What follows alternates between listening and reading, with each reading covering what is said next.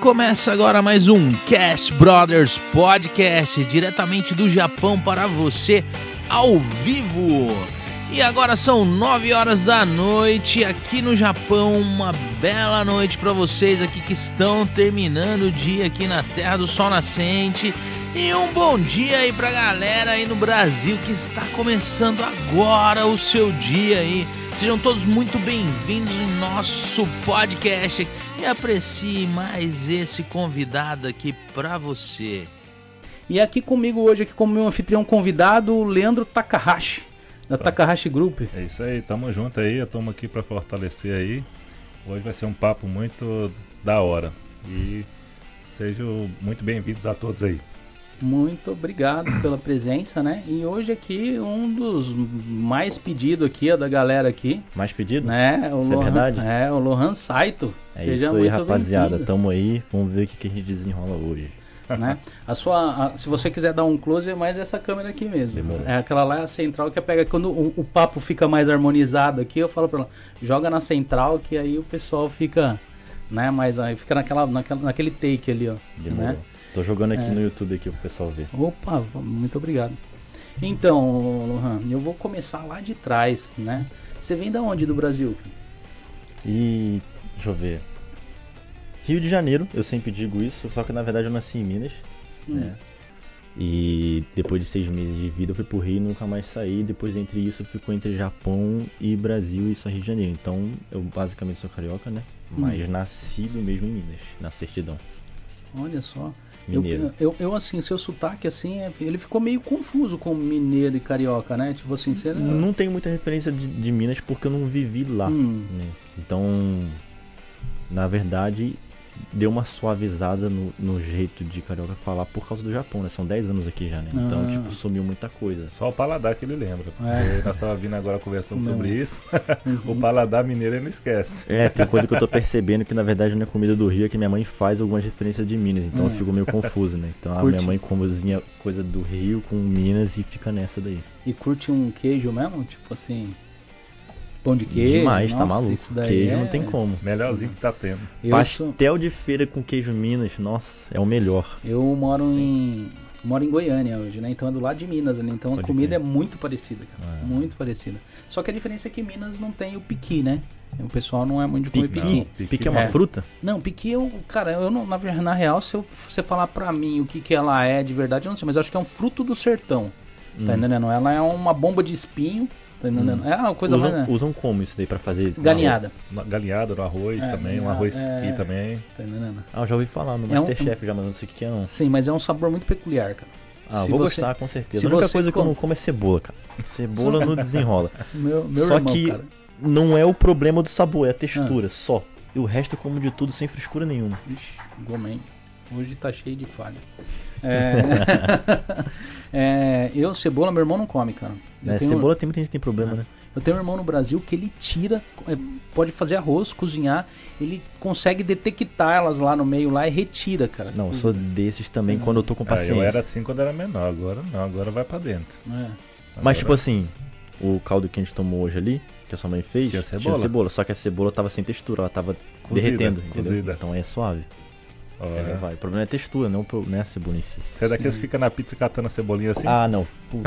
Ah, eu já vou mandar pro Diegão aqui, velho, que você não, Não, come cebola, não, tá ligado? Fica à vontade, não, porque... não, não, de boa, mas é porque assim, não tem problema não. O que eu pedi pra ele, ele traz, tá ligado?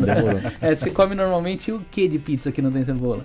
Cara, que não tem cebola, É, mussarela. geralmente acho que mais gostosa tem cebola, né? É, porque não, mas assim... é só pedir sem Aqui não tem cebola o quê? Caipira não tem cebola, Não, tem. é, não sei. Eu sei que mussarela não tem cebola, cebola a portuguesa tem cebola. Hum. Portuguesa, Calabresa calabresa. Tá, mas de boa, porque as pizzas geralmente vem com cebola rodelona, tu tira assim, ó. Tira metade da pizza, mas tira. Então, é suave. O, o Diego deve estar assistindo aí, ó, viu aí, ó. Manda alguma coisa. Ah, frango Salve, com catupiry não tem, não tem, não tem cebola. Boa. Você curte frango catupiry? Curto. Então pode trazer aí meia frango catupiry aqui que ele vai, vai, vai comer. E a- frango catupiry é muito boa. A pizza dele tem feito um sucesso aqui, rapaz. O pessoal tem vindo de longe pra comer. Brabo. Né? De onde que é a pizza dele? É de cane. Cane? Cane. Qual que é a, a marca dele? É a The Pizza. De pizza. The Pizza. Pode o crer. pessoal tá tá indo assim. É boa, você vai ver aí. O pessoal tem, tem vindo aí Vamos pra ver, comer pizza. vamos avaliar, vamos né? fazer a degustação ao vivo aqui. Opa, Na época que você veio ainda não tinha pizza, né? não, não, acho que não. Foi, foi, não era no início, né? Já tava Não, já um já, tempinho mas- já fazendo, né? Mas ainda não tinha. Acho que o Mas eu vim patrocínio. aqui dele- mudou muita coisa. Vocês estão de parabéns, né? É, eu cheguei aqui, pô, um ambiente sensacional. Profissional Eu- mesmo. Então é, Confortável demais. é, a Gente- nível, é, é a nível de flow, cara. É, tá, tá um pouquinho Tá longe, de mas. parabéns. Tá, Não, eu cheguei aqui, eu vi a mesa assim, pô, é isso que eu tô falando, cara. Tem que ser Não. desse jeito. Quando ele viu É, aquelas eu- lentes ali atrás, então, ele aí que falou, é isso que eu tô falando. Já falou minha língua. tô em casa, tá ligado? Tô em casa. E da onde veio o interesse pelo YouTube? Cara, pô, nunca, ninguém nunca me perguntou isso. O interesse pelo YouTube É. ou fazer vídeo Não. pro YouTube? Pelo YouTube, tipo assim, porque assim, eu conheço muita gente que começou em outras plataformas, gravando vídeo pessoal mesmo, tá entendendo? Eu acho que é porque eu não tinha. Não tinha outra em mente. Tipo, desde que surgiu o YouTube, acho que eu comecei a assistir. Geralmente, acho que todo brasileiro começou a assistir é, aqueles irmão Piologo. Hum, Foi a primeira coisa que eu vi na sei. internet, eu acho, da Baratinha, Ah, da Havaianas de Pau. sei. E Isso eu tinha 12, 11 Aham. anos, então. E YouTube sempre foi a maior referência, então, tipo, não tinha outra possibilidade de pensar em outra plataforma. E foi nisso. E o primeiro canal que eu vi, tipo assim, pra mim, YouTube, até eu ver o Cauê Moura a primeira vez, Sim. foi ali que eu comecei a perceber que, tipo, qualquer pessoa pode chegar e começar a fazer vídeo ali, criando um conteúdo como se fosse num- numa TV ou algo do tipo. Tipo, criar um negócio para as pessoas assistirem mesmo. Então, antes disso, só ficava vendo meme, né? Hum, Aí depois que eu vi a primeira vez um cara criando conteúdo pra internet, falando que ele tá com vontade de falar e, e editando aquilo, aí eu pensei, nossa, por que não fazer? Eu tenho um celular, tenho a internet e o computador, vou botar ali. E começou. quando você começou já podia vídeo de uma hora no YouTube? Não lembro. Porque eu lembro ideia. que quando eu conheci o YouTube só podia vídeo curtinho. Tipo hoje que é o Shorts, Hum. tinha esses vídeos, era mais ou menos um minuto e pouco no máximo. Quando saiu, eles permitiram colocar vídeo de uma hora, teve gente que colocou um vídeo mostrando a cara dele durante uma hora no YouTube. Não, entendendo? eu quando eu comecei já postei vídeo de 10 minutos, eu acho. É. Meu primeiro vídeo acho que foi 10 minutos. Não, Sim. meu primeiro vídeo foi 3 minutos, mas não por isso. Acho que só Sim. podia ter um limite. Tinha um limite de 5, né? Aí você tinha É. que postar pelo menos uns 3 pra começar com 10. De cabeça, assim, você lembra qu- quando que você postou o primeiro vídeo? Qual Hum, ano? Lembro, eu tava na escola ainda. É. aqui do Japão. Qual ano não? Acho que foi 2014, 2013. Sim. E mas foi um vídeo muito idiota, tipo muito besta. Tava eu, E viralizou. não. Nossa, pô, pra um vídeo meu viralizar que eu senti que tipo foi punho alto assim, viralizou. Foi quando eu já tava com Pureking, eu já tava com uns 80 mil inscritos. Aí foi 80 o primeiro mil. vídeo meu que tipo subiu assim, eu falei, puta, vai acontecer, é agora, Top. tá ligado? Mas esse já tinha um carro também, Não. o RX-8. Tinha? Não sei, cara. O RX-8 Mas tem é muita antigão, gente- ficou muito tempo no canal. Sim, mas tem muita gente que pensa que, puta, tem coisa que eu fui começando a fazer muito na inocência, assim. Eu não tinha aquela, aquele estalo de, tipo assim, fazer uma thumb pra chamar atenção. Sim. Então, quando eu comprei um carro, que é o RX que eu queria, que era o sonho de criança lá, porque eu joguei de for speed e tal, eu acabei não aproveitando disso. Tipo, comprei um carro novo. Eu comprei o carro, botei no vídeo, mas o título do vídeo não era esse. Então, tipo, não tinha essa coisa ainda de aproveitar do ponto melhor do vídeo Ah. pra fazer uma thumb, entendeu? Então, muita gente pensa assim, ah, teu canal cresceu a gente por causa disso, disso, daquilo. Não. Foi muito devagarinho, assim, na raça mesmo, tá ligado? Não, foi, não teve um estouro que subiu do nada. Foi muito Hum. constante o crescimento, assim, entende? Então, Foi natural, né? Não foi uma coisa Sim. forçada, paga, assim, de, de, de, por exemplo, fazer impulsionamento, essas coisas. Não teve. Não? Acho não, que na não. época nem tinha, tinha. Nem tinha, né? Eu acho. Acho que não. Não, nunca a gente nunca chegou a esse ponto dessas coisas, não. Tipo, fiz um canal primeiro, não deu certo, que era com mais gente. Depois eu fiz um sozinho, e aí depois esse, um amigo desse outro canal queria fazer de novo comigo. A gente continuou. Aí, que foi o Pureking no caso, por isso que tinha esse nome, Pureking. Na época que você andava de skate? Sim. Aí Hum. eu comecei a fazer com ele, aí depois ele fez uns vlogs, ele tava no 13 e a gente postava vlog no mesmo canal, que é o Pureking de hoje. Sim, sim. Aí ele tava no 13, eu tava no 20 e pouco já, aí ele falou, mano, não dá pra mim não. Aí ele saiu. Aí nesse que ele saiu, eu continuei. Quando fez 100 mil inscritos mais ou menos, eu botei pro meu nome, né? Porque não faria mais sentido ter um nome à parte, porque aquilo Sim. foi criado entre duas Aham. pessoas. E aí eu botei pro meu nome e continuei sozinho e tal. Mas aí ele parou quando tinha, a gente tinha 1.500 inscritos. Então, E, e, eu, eu- eu converso muito, que nem eu falei pra você, eu tinha conversei muito já com o Rafael aqui, que era do No Estilo, e tinha muita coisa que vinha do hype da, da, da- loucura dos meninos ali na hora. É, o No Estilo virou porque eles começaram a falar no estilo, no estilo, ah não, tá no estilo, tá no estilo, e colocaram o nome do canal no estilo. O seu Pure, Pure King teve alguma coisa assim também ou não? Mais ou menos. Foi uma piada interna. É tão Ah. interna que, tipo, se explicar fica chato, sem graça, também, tá ligado? É. Era uma brincadeira muito besta que dá até vergonha de falar. então assim, não fala. Tá? tipo assim, é. Tenta falar três palavras sem sentido uma com a outra rápido. Aí se tu fala e depois outro Ah. fala, quem trava perde. Tipo Ah. isso, besteira de escola, assim. Ah. Então, tinha que falar três palavras nada a ver. E numa dessas eu soltei purê. E numa dessas também eu soltei uma palavra que eles riram muito. Tipo, eu falei, tem que falar três palavras nada a ver. Eu falei assim, bulbasauro, Bulbasauro. pastel e purê, tá ligado? Aí eu lancei essa eles riram muito. Aí beleza. Aí depois num outro dia, quando eu tava pra criar o nome do canal, eu peguei ainda a logo do canal antigo, que era o entre aspas, que era um G underline G. Aham. Só que eu queria acrescentar uma parada nela. Aí eu botei a coroa. Aí já que eu botei a coroa, eu falei, pô, King, coroa, pá, um nome em Aham. inglês, legal, vou deixar assim. Agora eu vou botar uma parada pra complementar com King. E aí falei um monte de coisa, aí chegou numa hora que eu falei purê. Aí passou também. Aí depois que falou um monte de coisa de novo, a gente falou, pô, purê ficou na cabeça, né? Aham. Então bota essa merda aí mesmo, já que o canal não vai dar certo, então põe aí purê King, entendeu? Pronto, aí ficou nisso, só que na verdade acabou dando certo de certa forma. E tive que trocar porque não era um nome sério, né? Uhum. É um nome muito infantil até. Mas o pessoal te conhece por Puri King, né? É, é querendo ou não, ficou muito isso aí, É. né? Porque foi o primeiro nome, né? Hoje você usa o King Crew. É, isso daí já era tipo uma sigla que eu inventei Ah, pra dar um nome ao meu público, porque antigamente tinha muito esse negócio de, ah, minha gangue, não sei o que, a época do Japa, hum, sabe? Sei, sei, sei. Do, do Japa que faz os desafios de pergunte ao Japa. Ah, Então essa época ele começou a lançar esse negócio de. Ele chamava o o público dele de minha gangue, aí depois vi uns outros falando isso também, e eu quis criar o meu, entendeu? Então Sim. eu vou chamar meu público de King Crew, que seria a tripulação de reis. hum, Pra ficar, tipo, é, em coerência com o nome do canal. E foi assim que surgiu. E aí com esse nome também eu quis criar a introdução. E aquele que eu falar no começo foi minha voz. Eu tenho um vídeo que eu gravei Nossa, essa é sua voz. voz, Sim, minha voz. Que só que eu, eu remixei, né? aham. Remixei Remixou, é, ficou da hora, ficou chique demais. Ah, E tem, que- e tem Ninguém um sabe vídeo, que a sua voz não tem sotaque. E tem o vídeo que eu criei essa voz a primeira vez. Eu gravei eu fazendo a primeira Hum. introdução e no próximo vídeo começou a ter. Então um vídeo onde eu tava criando ela, mostrei pro pessoal fazer, gravando a voz e tal, e foi e ficou. E essas coisas assim, nunca eu, eu inventei assim, tipo, do nada, assim, ah, vou Sim. começar a fazer isso. Foi acontecendo com a história do canal. Hum. Tipo o lance do Solta o Trap bolado, por exemplo, né? Isso daí. Te- lembra do Vine? Hum, Daquela plataforma Vine? sei, sei. Então começou a estourar muito vídeo assim, é. O cara ia fazer um, uma cesta, só que nessa cesta ele usava o drop da música mais forte. Aí, tipo, vinha a música dizendo. Bum, e o cara fazia a cesta. Então esse negócio de impacto ficou muito na, na, minha, na minha cabeça. Eu quis fazer isso, a introdução nesse estilo. Então Ah. botei essa voz. Soltei o trap bolado por causa das músicas e tal, que eu tava gostando de ouvir na época. E o pessoal falou só o trap bolado no comentário. Aí ficou. Aí teve uma vez que eu falei isso. Aí depois não falei mais. Aí depois o pessoal volta a falar. Aí teve que ficar. Entendeu? Então tudo aconteceu naturalmente, assim, com o público acompanhando e pedindo e falando como é que é que faz. Então nada eu criei, tipo, assim e ficou e pronto. Então por isso que muita gente acaba usando essas frases falando pra mim, mandando Sim. mensagem, porque é uma parada que eles gostaram, que eles criaram junto comigo, entendeu? Porque o trap tem a ver alguma coisa a ver com a música, o ritmo? Ou não? não Sim, só que na verdade, o trap de hoje, Ah. que tá no Brasil, Sim, é um sim. trap cantado, né? Antigamente Aham. era um trap de festival. Sabe Ah, aqueles festival tipo Ultra, Sei, essas sei. coisas assim? Então era um trap mais assim, tipo Trap Nation, aquele ah, canal. sim, sim. Sim. Aí não sei se o trap de hoje pegou alguma referência desse, mas é o mesmo tipo de, de batida, né? Batida Hum. forte. Ah, e eu sempre sim. gostei muito disso, desse impacto, entendeu?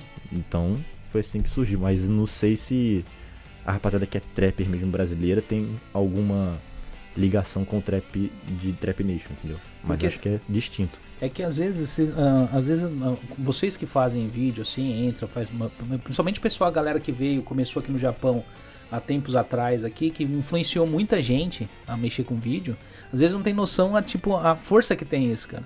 Eu eu peguei, entrevistei um, um convidado aqui, que ele inclusive a esposa dele trabalha com o- com o, nossa, o meu nome dele agora na minha cabeça, que é do no estilo o não o Rafael, tem o Rafael, o Rodrigo Tensai e o Tolori. o Tolode.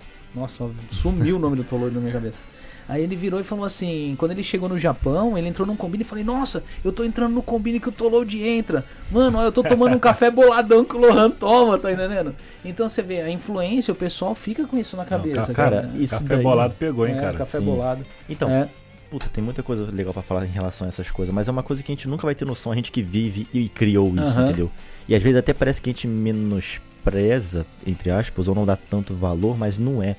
É que como a gente vive isso, então Natural, né? Foi natural, fica, né? fica meio. A gente vai se sentir meio arrogante se a gente ficar dando valor a isso toda hora, então tem que deixar os outros falar. Sim, entendeu? sim. Então às vezes transparece que a gente não liga muito, mas se eu ficar falando toda hora de Aham. mim mesmo, vai ficar como? Vai ficar meio. É, não, sim, sim. Entendeu? Então, mas a gente, pô, claro que a gente fica muito feliz e acha isso tudo muito foda, entendeu? Isso tá no coração demais, isso é maravilhoso, não tem como. E isso eu escuto há muito tempo. Que nem meu, meu sobrinho é fãzão seu lá no Brasil. Lá ele pegou ele. Ele é um dos que pede sempre. Fala, pô, por que você não chama o Lohan? Por que você não chama o Lohan? Eu falo, é, porque não tive oportunidade. Quando der, eu chamo ele. Aí Maneiro. ele deve estar tá assistindo, deve estar aí na live. Aí, Aqui, tá ó, manda, manda, um, manda um alô pro André Gol aí, ó. DJ André Gol falou pra você mandar um alô aí. André Goa? André Gol. André Gol. André Gol. Você conheceu lá agora lá. Pode crer. André Gol, tamo junto, hein? Galera tá, compa- coisas. tá, tá comentando aí, ó. Bastante É. pessoa aí comentando aí, falando do pastel lá da Praça da Liberdade de São Paulo. Nossa, Quem nunca, né? Porra. Rapaz, aquela feirinha ali da Liberdade é top. Ali os pastéis são os melhores, hein? Mas eu- Tô postando coisa aqui mais aqui no Facebook, Aham.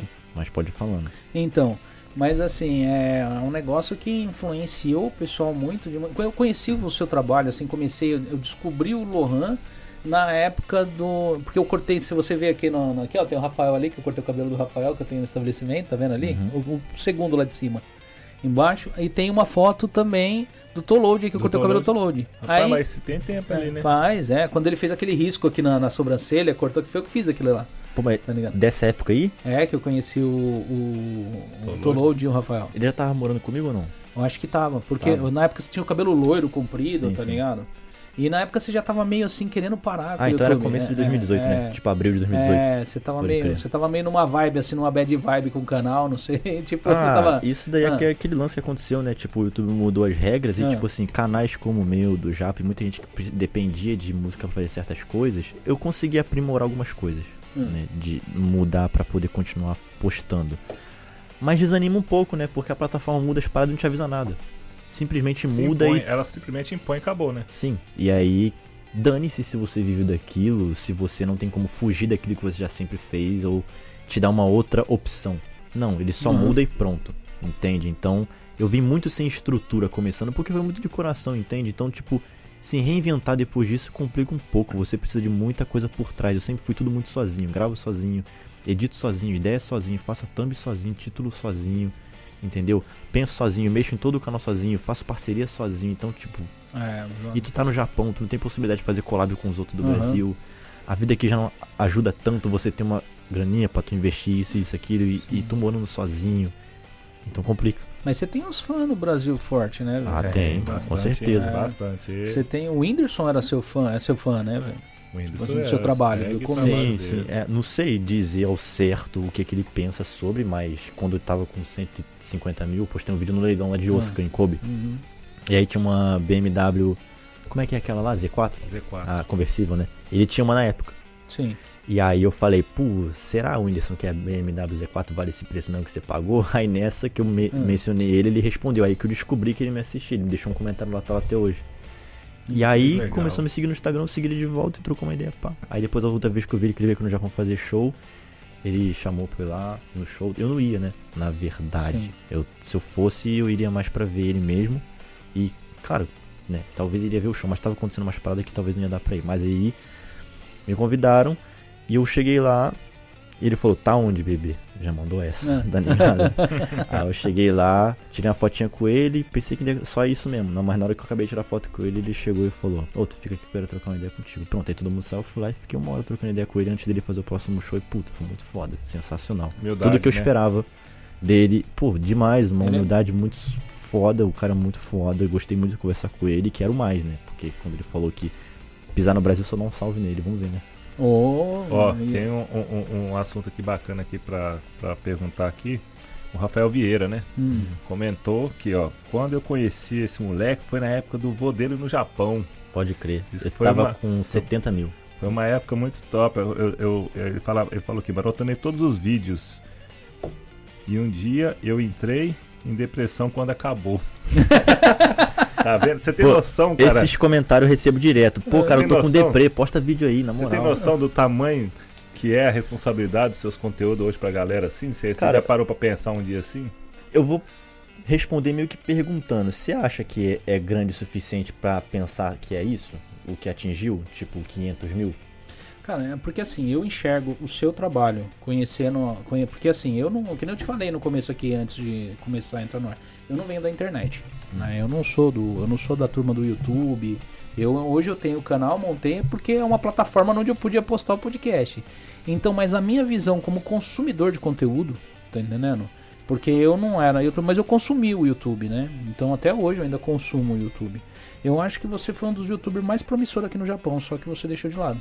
E eu acho que você ainda é promissor. Porque eu vou falar pra você uma coisa que todo mundo elogia do seu trabalho é a parte de edição, que falam que é muito top suas edições. Até eu, conheço gente que, tipo assim, já tá assim, tem um conhecimento na área bom e o pessoal, todo mundo comenta. Sempre quando fala do Lohan, é, as edições do Lohan, o trabalho do Lohan é muito top. Tem gente que se inspirou hoje, tem canal e, e faz os mesmos tipos de daily vlog que você fazia. É, quando você começou a mexer com drone, inclusive um deles está aí na live, né, assistindo. Ele, ele começou, comprou um drone, começou a pegar e fazer take de drone e tal, porque é, muita gente acredita no seu trabalho. Véio. Então eu acho assim, é, hoje pode ser um pouco mais difícil, né? Porque, hum. tipo, deu aquela parada e, e, o YouTube hoje tá cheio de mecanismo. Hoje aquilo ali é um. É, é, que nem eu falo, hoje eles querem dinheiro. Ali é matemática agora. É, então por isso que tem que ter coisa por trás, cara. Uhum. Porque não tem como aprender tudo sozinho. É Sim. muito. É sobrecarrega demais. E o meu conteúdo foi ficando cada vez mais difícil de fazer para mim, porque eu comecei a ficar muito chato em relação à qualidade. E comecei a evoluir muito nesse sentido, mas na verdade o que importa é o conteúdo, né? Não como é feito na verdade. Então, tipo, tem que se reinventar. Tô com uma vontadezinha assim de fazer umas paradas novas, mas pô, tem que ter uma estrutura, porque agora eu tenho filha também. Sim, sim.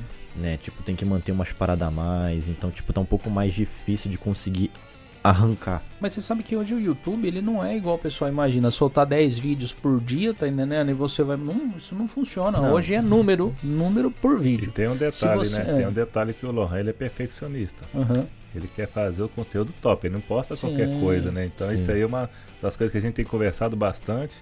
E realmente, você tem que estar com a cabeça muito boa para criar, você tem que estar livre de, de, Sabe, o cara que faz a criação, igual ele, faz a criação do conteúdo, faz os vlogs, faz o, o próprio edição e tudo. É muita responsabilidade para uma pessoa só. Mas é. é para fazer tudo, né? É, cria um desgaste que, tipo assim, na hora vaga, se você tiver outro desgaste também, e aí te quebra totalmente. Você já então... chegou a comentar comigo, você já chegou a tipo, fazer todos os vlogs e tudo, você vai fazer edição e tal. Ah, não gostei, jogar. É, tem um monte de vlog acontece, lá que. Né? Não, pior que até que tá bom, mas eu tô ficando num nível de exigência muito chato. Mas. E além desse nível de exigência também, que acontece, cara? É o YouTube tem certas regras também para você montar o vídeo. Se eu fizer exatamente como eu quero, vai ficar muito melhor. Então tu nunca consegue atingir teu 100%. Uhum. Eu tenho que me libertar desse perfeccionismo porque é chato. Entendeu? Isso, Isso atrapalha, porque é. você deixa de entregar o que o pessoal quer, que é só o teu conteúdo. E tem aquele negócio do melhor feito que perfeito, né? É, hum. não é, se você usar isso para tudo, vira uma bosta tudo, mas assim, é, às vezes você perde o, o hype das coisas, tá entendendo? Eu tenho esse problema, cara. Eu tenho esse problema na minha profissão. Hoje eu trabalho sozinho. Né? Minha esposa é cabeleireira, não, às vezes até algumas coisas ela distanciou de mim, porque é, você quer tudo do, daquele jeito perfeitinho, aquele negócio, só que você vai distanciando pessoas que podem entrar como parceria. E hoje o negócio, cara, eu vou falar pra você, é parceria. Parceria. Ah, parceria, fazer parceria. Tá entendendo? E essa galera, você vai ver, todos esses caras que entraram no YouTube hoje, eles estão empreendendo forte aí. Você pode ver, o YouTube é só uma porta. Entendeu? Porque eles foram abrindo parceria. O YouTube, eu não acho que, tipo assim, ó, você pegar e falar assim, eu vou voltar pro YouTube forte e tal, e esse é o negócio. Não, cara, ele é uma ponte. Ele é o seu. Hoje, você tem. Você mexe, você é filmmaker, né? Eu já vi seu trabalho muito top, tá entendendo? Muito bom. Valeu. Tá entendendo? É. Esse daí é o seu cartão de visita, cara. Tá ligado? Esse uhum. é o uhum. cartão de visita. Então, assim, é, hoje você tem de usar ele para abrir portas tá ligado? Então, é exatamente por esse motivo também que eu acabo ficando perfeccionista, porque eu sei que já não tá num ponto de que eu tenho que ficar vivendo do YouTube e criando muito conteúdo ali. Eu tenho que deixar ali a mostra o que eu sei fazer de melhor para atrair coisas mais interessantes, não só pensar em visualização e crescer só ali e tudo mais, uhum. porque ele é só uma ferramenta. Sim. Então por isso eu comecei também a ficar perfeccionista, porque eu quero só apresentar coisas que vai no mínimo arrancar comentários do tipo, porra, incrível. Às vezes o tá comentário tá é melhor do que as visualizações, né? Então, né? Então, mas aí tu vai ver os comentários do meu canal lá, pô, tu fica, mano, maravilhoso. Maravilhoso. E eu não quero postar qualquer vlogzinho, porque eu já postei os lá de GoProzinha só pra fazer vlog mesmo. Tava postando três por semana esses tempos aí, mas eu tirei tudo. Aqui. Tirei vou- 40, joguei 40 vídeos no lixo. Porque tava tudo feito de GoPro e não era o que eu queria fazer. Mas Só eu fiz tem- porque eu tentei obedecer o que o público tá pedindo, mas hum, não funciona, cara. Tem um cara que a minha esposa acompanhava, eu acho que é. Não consigo lembrar o nome do canal. Mas era um negócio de. sobre teoria de conspiração, esses Hum. negócios, mas o cara, ele faz um vídeo de um nível, cara. De um nível de perfeição, mas ele solta um vídeo por mês. É só um vídeo por mês. É, pique nostalgia, É, né? é. O cara faz uns vídeos, mas os vídeos dele dá milhões Cria uma milhões, expectativa é, no é, público, assim, né? De esperar Tá sair o vídeo e tal. Eu acho que isso acontece muito com É. você também, né? Sim, então. É, é isso que eu gosto. É isso que eu gosto de viver. É isso que eu gosto de sentir. Postar o vídeo, tipo assim, saber que tu postou um bagulho foda e que tu não precisa nem se preocupar que vão gostar. Entendeu? E será que você não consegue soltar esse um vídeo por mês? Consigo. Tá ligado? Porque eu acho que, na- que nem eu te falei, hoje a plataforma não quer saber se solta 30. Se você soltou 30 e você soltou um que deu o mesmo tanto de visualização que os 30, é, é a mesma coisa, É. tá ligado? Mas Ele- é. antes tava assim, né? É. Quer- Querendo frequência, não é? É, não, Mudou de novo? Mudou de novo, tá? O Como é que tá agora exatamente? Tu É tá por views. dentro? Views, Hoje é tô- views. Eu, tô, eu, eu fiz um monte de curso recentemente, um negócio de viver de YouTube. Porque, que nem eu te falei, eu não sou da plataforma. Então eu tive de aprender sobre a plataforma. Hum. Faço parte de comunidade Sobral de, de tráfego, faço parte de é, é, viver de YouTube do Peter Jordan. É, peguei um monte desse tipo de curso pra mim saber Muito como, conteúdo, é, né? como funciona hoje o YouTube. Tá entendendo? E o YouTube hoje, ele é. ah, Hoje, é que nem a gente estava conversando, ele é um robô, tá entendendo? Aonde ele analisa. Ele analisa se a imagem do que você posta é bom. Ele an- analisa a reação de impressão quando você solta um vídeo. Tá entendendo? É, engajamento do é, like e é, comentário? Sim, entendeu? E o like nem tá mais essas coisas, tá ligado? É mais é Hum. comentário, tá entendendo? E clique no seu vídeo. Tá entendendo? Pode Tanto vídeo. que hoje inscrito não vale mais nada. Hoje inscrito não, a única coisa que vale inscrito hoje pro canal é pra te liberar que parece que até pra live no celular ele já liberou com 40 inscritos. Antes era mil inscritos.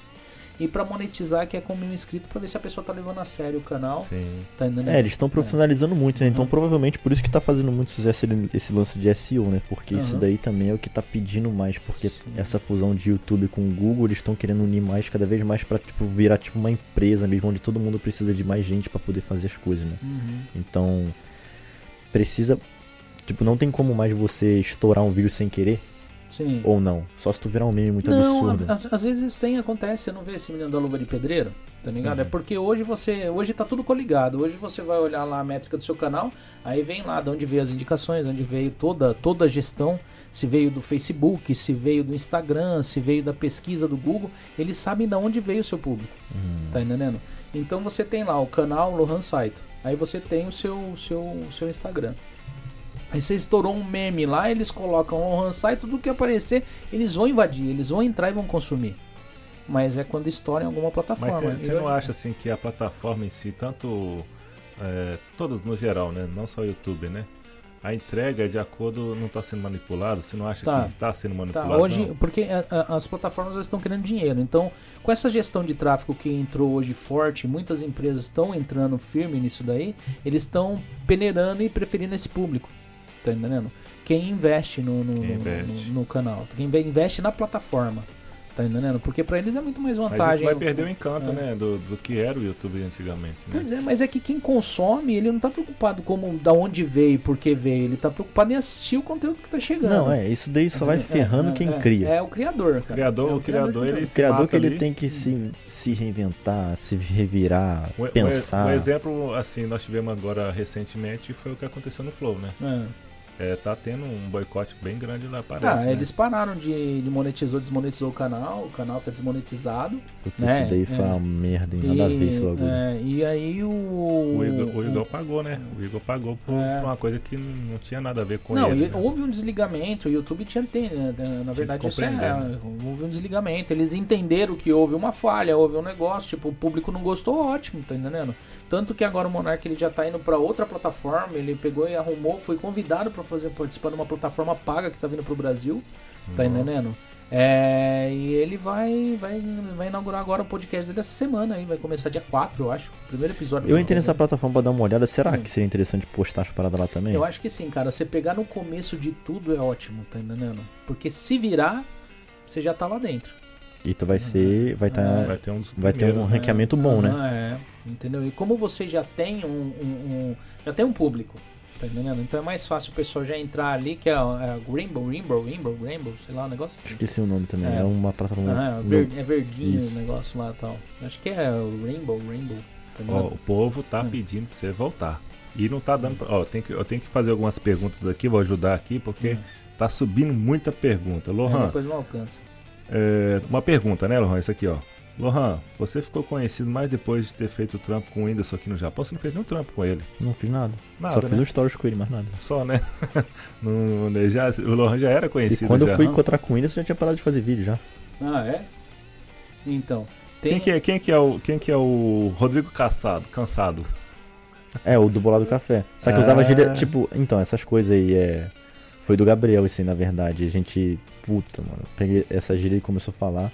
Aí eu comecei a falar no- também no canal e tudo isso pegava, né? Porque eu começava a falar, né? Então, ao invés de falar que isso daqui é uma merda, eu falava, pô, isso aqui tá cansado, hein? Tipo, pra qualquer coisa.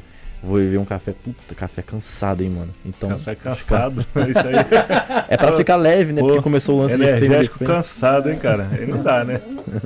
o, Rafael, o Rafael Vieira aqui, ó.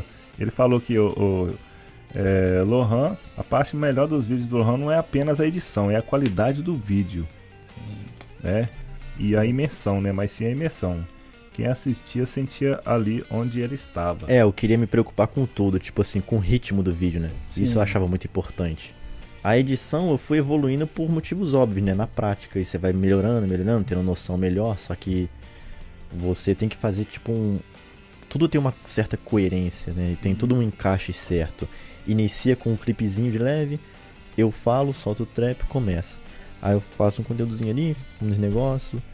Depois vem a transição com musiquinha, tal, tal. Então com um ritmo legal, vários ambientes diferentes. Então. E você acha que eu não tô, ele não tá dando umas dicas? Não, eu tô colocando até umas músicas É. agora muito da hora no meu Instagram. Você acha que quem tá me dando, me puxando a orelha? Eu, cara, eu pra Instagram admiro quem vocês conseguem le- levantar o Instagram. Tem que postar muita coisa lá, cara. Eu tenho... Puta, eu posto pouco, na verdade. É. Isso daqui que tem aqui é resquício do que sobrou do YouTube, né? Mas. É, eu também não sei mexer com o Instagram, tipo, pra crescer ele, não. Não Sim. sou muito dessas, não. Porque eu não tenho muito aquele senso de humor pra fazer certas coisinhas, né? Eu gosto Ah, demais de fazer sim. criação por trás, depois Aham. que eu comecei a fazer mais isso. E não sou muito de parar na câmera e conseguir fazer com que a pessoa ache legal eu- o que eu falar. Entende? Mas eu acho que o seu trabalho de filmmaker, se você pegar e, e der, der ênfase nele e edição, eu acho que nicha, depois que nichar, negócio vai embora. Ó, a Sim, galera, galera tá fazer cobrando. É. galera tá cobrando fazer conteúdo do é, Receba. Tava pensando em fazer um aí, vamos ver.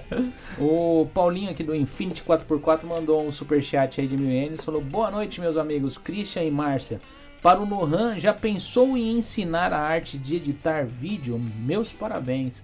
Ele é um cara que começou a mexer com o canal por causa de você. Brabo. Ele admira o seu trabalho. Obrigado aí pela preferência. Ele ia sair hoje, ele ligou pra mim, falou: O Lohan vai participar mesmo do seu podcast? Eu falei: Vai. Ele falou: Não vou sair mais. Vou ficar em Pô, casa sério? pra assistir o vídeo. Ele deixou de Top. sair pra assistir o podcast hoje. Pô, que honra, E- muito obrigado. E ele é um empresário forte aqui no Japão, tá entendendo? É forte de verdade. Eu não vou citar as coisas dele porque é uma pessoa que é bem, bem assim, Reservada. Né? reservado, mas ele é um empresarião aqui no Japão aqui, trabalha com. Como é que é o nome dele? Fala pro Lohan mandar um Chama aí. Paulo, né? É o Paulinho do Infinity 4x4. Um salve aí pro Paulo da Infinity 4x4. Tamo junto, parabéns aí pelo sucesso e que um dia a gente troca uma ideia. E aí, eu já falei com ele Uhum. sobre isso aí, ensinar a sua arte pras pessoas. Né? Cara, isso daí, mano, isso daí me, me persegue há um tempo, hein, cara. Esse negócio de ensinar o que eu sei fazer. Puta, mas. Hum, já falei muito também com o Lendo sobre isso. E todo mundo que me pergunta tem que explicar muitas coisas. Tem muitos poréns, muita coisa envolvida. E como nesse lance de ser perfeccionista, imagina na hora de eu fazer um curso, como é que não vai ser chato. Pois é. É um quer- curso, cara. Eu não quero. você, você quer ficar rico, cara? Joga esse negócio online. É, pô, tipo, vendo mil a mil reais, um milhão de de reais. É, e, e não é difícil, cara. Se o pessoal já tem, já te conhece, porque você já tem o know-how por detrás. Hum. Tá entendendo? O pessoal tem onde pesquisar o seu trabalho. Tá ligado? Então fica muito mais fácil do, do Leandro aqui pegar e ele faz edição pra alguém e ele soltar um curso. Tá entendendo? Uhum. Então já existe um público que vai já comprar o seu, o seu curso já de cara. Sim. Tá entendendo? É, é foda, mas tem que ter uma estrutura pra fazer isso daí. A gente vai, Parce- parceria, cara. a gente vai desenvolver isso aí. É o que eu falo pra você. Abrir Eu não tenho parceria. Cara, ele tá me dando uns toques. Algumas pessoas já falaram certas coisas, mas eu não tenho. Cara, não. Muita informação, né? É muita coisa. Vamos supor, tu é criador. Tu tem que se preocupar com tudo isso e aprender. é Foda. Eu nunca tive educação financeira, nunca tive essa visão empresarial pra poder saber como que eu tiro o proveito máximo do que eu sei e do, do que eu tenho em mãos. Então muita coisa eu deixo passar sem querer. Que é o do curso, por exemplo. Entre várias outras coisas. Fazer um produto. Pô, quando eu lancei a pulseira no canal que meu pai fazia. Se eu tivesse vendido aquilo, que isso? Era um absurdo de gente querendo aquele negócio. Era muito, muito, muito, muito, muito Você mesmo. nunca Então, pensou assim no lado do Conversar. empreendedor. Vamos né? conversar com Sim. esse menino depois, viu? É. Mas é, a intenção, igual eu falei com ele, de- desde que a gente. Nós já temos mais ou menos. Tem mais de um ano, né? Que a gente já tá não, a gente se conhece uns dois anos, né? Na dois verdade. anos e. Só que de um mês, dois meses pra cá que a gente tá forte aí. É, aí. Falei, não, pô, nós estamos aqui para ajudar, é parceria e, e o que você tiver de dúvida e tudo, pode vir aí, conversar e a gente tá aqui para se ajudar, entendeu? Nós queremos todo mundo crescendo junto, todo mundo é, podendo ajudar outras pessoas também, né? Porque a gente sabe que a vida é um ciclo. Sim, né? Não adianta você querer guardar só para você. Né? com certeza. Eu penso dessa forma. Então eu falo que até o meu, meu próprio trabalho eu ensino para as pessoas e tenho o maior prazer. Porque é isso que vai me trazer lá na frente, que não é o valor do financeiro, mas sim o legado que você vai estar deixando. Com certeza. Né? E eu acho que não é. Eu acho que você tem uma boa coisa em mão, só que você tá precisando é parar de fazer o que a maioria da pessoa faz. É querer abraçar o mundo sozinho. Não dá, a gente não dá conta. Então, eu tô ligado que não, Não tem dá conta. como, mas é também tem um outro probleminha nisso aí. Do jeito que a vida é, você às vezes é, impõe expectativa numa coisa e na verdade não é o que, o que você imaginava. Então você tem que estar com as pessoas certas. E até você achar as Sim. pessoas certas pra trabalhar contigo, é uma caminhada. Com certeza. E às vezes até mesmo as pessoas que parecem ser certas, às vezes não é. É. Então, Não, então você tem que é. ter. E isso te gasta muito tempo. Porque você tem que conhecer a pessoa certa. Depois de conhecer a pessoa certa, tem que bater as ideias. Tem que fazer uma amizade. Depois tem que ter confiança, respeito. E aí ter a iniciativa de fazer um projeto junto pra todo mundo se ajudar. E tudo de boa fé. Então é muita É, coisa que que, nem- você precisa construir. Sim. Que nem esse canal eu tenho ele há muito pouco tempo. Acho que tem seis meses ou cinco meses, tá entendendo? Que eu abri o podcast. Acho que é mais ou menos isso daí. Tipo assim. E eu, pra um canal que eu nunca tinha mexido na internet, até que ele tá indo bem, tá entendendo? Mas eu falo pra você assim, essa parte de hoje com o público, você chegar e fazer alguma coisa e fazer isso dar certo, tá entendendo? Às vezes a gente tende a abrir mão de algumas coisas que a gente acha que só a gente pode fazer. Tá entendendo? Que nem você tem um trabalho que o pessoal fala que você é top nela, que é a edição. E às vezes é o que mais te sobrecarrega. E Sim. tem gente que também pode entregar um trabalho seu muito forte e você direcionando essa pessoa, tá ligado? Ele fica muito mais top porque às vezes tem coisa que você vai fazer e você fala, ah, não, agora eu não tô de fazer isso. Nossa, Sim. isso vai demorar pra Delegar. renderizar, isso vai demorar pra tal, nossa, eu não tô achando o efeito que eu quero, ai, sabe, entendeu? E às vezes o cara que tá forte nisso daí, ele vai fazer rapidinho, às vezes Sim, você cara. Porque. Vai você ficar abri- focado é, só naquilo, né? Você abrir uma parceria com alguém, tipo, no Brasil, que sai baratinho, tá ligado? Pro cara editar. Tipo, você chega lá, você joga lá pro cara que, tipo, você vai pagar, colocar 20, eh, 10 mil ienes, que vai dar uma grana quase 500 conto no Brasil, 400 e poucos eh, reais, e ele vai fazer toda a sua edição no, no mês. Os caras fazem, velho. Você acha Mas você tá muita coisa falando do que exatamente? Que deu, eu sou- começa a trabalhar com audiovisual e dirigir as pessoas pra começar a É, expandir. Eu tô falando do sim. meu canal. Não, do geral, de tudo Você que lembra que a gente, assim, a gente conversou a respeito disso? Transformar você isso numa empresa, cara. tem, você tem que Tá ligado? Ensinar o- a parte de edição, que é o que mais te consome, que você falou que você chega a ficar dependendo dois, três dias só pra uma edição Cara, de um vídeo. Eu né? faço o canal de cortes, que é só cortar, cara. Colocar lá um videozinho na frente, colocar umas publicidades atrás. Meu, me arrebenta isso daí. Tá entendendo? É, editar é, É. foda, Eu, né? eu mexo com. E é coisa rápida, mas mesmo assim aquilo te toma tempo, tipo, sabe? Então às vezes é você deixa de ganhar dinheiro porque você quer fazer aquilo sozinho. Tá entendendo? Mas assim, é, Não Claro. que eu acho que, tipo assim, vai ser o. o, o- o- Divisor de águas, né? É, mas é. ajuda. sim, já pensei nisso, mas assim, no Japão fica tudo mais difícil, cara. Fica. Fica tudo mais difícil e no canal não tem como. É. Isso daí eu já tentei, eu acho, botar alguém pra fazer pra ver o que que acontece. O cara pode ser muito melhor do que eu, saber fazer After Effects e tudo, mas ele não vai conseguir fazer o que eu faço. O meu vlog, entendeu? É diferente. Porque ele tem que saber escolher a fala que eu vou querer deixar minha. Ele vai ter que escolher o time. ele vai ter que saber fazer, escolher a, a parte certa daquele take que eu fiz. Então tudo tá na minha cabeça de como eu gravei, como que vai pra edição. Mas não tem jeito de você fazer tipo um script? Script, o que, que é script? Script, fazer um. detalhar os passo a passo do. Hum, do- do- Puta, aí dá muito. Esse trabalho Esse eu já é o editaria. trabalho, né? É, mas hoje você pode usar um áudio. Você fala, ó, eu quero que você tal parte, tal isso. Já trabalhei assim já. É. Não dá, cara. Os caras não conseguem. Infelizmente não conseguem. Já falei com gente profissional Você já também. treinou pessoas já, né? Você- Já tentei treinar, já treinei um moleque já do Brasil pra tentar fazer um negócio. Tem um outro cara que tipo assim, ah, esse cara aqui é bom, vamos fazer com ele. Tá, beleza, tá. Tem Bota aí alguém pra pra fazer o seu roteiro. Roteiro? É o seu roteiro do que você vai fazer no seu vlog. Tá ligado? Tipo um, É um natural, copyright. né? Não tem Eu nunca pegar- imaginei isso. Tudo na minha um- vida eu faço no improviso. Então, pegar um copyright hoje. Um copyright ele consegue te fazer o seu canal explodir, velho. Então, cara, aí já é uma outra conversa, né? Porra, tipo, o cara me passar pra mim um conteúdo maneiro, Uhum. onde eu possa criar, vai ser uma ajuda muito boa pra se reinventar, né? Porque sair tudo da tua cabeça também É. complica. Porque você pegar e fazer um acordo com, com um cara que é bom aí de fazer um, um bom CEO aí, bom. um bom copyright, meu amigo. Tá ligado? Os caras fazem um arregaço, eles transformam Instagram em coisa bombástica em um mês. É, YouTube, canal, assim, cresce. E esses caras hoje que tem conteúdo, muito conteúdo na internet, é, eles usam isso, eles não fazem mais sozinho. Porque assim, é pilha muita cabeça. Ué, mas tem que tá, achar gente disposta a iniciar junto e depois começar a Fã, ganhar cara. com isso Começa a mais procurar pra frente. Coloca no seu canal, no seu vlog, alguém que mexe com isso, tá ligado? Que não toparia te ajudar. Gostaria de entrar no esquema. Você vai encontrar um monte de fã, tá ligado? Que faria de graça, que pegaria, cobraria pouco. Custaria só de estar ali fazendo pra você, tá Hum. ligado? Isso E você- acontece mesmo. Comigo você- aconteceu e eu fiquei- tomei um susto muito grande. Que eu É. falei, não, não existe. Não tem como a pessoa me ajudar. Porque eu sempre fui aquela pessoa que ajudei as pessoas. E quando as pessoas veio me oferecer ajuda, eu falei assim, uai, mas é mesmo, né? As pessoas realmente. Tem pessoas. Hoje em dia a mentalidade mudou bastante, né? Sim.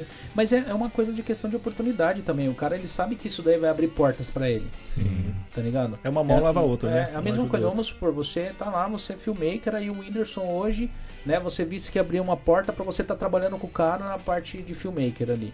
E você chegasse e falar, não, eu faço um negócio pra você. E você sabe que lá pra frente, isso daí é só o início. Lá pra frente o cara vai começar a ver o seu trabalho, ele vai te colocar ali pra trabalhar com ele e vai tirar tudo. um- Você vai lá e faz, porque é uma questão de. de você, tá vendo que aquilo ali é uma boa porta pra você. Tá entendendo?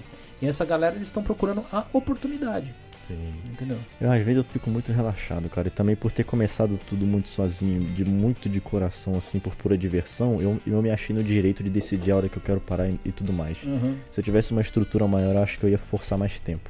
Ou pelo menos não ter parado, porque aí eu ia ter muita gente dependendo de mim, né? O problema Sim. é que o YouTube não é uma Isso empresa. pesa bastante. Sim, então por estar sozinho e ter feito tudo muito sozinho, sem a ajuda de quase ninguém, poucas pessoas me ajudaram assim em questão de divulgação, porque eu também ajudei também, tipo, não me entregou só, eu Uma entreguei troca. também. Ah, acabou que ficou nisso daí, entendeu?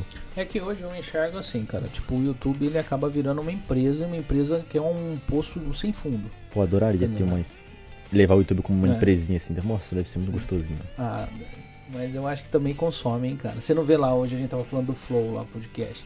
Hoje desmonetizaram o canal, de repente. 80 ima- é, funcionários. Imagina pro cara pagar isso daí, cara. 80 Então, funcionários. A folha deve ser enorme. Tem que segurar a onda demais Sim. ali, hein? Quando você pegou e tava com seu canal e você mexia mais com música, de repente os caras, puf, mudou do nada.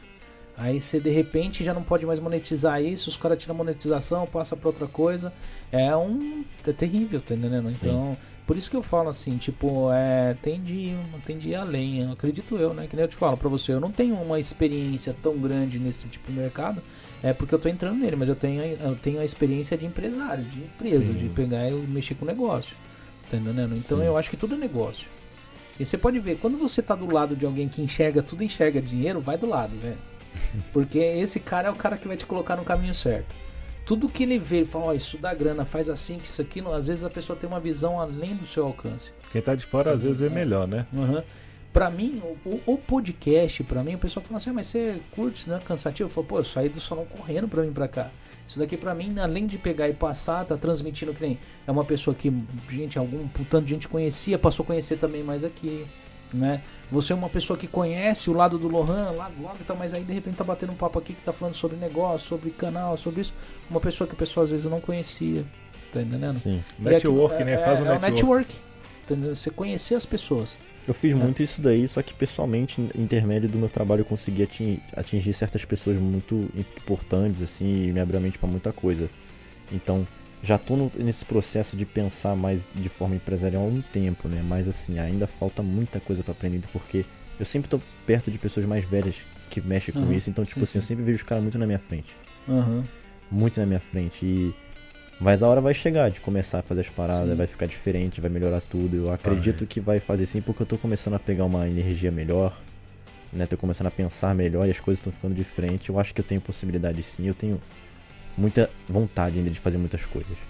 Porque é assim, cara, eu, eu vejo assim o seguinte, tipo, às vezes a, a galera que a gente anda, é, eu, eu escutava uma frase, eu no começo eu achava que era, era bobagem, tá ligado? Eu falava, não, nada a ver, tá ligado?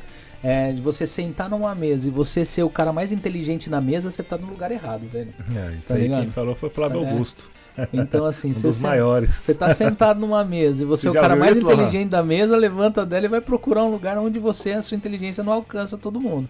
Porque ali você vai aprender pra caramba. Você já ouviu isso já, Não. Lohan? Não. Eu ouvi do que você tem que ter um. Tem que ser, que você falou que tem que ser o mais pobre da mesa. É, ué, é basicamente. Entendeu? É, mais ou menos. Entendeu? Porque. É, é, é, é, e outra coisa, né? Que eu falo é, com o pessoal, né?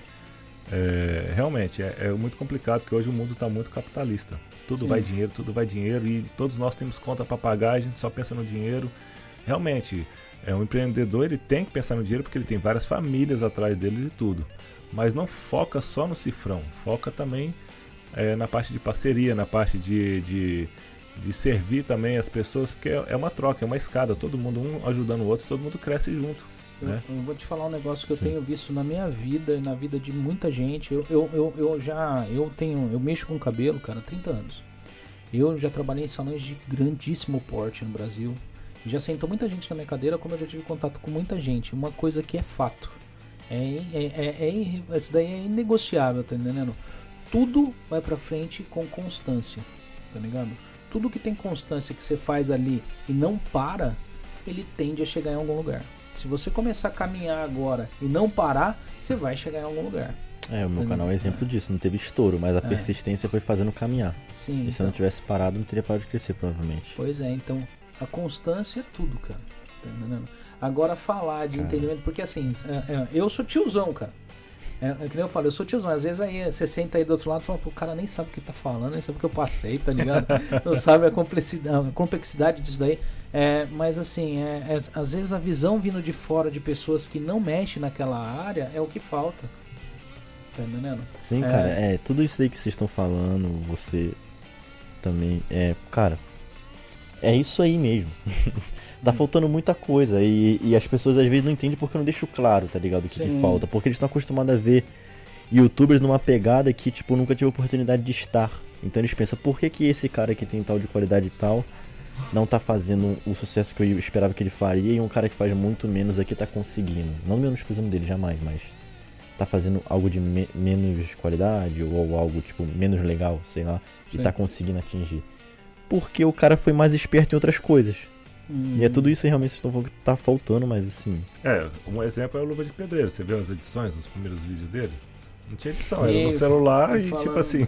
Falando nisso, dá uma dó desse menino, velho, porque o tanto de dinheiro que ele vai perder no começo, que vai vir só urubu em cima até Ah, ele começar a sim. achar É. alguém que vai. Eu falei isso pra ele. É. Então, me enxergue como ele. Tá ligado? Só que É. sem ninguém em volta. Tipo assim. Nem, nem outras pessoas ganharam, conseguiram ganhar dinheiro com o que eu fiz e, e nem eu mesmo. Então, tipo assim, muito dinheiro ficou em algum lugar e não veio pra sem- mim. Sem vir. Entendeu? E, e o que que acontece? Eu entendo que nem você, youtuber, né? Tipo, ficou conhecido na região, conhecido no Brasil, conhecido pelo pessoal.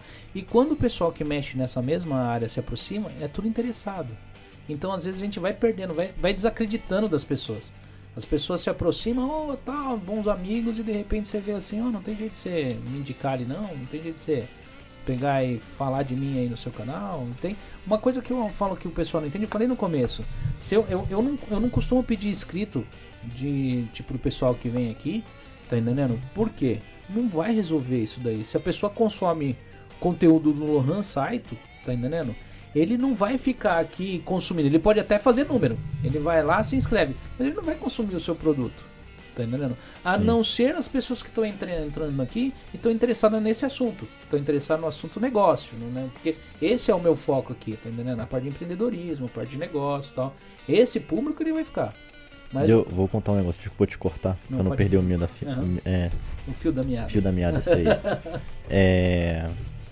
O que aconteceu? Tava quando eu comecei o canal ali, o Puriquinho ali, nossa, imagina aqueles caras doidos mandando mensagem pra um monte de gente, todo mundo, quando você começa, né? É. Trá, trá, falando com um monte de youtubers e youtuberzinho de 5 mil, 10 mil, 20 mil, enfim, ali.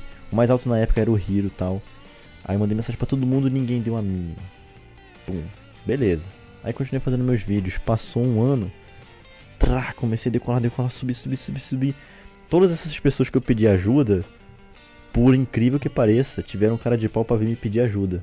Depois. É. E o que, que eu fiz? Eu ajudei. Tá certo. Eu certo. mandei inscrito pra todos eles, eu falei assim: Tu vai ver então. Eu cresci sozinho, te pedindo ajuda antes, você não quis, agora você veio se humilhar pra pedir ajuda, hum, humilhando entre aspas. Pedir ajuda, eu vou te ajudar e vou te mostrar que eu consegui sozinho e vou te mandar esse público que não vai adiantar de nada que você não vai conseguir manter ele, porque não é seu. É, mas é isso aí. É, Então, isso aí tipo ele assim, falou. Isso aí pra mim, nossa, foi satisfatório. Que delícia que foi esse momento, porque cara, é, eu mostrei que eu consigo, entendeu? Uhum. Eu aqui, eu, eu, vou, ser, eu vou falar pra você, várias pessoas me ajudaram tem, e tem me ajudado. Gente que eu. É que nem eu falei pra você, eu não, eu não venho da colê do pessoal do YouTube. Então, é, eu conheço um, conheço, conheço outro. É, eu não sei se você conhece o Zuzoyama, ele é youtuber, mas é pequenininho, tudo da região aqui. O Zoyama, o Fábio, o Fábio, o Fábio Zucchi, né? Hum. Aí o Rodela, o Rodela você conhece, né? Eu O conheço. Rodela participou aqui, veio com o Interrogando inteiro, tipo o podcast dele, participou. Ele e o Vandinho? Tem, É. mais, tem mais gente além dele e o Vandinho? Tem ele, o Vandinho e o Christian, que eu acho que hoje eu não vi numa live do, do, do Rodela que o Christian tá saindo fora. Ele é o operador, no caso do. do- Pode crer. do- O do- vídeo que eu vi deles lá foi. Eu fiquei sabendo que eles fizeram podcast. O único vídeo que eu vi foi aquele que, que ele levou o Igor lá, né? É, o Igor, né? Pode. Inclusive a mãe do Igor vai vir participar com a gente aqui, a tia Tânia, dia 8, dia 6 do mês que vem. Pode que eu já fui na casa do Igor lá, ela fez É. pizza. Na hora que eu cheguei lá, ela. Você veio na minha casa, até que enfim. Aí ela fez pizza, a gente conversou lá, trocou ideia maneira. Eu vi um vídeo que você tava no carro lá, eles estavam. estavam- Sim, fui lá no evento de É. drift com ele lá, depois a gente foi pra casa dele, pô, foi uma resenha, foi Eu fui, eu fui lá agora no evento dele, agora que teve agora. É, lá. né? Eu, eu também tava pra ir nesse evento, mas eu tava ocupado, aconteceu um negócio aí. Então fui lá. Cara, eu assim, não que eu não, não curti drift, mas que negócio barulhento, cara. É, o dia inteiro. Vrá, vrá, vrá, o dia inteiro. Gostoso pra quem tá dentro é, do carro. cara, eu achei até legal, assim, tipo, porque eu nunca tinha ido. Não, eu que gosto Mas, de carro, só de eu chegar e sentir o cheiro de Ah. pneu queimado já começa a dar arrepio. Adrenalina, já. né? É maravilhoso. Então, mas eu, eu achei da hora na hora que eu cheguei, a fumaceira, o negócio mais passou. Você tá ligado que velho, vai- chega um ponto que o barulho começa a incomodar, tá entendendo? Ah, mas aqui, ó, você é da época dos Opala, das Ah, caravanas, seu cilindro. sim, sim, Aquilo era é, barulho que. sim. Você acha que. Lohan, você sabe o que é Opala? Lógico.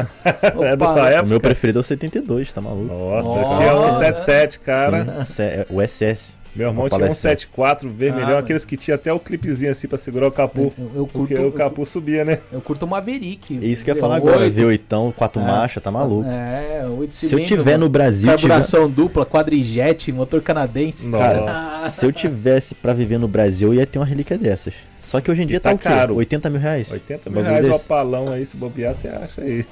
Eu gosto do é 72, Maverick. é o 72 que tem a lanterna quadradinha É. atrás, né? Aham. Nossa, lindo. Tá maluco, lindo demais. Mas um Mavecão hoje é difícil achar ele em condições, hein, cara? Quando você acha, é um preço que você não vai comprar, porque vai Não, é olhar, você vai dar gostoso dó. demais dirigir uns carros É. daquele, né? Pô, cara? aquele volantão assim fininho, assim, grandão assim de madeira. Nossa. Que nem eu Doido pra dirigir um carro O desse. pessoal não sabe que é carro com chassi, velho. Porque você colocar um motor daquele num carro monobloco, ele vira do avesso, não é que você acelerar, tá entendendo? É, no Brasil, chega- quando eu era bem mais jovem e tudo, né, eu- meu primeiro carro foi com 15 anos. né, minha mãe é, me deu o primeiro carro, um Chevetão. Chevetão 74, vermelhão, era a Ferrari da cidade. E eu tirava, tirava, fazia uns, uns peão lá. É bom, né? Que o Chevette é tração traseira, né? É, não, mas você encostou, tum, dá um toquezinho, o bichinho já três voltas. Maravilhoso. Pô, tem uns carros brasileiros que eu gosto, sim, pô. Das antigas eu gosto muito também. É referência do meu pai também, né? Rock and Roll das antigas. eu tava mostrando pro. Ó, tem um Carro. segredinho no YouTube aí, eu tava mostrando pro Lohan. Eu, eu, eu também fiz vídeo pro. Comecei a querer fazer vídeo pro. Nossa, muito engraçado o vídeo dele. nem cara, fala, cara, nem 2017, fala. 2007? 2007. Cara, o cara postou vídeo em 2007, o YouTube tinha dois anos, mano. Dois anos, cara. Eu fui o primeiro youtuber do Japão, é? mas não dei sequência. Pô, muito. Pô, faz o quê? 15? Não. É? 15 é, anos? É, é por aí, cara, uns 15, Cara, tu 16 postou anos. vídeo há 15 anos atrás. Eu tinha. Nas montanhas de Nagano fazendo drift, cara. Eu tinha. Eu, Alteza. eu tinha 11 anos quando ele postou vídeo a primeira vez. Hum, Não, e ó, é, você tinha ficado rico com esse negócio, cara, porque essa daí, que é a época que ele postou, é a época que não tinha nenhuma regra no, no, no- no YouTube. Ele só queria gente pra fazer Mas vídeo. era isso aí, vídeo Tá pequenininho. Você vê que os Hum. cortes é pequenininho, mas aí apareceu na neve lá fazendo, fazendo treinamento de drift e tudo. É, nas montanhas de Nagano Você aí. já foi vida louca? Não, não era vida louca. Eu subia, eu era daquele que eu subia a montanha na neve, É. porque tava nevando, os caras queriam brincar lá em cima, nos estacionamentos, que a polícia não enchia o saco. E arrependia porque tinha que descer, cara. Como é que desce com um carro, velho, de drift na neve? pra quem não tinha experiência na época. Mas não era que era porra louca, não. Eu, eu, eu ia na onda, né? Falando em drift na neve, foi um dos vídeos meu que estourou. Legalzinho, assim, É. no começo ali que deu uma ajuda. Drift na neve. Tive um dia que eu fui pro trabalho eu filmei, pô. Acho que ninguém nunca fez isso, né? Ir de estacionamento. RX8 pro trampo e ainda no dia de neve fazendo drift. Acho que é Não. bem único isso aí, né? Vamos fazer então. Foi bem louco que eu vi esse vídeo. Você na rua fazendo, Indo pro trampo, pro trampo assim, ó. No meio da pista, você segurando o telefone. Gravando louco. com a GoProzinha, pá. E você parou de usar a GoPro pra vídeo ou ainda continua? É, depende da situação, eu preciso usar pra fazer um time-lapse, enquanto a câmera fica parada fazendo um time-lapse ali, pra não precisar usar a câmera que eu tô na mão pra fazer o vlog, ela fica ali. Então, de vez em quando, quando eu quero filmar na água, Celular você faz ou não? não, não. É muito ruim, é muita diferença É de muita qualidade. diferença. É que, Hum. tipo, quem não, tipo, é, quem entende Hum. da imagem, quem sabe ver a textura, essas coisas, Hum. não vai conseguir abrir mão de usar Não. uma câmera, né? Quer um Sim. conselho? Nunca peça o Lohan pra tirar foto do seu celular sua. Ele Hum. demora uns, uns 30 minutos pra ele achar. Aí ele o- coloca no automático, no manual, Vai, aí foca vai lá, aqui. tipo. Conhece tudo. Eu falei, rapaz, não, é só chegar e bater a foto, mano. Não, mas tem que mudar aqui, tem que colocar isso, tem que colocar aquilo, manja tudo, mano. Tem uma pessoa que fez uma pergunta aqui, né? Mandou um superchat de Gorria Coen, o Igor Suzuki. É, eu não sei se a pergunta é se você trabalha ou não trabalha ainda com ele, mas salve galera do Cast Brother. Pergunta para o Lohan Saito por que ele parou de trabalhar com o Fabio Você não parou de trabalhar com ele, parou? Não. Não, Não. ele ainda continua trabalhando. Continua, né? Pô, E é por uma que, que o coisa- pessoal pergunta Ah. isso, será? Na live Não nossa também era só isso que o pessoal perguntava. Tá Porque tudo sob controle, rapaziada. é que nem eu, eu, eu que não eu, eu acompanho o médio, eu não acompanho tanto, eu sei que você trabalha pra ele aí. Mas não, nós tava aí. Aqui, ó. Sim, tipo, tô- é, tem que, eu fui pra Tóquio algumas vezes esse mês aí, mas foi pra outras coisas também, Sim. né? Não foi só pra fazer o trampo com ele, mas enfim, tá tudo de boa e mesmo que se parasse também ia ser uma coisa suave, né? Pô, mudou algumas regras ali do que a gente tá fazendo, mas tá em contato ainda fazendo Uhum. algumas coisas. É, posso fazer uma pergunta sobre justamente sobre o Fábio que eu tenho curiosidade? O que, que ele faz da vida, velho? Cara, aí Obrigado. tu me complica. Não pode ele falar. faz, ele fa- é porque parece, vamos supor, ele até explicou isso pra mim, né? O marketing às vezes parece que no Japão é meio atrasado. Ah, Mas o marketing no Japão, ele tem um próprio sistema que acaba se fechando e é só aqui no Japão. Então É. fica difícil dele mostrar exatamente como que é o tipo de marketing que ele faz, mas ele faz muito é como é que fala? É, relações públicas. Hum. O negócio dele é conversar com o empresário, isso, isso, aquilo, e trazer o trampo pro, pro- Network. pro- Ah, o network. Ele faz o network, tá ligado? Ele procura, não é caça-talentos? Ou não? Também, também. Se ele vê uma, uma possibilidade ali, ele É. traz, e em cima dessa pessoa ele desenvolve uma parada e lança e ele tira a parte dele. Porque perguntaram pra mim o que, que o fez. Eu falei, rapaz, eu sei que ele jogava bola. É, ele já Agora- foi profissional, mas aí parou porque ele teve uma lesão séria no, no tornozelo. E aí depois ele foi a primeira vez que ele tentou fazer marketing, ele até falou isso no canal dele, o vídeo que eu fiz pra ele. Ele foi tentar fazer com o dinheiro dele, é uma parada de 20 milhões que ele tinha que fazer. Aí o cara falou assim: se eu não conseguir, eu pago.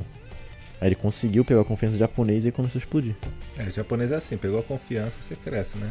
E ele tem muitas empresas, só que ele chegou num nível que ele não precisa nem de ficar divulgando, né? Nem ficar É, tipo, ele, falando a respeito, né? ele, Ele- ele não deixa muito claro pra mim, mas eu sei o que ele faz exatamente. Ele tem a Azura, a empresa dele que faz marketing no Japão, mas é uma coisa muito de sistema japonês. Então, tipo, se ele explicar também, vai ficar explicado, as pessoas vão falar assim, ah, isso. Essa parte aqui nem assim, eu conheço muito gestor de tráfego aqui no Japão, que eles falam que a gestão de tráfego do Japão é a pior que existe, cara. A segmentação ela é terrível. Se uma criança lá assistindo lá o Shinchan lá, de repente parece a propaganda de cigarro pra criança lá, tipo, A segmentação é horrível, eles não têm uma segmentação de público. Então, mas aí eu já não faço ideia de como é que funciona esse Então fala- mecanismo que é. eles usam, né? Mas falam que o sistema de publicidade aqui do Japão é meio. Só que o marketing dele também é muito orgânico, né? Hum. Tipo assim, é muito de boca a boca. Sim. E é com gente de muita grana, né? Ao invés dele fazer um marketing, é, por exemplo, de uma paradinha que custa 10 ienes, ele só vai fazer o marketing de iate. Ele vai tentar fazer venda disso pelo menos uns dois por mês. E se ele vender dois iates por mês, são Nossa, é muita coisa. 7, muito- 10 milhões de dólares. entendeu? Depende do iate até mais. né? E ele não Né? faz só isso, tipo, um sofá que os caras vendem lá é 5 milhões. Você tá ligado que Tá assim, ligado. o, o meu projeto é montar um Yatcast. Yatcast é, é o melhorzinho. Puta, Aqui- já lancei várias ideias pra ele, só que ele não, não. Algumas coisas, tipo, deixou passar, que não, não sei, vou deixar, não vou fazer. Ó. Ou, ou acabou caindo no esquecimento. Vou encher, vou encher um pouco o ego aqui dele aqui, porque a galera tá bombardeando aqui, hein? É. Senão a galera vai ficar brava, ó. Lucas Barros.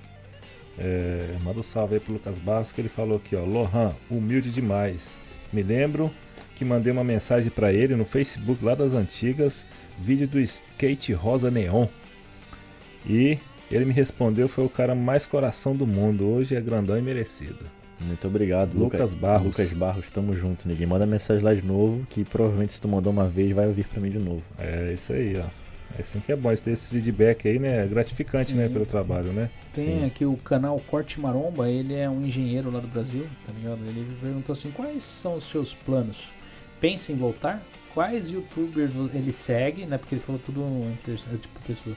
É, ele está vendo atu- na atualidade, por que não grava mais vídeos? Acho que essa parte de não gravar mais vídeos a gente conversou agora há pouco, né? Não- Sim. Mas isso daí de voltar, sim, tô acumulando um- uma Genkidama aqui, que uma hora eu vou jogar, tá é, ligado? a galera do Se Dragon prepara- Ball aí. Se prepara que quando eu começar, filho, vamos ver, né? Então vamos ver que se tudo Vai- colabora, porque nada depende começar. só de mim, né? Vai começar porque eu tô, eu E tô na o, cola qual é a outra pergunta? Como é que é? É, Que ele fez? o- qual, qual os youtubers você segue? Qual youtubers eu sigo? É, tipo, Tem da muitos que eu... atualidade, que, você está vendo da, na, atu- na atualidade. Cara, pra ser bem sincero, eu não sou muito de acompanhar o mesmo tipo de conteúdo que eu faço. Hum. E eu vou mais pras coisas que eu quero estar ligado. Eu assisto o modo carreira solto, que eu gosto de ficar ligado sobre Ah. futebol, tudo. E cara, alguns cortes de podcast que aparecem pra mim, eu acho interessante de algumas pessoas que eu gosto. E fico mais ligado em música e sobre audiovisual também. Um pouco de cinema e mais o que? Eu vou esquecer agora. Eu tenho que entrar aqui no meu na minha aba de, de, de inscrição, o que, que eu tô recebendo. Ó, aqui ó, comentário, imagina, a Márcia postou, ó. Imagina uma empresa do Lohan, chique no último, né? A galera tá, tá botando fé aí, tá dando... Então, porque... É o que que é? A Márcia mandou o quê? Ela falou, imagina uma empresa do Lohan, vai ser chique no último. Hum, Lohan empresário, é- é, são vários estágios, né? Lohan molecão andando de skate, surf, pá. E agora, Lohan de terno e gravata é empresário. é, isso é maneiro pra caramba, né? Tipo, Mas essas transição assim dá um bug também pra você assim? Tipo assim, porque é, né, é, a vida vai indo, a gente vai hoje você é pai de família e tudo, as coisas vão acontecendo. É natural pra você ou, ou te dá um baque assim, você fica meio perdido assim às vezes? o que me deixa meio incomodado é você ter que. É, é- exige muito de você essa mudança porque você tem que aprender coisa nova. E toda hora tá aparecendo coisa nova pra aprender e eu gosto de aprender todas ao invés de terceirizar elas. Então, tipo, a visão empresarial de certas coisas. Puta, cara, isso daí é um processo que não é simples. Não aprende por dia da noite a ser. Ter persuasão em certas situações, saber como se impor. É, o que, o que você acha que é melhor de fazer, o que, que vai dar dinheiro ou não, o que, que seria bom. Então, é muita coisa isso daí. Então, esse processo já tá vindo de um tempo. Agora, de incomodar no, no processo dessas coisas aí, cara, hum, o que incomoda é você não tá conseguindo deixar isso claro, esse caminho pra todo mundo, né? Porque você tem que se esconder às vezes, depois você consegue mostrar, depois não, então A é transição só, é, é só, só né? essas transição também atrapalha. O que eu não queria é que essas coisas que vai mudando atrapalhassem no que eu gosto de fazer, que é vídeo e pronto, entendeu? Eu não queria fazer vídeo pra trampo só, eu queria fazer vídeo pra mim, entendeu? Porque eu comecei fazendo pra mim, então eu aprendi tão bem a ponto de poder fazer profissional, mas eu queria fazer pra mim, isso que me dá vontade de fazer de verdade, entende? Até E- mesmo se você quisesse fazer vídeo comercial pra divulgar, por exemplo, no seu canal e lá virasse só vídeo de empresa, você divulgando, Eu acho que você não teria chegado onde você chegou, né? Não, não tem como. Porque. Não tem como, eu acho que ninguém consegue, né? Não, tem que ter entretenimento. Né? É, na real. A galera vai pelo entretenimento, não pela. Lógico, a gente sabe que o mundo gira capitalismo, né? Sim. Pra poder manter uma estrutura precisa de um capital, mas ficar postando só coisa de trampo, acho que é muito. Nem É. eu que sou eu, gosto muito, assim, eu gosto de postar o dia a dia e tudo, mas nem o YouTube eu tenho mais, né? Mas é que assim também, tipo, por ter tido filho, né? Algumas coisas travam. Então tu tem que aprender uma outra vida totalmente diferente também, criar outras responsabilidades. E aí você. Quando você pensa que vai conseguir fazer um negócio, você acaba tendo que ceder pra poder dar prioridade a isso. Hum, é, eu sei Pronto. que eu tenho família, né? É um Sim. negócio. Isso daí tá muito recente na minha cabeça. Entende? Eu não esperava também, foi um negócio inesperado. Teve a merda da pandemia também, que tipo, Atrapalhou Cara, tudo, né? se não tivesse acontecido a pandemia, e- esse meu curso já estaria na, na pista já. É, isso aí atrasou Antes. a vida de muitos, muitos empresários. O muitos curso estaria na empreendedores, pista. né? Eu perdi um monte de cliente japa em Tóquio. Eu tava entrando no mercado japonês sozinho pra fazer audiovisual. Tipo, vídeo de 5 minutos já ganhava uma grana maneira. Entendeu? Então muita coisa tá acontecendo. A pandemia me quebrou. É, é, a decisão de parar ali mais ou menos, porque foi uma coisa que eu não me arrependo muito. Só em alguns. de- Poderia ter feito um pouco diferente. Então. Teve certas escolhas que foram. Que atrapalhou, assim, mas. Aí o, o, o Paulinho aqui do Infinity 4x4 mandou outro superchat de mil ienes. Aí ele falou: Gosto muito de carros antigos. No Brasil, o Opala, é, o Opala e no Japão, o Jimmy. Ah, É, sim. para, o, é, para o Lohan, pensa em voltar a morar no Brasil? Hum, cara, eu acho que eu só moraria no Brasil se eu tivesse uma grana, hein? Porque o Brasil é um país que você só vive bem se você tiver um dinheiro, né? Isso Sim. é fato. Se não tem grana é mais complicado. Então se você né? não tem dinheiro no Brasil, aí caramba, aí fica difícil, hein, cara. E as coisas tá caras, hein, cara, no Brasil. Eu que sou praticamente um turista, tô lá todo ano, duas vezes por ano. Cada vez que eu vou, eu levo um susto. É, vai levar o rapaz aí da Você sabia, você sabia que a picanha, a picanha agora tá sendo colocada aqui nessa etiqueta, é? Sabia? É, de etiqueta de roubo, De velho. roubo? A picanha, tem gente enfiando picanha, as mulheres enfiam debaixo assim da saia, bota assim dentro da, do paletó, da Sa- bolsa. Sabe essas etiquetinhas que você encontra nos mercados aqui com sensorzinho? Com alarme? não roubar, com alarme? Estão colocando na carne. Na carne, cara. Eu vi isso no Carrefour em Pô, São mas aí Paulo. a carne ela fica numa- num lugar onde tem como uma pessoa meter a mão e levar, não fica É, ué, dentro da- tipo, do vidro, não? é. Não, não fica. Lá fica tipo exposto, né? É No- que- Sacadinho assim, né? No Ué, vácuo. então por que que não resolveu colocando dentro de um lugar onde tem que pedir pra alguém pegar? Aí não tem como roubar, ao invés de Mas é- botar... não é? Não, mas, Mas é a pessoa porque- saiu ali, né? Pega, põe e vai embora. Mas é porque ocorre o seguinte, tipo, hoje se você vai no mercado brasileiro, tem lá os pacotes selado, Ah, a vácuo, tá ligado? Ah, pode então crer, porque é se o você cara- pegar e ler pra comprar Sim, mesmo, porque se o cara tipo. passar com esse negócio ali na. Negócio a pica, É, né? a É pica. por esse motivo, pode crer, É. viajei. Então, muito como ela vem embalada hoje. É, que antigamente na, na, na época de Brasil, quando você veio do Brasil há 10 anos atrás, é, depende de onde você vem, é açouгão, né? Então Uhum. nos açougues é vitrine, mas nos hipermercados é a carne embalada, né? Então ela já vem com aquela embalagem a Cara, vácuo. Quando eu saí do Brasil, tipo, as coisas estavam muito baratas depois que eu vi agora, me mostraram, tipo. em- sem condição. Mas O preço que- das coisas. Mas eu acho que é no geral, sabe? Porque quando eu cheguei aqui no Japão em 2006, pra 2006, eu lembro um quilo de picanha no Japão custava 400 e poucos ienes. Hoje tá quase 3 mil ienes aqui no Japão. Então, se você for ver, o aumento também foi muito expressivo aqui. Era 1900 É. ou 5 anos atrás, né? Mas aí, tipo. Não, é- 1900 tava esses dias atrás, tá entendendo? Aumentou assim. É, aumentou. Mas isso daí é coisas específicas, né? Porque geralmente as coisas do Japão têm o, pre... o mesmo preço há 20, 30 anos, né? Tipo, certas coisas, né? Certas marcas de biscoitinho, coca, essas paradas Uhum. assim. Coca-Cola, tipo, 2 litros, 138 ienes. E não saiu disso, tá ligado? Pois é, mas é carne teve um problema também, é porque assim. É que isso daí é uma outra parada, É, carne. né? é- é lei de, de, de oferta e procura, né, cara? A China começou a consumir muita carne, cara. Então o que acontece? Aqui no Japão encareceu justamente por causa disso. Tipo, a China oferece uma oferta muito maior. Tudo que a China quiser consumir mais, tá ligado? ferrou. É. É, Porque é gente pra cara. É o quê? 1 bilhão e 300 milhões de pessoas? Não, já tá mais já. já tá mais, já, meu filho. já- Nasce pelo menos.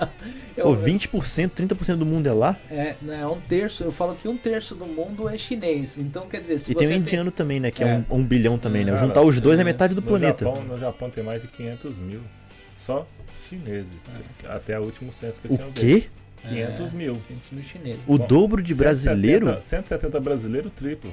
Que nem eu tava até numa live, eu citei que o, já, a China tinha é, 500 milhões de soldados. Na verdade, não, eles têm 500 milhões de pessoas que podem lutar numa guerra, tá entendendo? Pode lutar É, numa que eles guerra. podem É, lutar numa vai guerra. assim, é. só o mundo.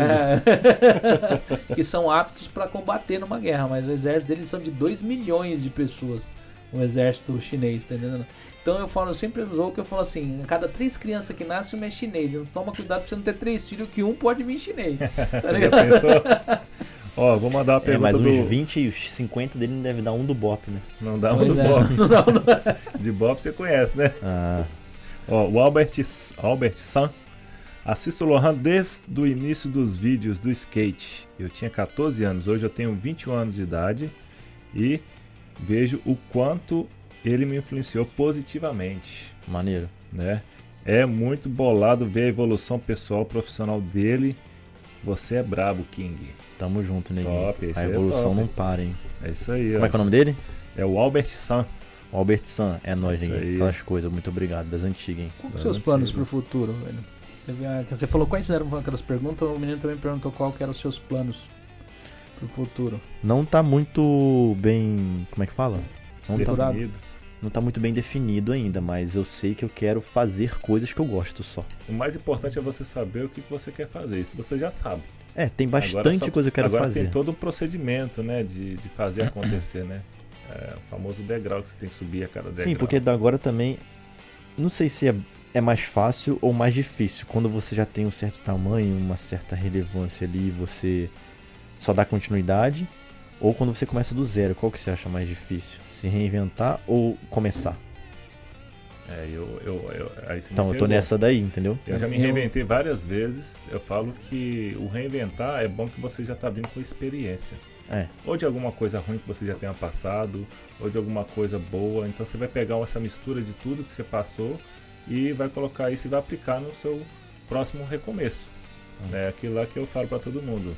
É, igual você é jovem, né? Você tá com 20 e poucos anos. Então ainda tem muito, muita caminhada ainda, né? Né, Christian? Tem, Ah, pô. Tá maluco, Quando 26. eu, quando eu cheguei no Japão, eu tava com 28, eu achava eu era novão, tá ligado? Ah, eu cheguei com 15 anos de idade. Lohan chegou com quantos anos? O- Oito? 17. 17? Tô com 26 agora. Ó, a Márcia tá perguntando o que que é luva de pedreiro. Explica aí. Todo mundo tá, tá boiando aqui, luva de pedreiro. Só Literalmente, deve, literalmente deve saber, né? Uma luva de um pedreiro. Não, Você desliga esse negócio aí também, aperta o botão do meio aí. aí. É, É uma. Parece Litera... esse negócio da interferência no fone aqui. N- jogador de futebol, luva de pedreiro. O pessoal já respondeu aqui. Não, pra mim tá Jogador perfeito. de futebol agora. É o meme aí do maluquinho que acerta um ângulo bonito no gol e. Ele é bom, ele fala, é bom. Receba, tá ligado? Você, Receba. você curte futebol? Ele joga bem mesmo? O que, que você acha? Não, acho que, dele. acho- não, tem que ver ele jogando, mas acho que não, pô. Porque ele deve ter, faz... ter, ter feito várias vezes até acertar aquele ângulo, não tem como. Nenhum Hum. profissional acerta naquele ângulo ali quando quer. Isso não existe. Porque Só até É bola só, pra, vê. é só pra, tipo, fazer um chute que surpreende e depois falar, toma, receba o melhor do mundo, tem pra brincar. Mas Mas o bicho estourou ainda. ele tem o quê? 21 anos já? Eu acho que não dá Ué. tempo de virar jogador mais, até porque ele é a capa do grilo também, né? Fininho, maluco. Tem A que capa tá... do Grêmio é porque ele é veloz, mano. É, ele tem que mas estar. tem um com 20 doutor- anos era pra ele estar com um corpo já muito Mas forte, tem um né? doutor lá que vai cuidar dele. É. Pelo menos tem Pode. que cuidar, porque foram oito, o- oito histórias marcadas. Se o cara não cuidar, tá lascado. tá É, uma polêmica ver. Tomara que dê tudo certo pra ele, que ele consiga ficar em alta performance. Mas, cara, ele vai ter um, um belo de um trabalho ali, porque o cara é magro, hein? sofrido também. Coitado do moleque. Trabalha desde os 7 anos capinando. Tá com 21 agora e, pô, ganhava 25 reais por semana. Tipo, o moleque era muito simples, da roça, do último do último da sociedade mesmo ali. Uhum. Então, sei lá, né? Tomara que dê tudo certo pra ele. Mas já deu certo, na verdade. Já, Independente, já. ele não precisa fazer nada, na verdade. Ele só pode continuar vivendo de influenciador só. É que nem a história do mendigo aí, o cara tá andando de Porsche. Não, é, aquilo lá foi O bravo. cara tá cara. andando de O Porsche. velho. O mendigo lá, o, É, é. o malucão lá, Da, da, da- Sapecou? Participou agora do Flow Podcast lá, velho. Acabou de participar. O Ele cara tá participou mais agora? É, participou ontem, ontem de ontem. Pô, tem Flow que ver, Podcast. Será que já tem empresário já? Não sei não. Tá... Mano, olha como é que o Brasil é, mano. 20, 20 mil pessoas assistindo online ali, ó, tá ligado? O Mano, direto. olha como que o Brasil é, mano. Mendigo do nada tá no flow, Estão mano. querendo colocar o cara como vereador lá, tá, Vai, vai ligado? tá sair, ligado? vai sair, vai ganhar. Isso, o cara tá. Mano, Olha, o Tiririca não foi o deputado mais votado do Brasil? Pois é, o pessoal Virou não comédia, leva. a política virou O comédia. pessoal não leva nada a sério, tá ligado? Tipo assim. Né? E Não, é um o, negócio. o Brasil, ele tá, ele tá assim, perdido, assim, eu creio. Essa parte política eu nem gosto muito de falar, porque eu Cara, não sou muito político, sabe? Mas tá virando uma bagunça danada, eu creio Eu não- que... Mas eu acho que na verdade não é que tá virando, já foi, já. É que a gente não tinha. Eu, eu acho que a política ela era um negócio que o pessoal não conversava sobre ela. Tá ligado? Eu acho que com a internet o negócio ficou meio. Eu não entendo muito de política, não, nem gosto muito de me atrever a, a falar sobre, mas eu acho que é porque o Brasil já começou errado, né? Ah, por quê? O Brasil já começou na putaria, mano. Não tem como. É, Vai ser difícil consertar mesmo, igual... E ninguém vai ser patriota num país de que todo mundo é mistura. Aquele patriotismo absurdo, Aham. igual um americano, igual um japonês, entende? O japonês, eu creio que se tu pegar 10 brasileiros e 10 japonês, muitos. Tenho certeza que mais japonês morreria pelo Japão. O brasileiro falando, ah tá, vou meter o pé, filho. Tipo, é um pensamento É que, diferente. é que nem eu tava zoando, o pessoal fala que aqui no, no, no Japão, eu não lembro quem citou essa daí, falou assim que tipo no Japão tem esse negócio de ser ra- rafo, né? Aí a gente é mixo, né? Tá Sim, ligado? mixo. Foi você que falou? Olha. Falou, Mixo? É mix, é mix, cara. É, uma, porra- Ah, é mix. mixo. É uma porrada de raça, cara. Não, cara, eu tenho aqui no meu sangue a África, do meu avô, tem da, da mãe do meu. A avó do meu, do meu pai, que é alemã. Aí tem a da minha mãe que é portuguesa, tem japonês, que é da mãe do meu pai. Cara, tem tipo pelo menos uns cinco sangue aqui de cada, de cada continente. Eu sou uma mistura absurda aqui. E o nome Lohan é da França, nada a ver. Tipo, eu sou um vira-lata 100%. Nossa, eu vou, eu vou conversar com você sobre canal alheio, tá entendendo? Canal alheio? É, canal, canal dos outros, Ah. né? Você pensei que era um canal que chamava não, assim. Não, não.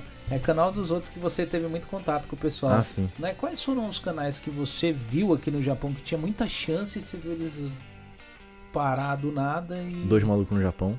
Você participou de um negócio que era muito próximo de um podcast com eles, não participou? Sim. Isso faz muitos anos. Se essa molecada tivesse entrado num negócio daquele ali, eles tinham ficado. eles E a gente perdeu, foi o que eu te falei. A gente não tem nada tipo por trás pra cuidar, porque a gente muito criativo, era uma época de ouro, cara. A gente tava numa numa coisa de criatividade assim que não parava. Eu tinha muita força de vontade pra tudo toda hora, tudo agora tipo tanta coisa que rouba minha atenção que eu tenho que ter a responsabilidade que acaba te deixando sem energia às vezes pra o que você quer, que é Sim, sim. coisa sem compromisso.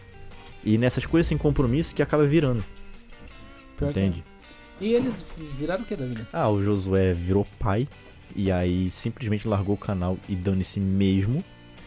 E o Bruno acabou indo tendo que fazer sozinho pro lado dele, só que acho que não virou o suficiente do mesmo tamanho que o outro. Então eles tinham um projeto muito louco, muito o louco. José não tava fazendo meio que um. Eles tinham um podcast com, Ah, eu já o- não- com o Rafael? Acho que fez. Tipo, meio que ele, o ele É, na o casa no- dele. é o nome de gordo. É lá. Gordões, né? É, Tsunami, um negócio negócio assim. Era um negócio meio.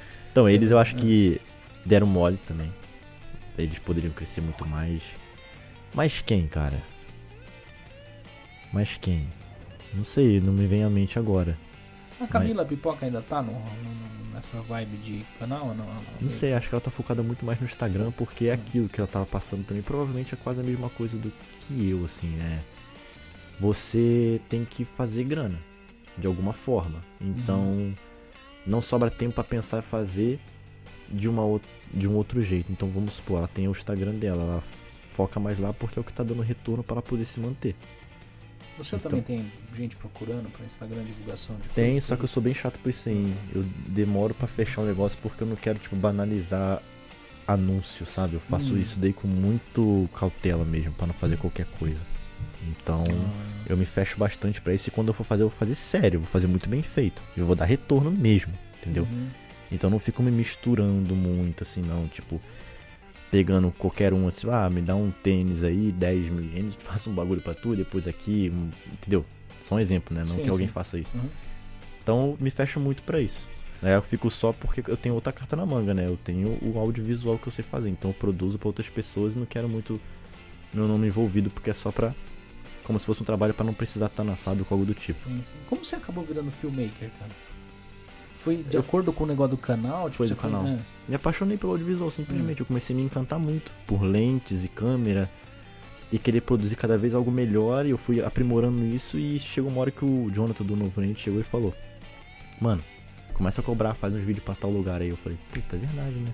Fui fazer o primeiro que eu fiz pro Shiozaki Beach. O primeiro que eu fiz já Foi muito foda. Aí eu falei, puta, eu consigo fazer isso aqui tranquilo. Então eu comecei a fazer. E você foi pra Turquia, foi pra, Istan Sim. foi Istambul, foi lá pra. Como que foi essa experiência pra você, cara? Foi sensacional. Tava tipo de bobeira ali, fazendo meus trampos normal, Tóquio, pá. E aí veio a proposta, né? Que era o, o Kazé né? Aí ele chegou e falou, vou precisar fazer um evento na Turquia da Money Express, da empresa dele de Bitcoin, Ethereum, mineradora dele lá. Você... Aí ele queria fazer um evento lá, porque já era o pessoal da Moai, né? Moai Events, ouvido Uhum. falar da Moai Events? Já, já, já. Então, produzi um vídeo pra ele, pra eles lá, e aí. Como já produzi pra eles, porque a empresa acho que é dele, com a irmã dele, não sei, algo assim. E aí ele também tinha outra empresa que é a Mania Express por trás. E aí ele me, como já me conhecia, ele pediu pra fazer um vídeo pra ele em Tóquio, que ele foi ter um encontro de sócios dele lá. Aí eu fiz um Uhum. vídeo pra ele em Tóquio, eu nunca tinha feito vídeo pra ele diretamente, só pra Moai, né? Relacionado a eles Sim, ali. sim. Aí eu fiz um vídeo pra ele em Tóquio. Aí depois de dois dias eu já entreguei o vídeo pra ele. Aí ele gostou tanto do vídeo que ele falou: Não vou usar o filmmaker de lá, leva o Lohan. Eu quero ele lá comigo. Aí ele foi, pagou tudo, passagem de volta, business class ainda, que eu achei muito louco, até fiz um vlog. E aí acabei fazendo esse vídeo lá, lá em Istambul e depois fui pra Ucrânia também, pra fazer outro vídeo pra ele na empresa dele e já era. Foi isso. E a experiência ali pra fora pra Ah, fazer sensacional, a própria puta, mano. profissão, né? É um negócio que você gosta, né? Sim, eu fui pra pago, pô, o cara exigiu que fosse eu, isso eu achei incrível Isso é único, né, cara? Então isso é foi uma coisa foda. que. E como é que é a Ucrânia, cara? O que, que você achou assim? É, é parecido um pouco com o Brasil, parecido um pouco com o Japão ou nada a ver? Ucrânia, é, eu vou falar de modo grosseiro, mas não sei se isso chega a ser uma ofensa, mas eu achei um lugar muito merda. Só é Kiev. Saiu dali, é pasto o tempo inteiro e o- quando tem alguma coisa é cenário de guerra.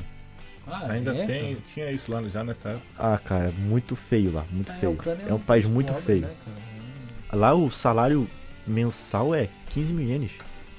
Mensal. É 15 mil ou, ou menos, eu acho. Hum. É 15 mil ien que dá. E é muito pouco, né, cara? E, e falando É assim, já, 150 dólares o salário dos caras. né? já que a gente tá falando de polêmica, infelicidade, né, daquele deputado que foi lá, né, cara? Ai, cara. Foi muito infeliz, né, cara? Mamãe falei lá. Nossa, o cara tava pra ser governador, cara. Tava indo numa vibe boa pra você ver. Por isso que eu falo, tem que tomar muito Eu cuidado. não prestei muita atenção no que aconteceu. O que, que aconteceu pra ele ser Cara, cancelado? Ele É se... que, é que, na verdade ele fez esses, grupinhos que o pessoal faz na internet, tá entendendo? Tá, ele viu umas minas lá, É, que ele achou aí- bonito, Sim, aí. e aí quis mandar um áudio pra alguém, puta, que as meninas são muito lindas e tal, tal. E isso é motivo pra cancelar o cara? Não, Não, são pobres e assim, são fáceis. e Isso assim, pesou as pra ele. aqui são fáceis, Tá. são pobres, por isso que elas são E fáceis outra, e tal. qual. Não que. Eu nunca falei isso, porque eu nunca me encontrei numa situação pra precisar falar, mas. Muitas pessoas no mundo já falaram isso, mas, não expôs. Mas cenário de guerra, cara. É porque as minas estavam lá, o pessoal não. não Ah, mas o pessoal- fila o de, de- de pessoal- refugiado e tal, né? Pesou É, pra o ele, cara- né? o cara E ele ser um é. deputado, quer dizer, É tá- que- ele botou o Brasil até num É, risco, se né, cara? você, se você só pra você ver, os, os russos colocaram a cabeça dele a prêmio, velho. Tá ligado? Sério? É, Sério? Chegou a esse ponto? Chegou. Chegou. O negócio foi bem mais além, tá ligado? É que você falando assim parece um negócio bem superficial. Mas o cara foi muito, foi muito infeliz na fala dele, no momento da fala dele. Se ele tivesse conversando num boteco, é, numa viagem qualquer pra lá, ninguém ia levar na. na, na, na, na, o pessoal ia falar, ah, cara, besta. Mas, Ou depois de ter é, voltado é, pro é. Brasil, né? Mas o problema é que ele foi numa missão humanitária, onde o cara foi lá, entre aspas, pra pegar e tipo. É, Ajudar. arrecadar e ajudar, e de repente o cara solta um negócio desse daí, e aí depois descobriram que o cara nem, nem, nem, nem doou o dinheiro que tinha que doar, aí descobriram um monte de coisa e virou uma bagunça. Mas ele não falou no áudio, que se eu não me engano, que ele disse que não pegou ninguém? Não pegou. Não, não pegou. Então, Falou. então ele não tirou proveito de nada, ele só teve uma. Ele passou a visão do que ele viu. Não, e aí ele já chegou e virou e falou assim, tipo, eu eu já vou fazer, porque tem um negócio que chama de turismo, turismo, Turismo da- sexual. é, das loiras lá, que Hum. falam, "Chá, é Ano, bom, é, ano não que vem eu tô de volta aqui. É ano de. Ele, falou assim, tipo. Bom, O cara, aí- o, cara, o cara era, tipo assim, tinha namorado, eu acho, É. é, quase noivo, a né? mina dele largou dele na hora, tipo, e foi, é, foi foi um negócio assim que, tipo, que nem eu falo pra você, se fosse uma conversa em qualquer tipo de situação adversa, não tinha. Ninguém tinha dado moral. É, é uma Mas conversa é- de machão, é, né? De machista é. entre amigos, né? Mas De você que- acha que é mas- justo, tipo, também, ao mesmo tempo, o cara não ter perdão? Ou, tipo, ele acabar com tudo que ele fez, que eu acho que foi coisa boa. Mas é, é esse negócio de cancelamento aí, cara, não tá perdoando ninguém. Por isso que eu falo. Então, esse daí que eu tô me dia- irritando. É- porque é- tem muita gente hipócrita que julga o cara e já fez muita coisa pior, só Mas- que não tá exposto. Mas o problema é que ele é um cara que fica caçando os outros pra expor os outros. É, Aí quando tem oportunidade É. pra pegar ele, os caras pegam. aí Tá o acontecendo com o Gabriel é, Monteiro. então, é, mesma tipo, coisa. aham. mesma É que coisa. como ele vai lá em cima e fica bombardeando todo mundo, É, então, os caras assim, crescem em cima é, disso e quando acontece ah, com eles tem que aguentar também, né? É o que eu falo, você fez um monte de coisa boa. Faz uma errada pra você ver. Você vai ser julgado pela errada e não pelas coisas boas que você fez. Tá, tá aí a prova Sim. dos dois. aham. Né? É Mas é só o que me irrita mesmo, porque eu ainda fico tentando é, ver se as pessoas vão ter perdão ou não, é as pessoas que julgam que também devem fazer muita merda, mas essas pessoas não estão expostas, entendeu? Por isso que elas saem ilesas e fica Não é mais Querendo- mamãe falei, é mamãe me ferrei. É, mamãe- O nome do canal mudou. os caras julgando quem tá em evidência é fácil, né? É, mas é assim, você tá, você tá num, num hype, você tá ali conversando que nem. Aqui você tá sujeito a qualquer tipo de cancelamento. Então, Dependendo de uma, uma coisa que você fala aqui na hora. tipo do Monark lá, aham. mano. Eu entendi o que, que ele quis dizer, tá ligado? Mas você. Não você- foi necessário tudo isso, ele já foi tirado do canal. Ele podia ter usado outro exemplo, Foi mas cance- não esse. Mas não É. foi. Vocês não entenderam qual é que foi? O pessoal tá perseguindo o Kim Kataguiri, porque o pessoal. E o Kim tava lá no programa. E o Kim, ele falou coisa pior. Ele virou e falou assim que acha um absurdo do partido é, é, é, nazista ter sido condenado pelos crimes que eles fizeram. E o outro só falou que ele achava que deveria existir partido para todo mundo. Se tinha comunista, tinha de ter. é, é, é, tinha de ser, ter nazista, de direita, de esquerda, tinha de ter tudo. Então, ele não quis É. apoiar o nazismo, ele só Sim. quis deixar claro que todo mundo tem a liberdade de ser o que quiser sem ser bloqueado antes. É, mas eles estavam numa conversa onde tinha gente ali que tá, o pessoal tá, tá, tá atrás, que é- o pessoal tá querendo derrubar o pessoal do MBL, Porque, porque eles estão trazendo o Sérgio Moro pra... pra, pra, Mas pra- acabou, né? Sérgio É, Moro é, saiu é. agora, já, já tá dando todo um reboliço. e também deve ter né? coisa por trás aí que tá, não tá fora do nosso alcance de entender também, né? Então tanto faz esse pessoal aí. É, Na verdade complicado. não dá muita coisa. Que se foi virem com seus problemas aí, mas assim, eu acho que tá, tipo assim, pesando demais às vezes, uma coisa que. E, e continua persistindo. Tipo, perseguindo o cara. Por quê, tá ligado? Ah, ele já é. pediu desculpa e tá claro que ele não é nazista. Ele só falou uma merda sem querer ali, já pediu desculpa e acabou. E, mas é que é, é, esses negócios de cancelamento agora tá. E ele já falou algumas outras bobagens onde o pessoal já tava meio de olho nele. Tá ligado? Cara, teve uma vez que eu me senti um pouco cancelado na vida, mas nunca fiz nada tipo que me desse, me, me ferrei assim. Que eu falei que eu queria deixar o cabelo crescer, deixar ele ondulado pra ficar com o cabelo ruim. Aí eu meti essa. Ah, Nossa. Aí, pô, desde criança eu ouço, quando não tem o cabelo liso é porque o cabelo é ruim, Uhum. mas a gente sabe que quando eu falo ruim, não é querendo menosprezar o cabelo que não é liso. Uhum. Eu sei que é ondulado, crespo, tem os seus nomes. Mas assim, a gente tem o costume de falar, né, pô, com, com o mesmo cara que fala que ele não tem o cabelo liso e fala, pô, meu cabelo é ruim. Então, tipo, tá na gente sem querer de falar isso. Saiu um assunto aqui uma vez desse tipo assim, né? Aí é. Inclusive eu tava conversando com o menino que ele é negro, né? Então ele falou, não, mas ruim, por que ruim? Eu virei e falei assim, meu, é porque vocês mesmos falam que é ruim. Então a gente só repete, Então, tá entendendo? Eu mexo com cabelo, as mulheres pegam e falam, não, meu cabelo é muito ruim, que isso aqui. Eu falo, Eu já tenho minha opinião que ruim é o cabelo que te abandona. Tá ligado? Esse é o cabelo ruim. Se ficou careca, tá ligado? Esse é o cabelo malvado. Pra mim não. e outra, por que É. o cara ainda pensou que eu falei na, de, de má fé, sendo que eu queria deixar o cabelo desse tipo, porque eu acho bonito, entendeu? Mas é aquele negócio, cara. O pessoal quer pegar frases de contexto e colocar num negócio. E é fácil fazer cortes, né? Principalmente com esses É. canais de cortes aí. Igual a Márcia falou aqui, ó. Melhor não beber na hora que tá no podcast. ó, gente, nós É, estamos bebendo água, Se beber, não aguinha e, e um, um energéticozinho aqui. Mais nada, né, Johan? Aquelas coisas, a aguinha tem que ser saudável, tá maluco? E vou, vou só mudar o foco um minutinho aqui pro Takahashi. Qual que são os projetos aí pro. pro Eu posso pro- aproveitar pra ir no banheiro? Pode, Desculpa, lá, gente, vai lá. rapidinho já Vai lá. volto, tá? É, quais são os projetos aí pra, pra essa abertura de, de fronteira aí agora? Rapaz, agora o projeto é não dormir mais, não ter vida mais, porque. Mas é assim, eu agradeço a Deus aí por por tá voltando ativa aí a empresa, porque foi quase dois anos, né? Hum. Foi um pouco difícil e também de ver os conterrâneos lá querendo vir, ter uma vida melhor aí e não conseguir estar vindo, né?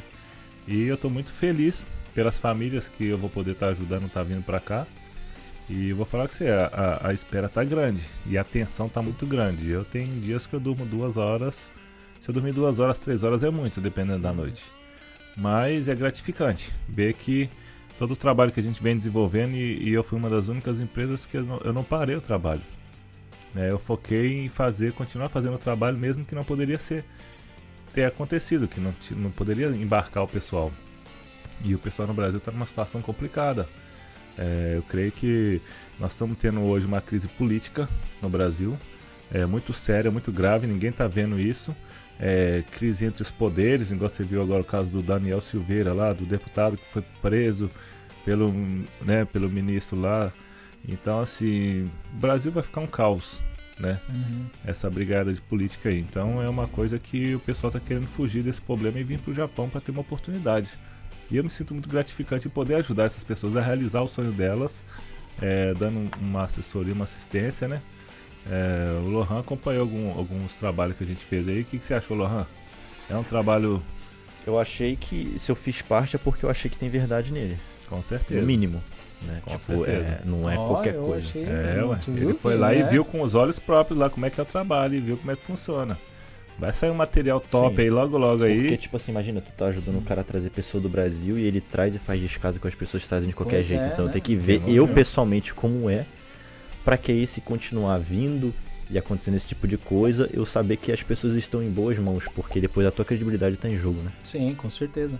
É a história do fazer uma, uma, uma publicidade para algo que você não acredita, né? É, e é muito gratificante, né? Você viu como é que o trabalho é feito Pra- e, e, e as pessoas ficam satisfeitas com o trabalho e, e, e o feedback é, é, é na hora, né? É, não tem como, né? Chegou, acho que Sim. a pizza chegou aí, Ih, né? Opa, Aquelas coisas. É, pode Chegou aí, eu né? Hoje tô esperado. ia falar o Diego mudou, mas veio você de novo, o Diego não veio, né? É, você sabe o que, que veio aí para Acho que veio a portuguesa, né? Ah. Tem a calabresa, tem a bacon e franca tupiri, parece. Olha lá, foi um catupiry ó, que eu Nice. falei pra. Solta a publicidade coisas. dele aí na frente aí, ô Camila. Você lembra onde é? Tá escrito aí patrocínio aí na frente. Falando nisso, eu vou. Eu não falei, eu não citei sobre os patrocínios. É, É, falar aí. tem aí a Family Center, quem tá querendo comprar casa aqui no Japão, pode servir aí. Né? Pode abrir aí as pizzas, pega a guardanapo ali, ó. Tá ali, ó. É, não, Tem que ser na mão É. mesmo. É, eu acho que é frango catupiry tá aí. É. Tem ticho ali. Deixa eu pegar pra vocês ali. Aí Eu já faço a publicidade aqui. Aí, rapaziada, for the beat. Nossa. Isso aqui é de frango catupiry, né? É, frango catupiry. Essa portuguesa aqui, tá?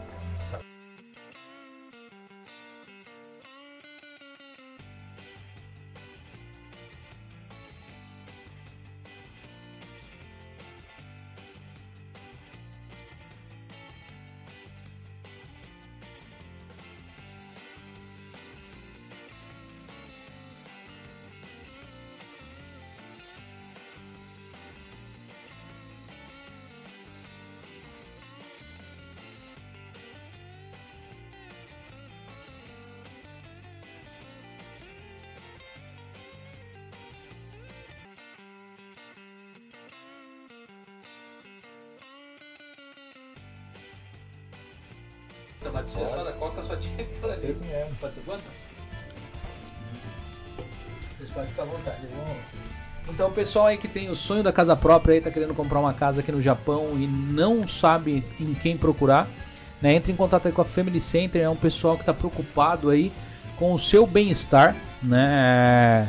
É um pessoal de confiança aqui no Japão, eles não trabalham com construção de imóveis, eles já eles vendem casas já construídas, né? Se vocês acessar o site deles aí, esse QR Code que tá na tela é do site deles, pode estar entrando aí em contato com eles aí, que eles vão atender vocês muito bem. Tem aí, é como o Lohan falou ali, se a gente confia, se a gente traz pra cá é porque a gente confia, né? É um pessoal de confiança. É, eles não trabalham só com esse tipo de serviço. Se você, tem, você não tem o vice permanente, você quer tirar o vice permanente para poder comprar, adquirir o seu imóvel, eles também trabalham com vice permanente, né? É, e tem a- tá na descrição do vídeo aí todo, toda a rede social. Pra quem não sabe mexer com QR Code aí na tela aí, tem na rede, ali na, na descrição do vídeo tem as redes sociais, tem o site, o website, telefone, né? Pode entrar em contato com eles que eles vão atender vocês muito bem. E a The Pizza, que sempre traz aqui pizza aqui pra gente aqui. O pessoal tá curtindo a pizza, tá boa aí a pizza? Tá, Né? tá gostosinho. É. De pizza. Boa. Da The Pizza, eles, tra- eles sempre trazem uma pizza aí pra galera aí. Né? Eles estão atendendo de segunda a segunda ali em Cane. Podia Né? entregar lá É. em Comac, né? Pois é.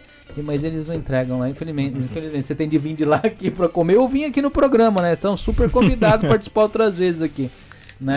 É, e tem gente que quando vem fala assim, tô indo pra comer pizza. Olha lá, ela aí eu também. Ô Camila, pode se servir aqui, fica à vontade. Né? Tá de dieta?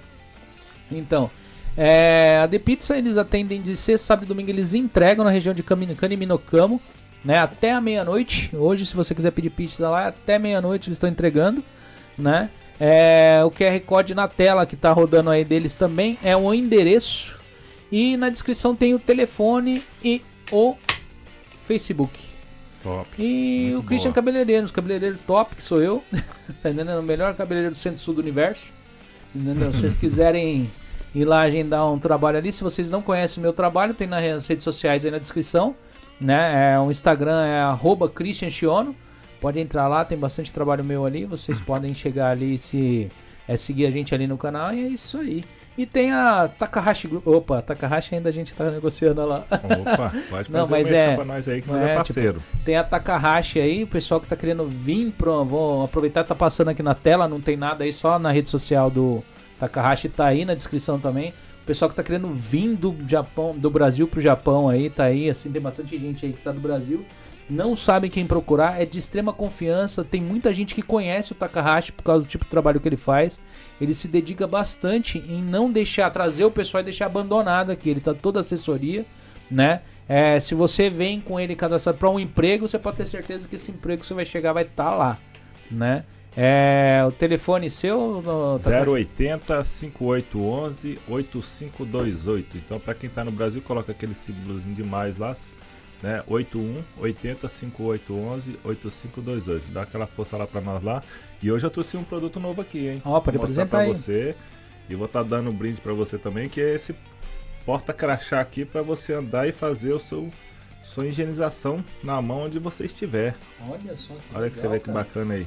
Mais um produto aí da KPG Investimentos lá do Kaiser lá. Esse é maneiro. no É. Japão. Esse bagulho é maneiro. Coloca aqui nessa câmera aqui, ó, Camila. na É o minha. teu bagulhinho de Não, crachá. minha.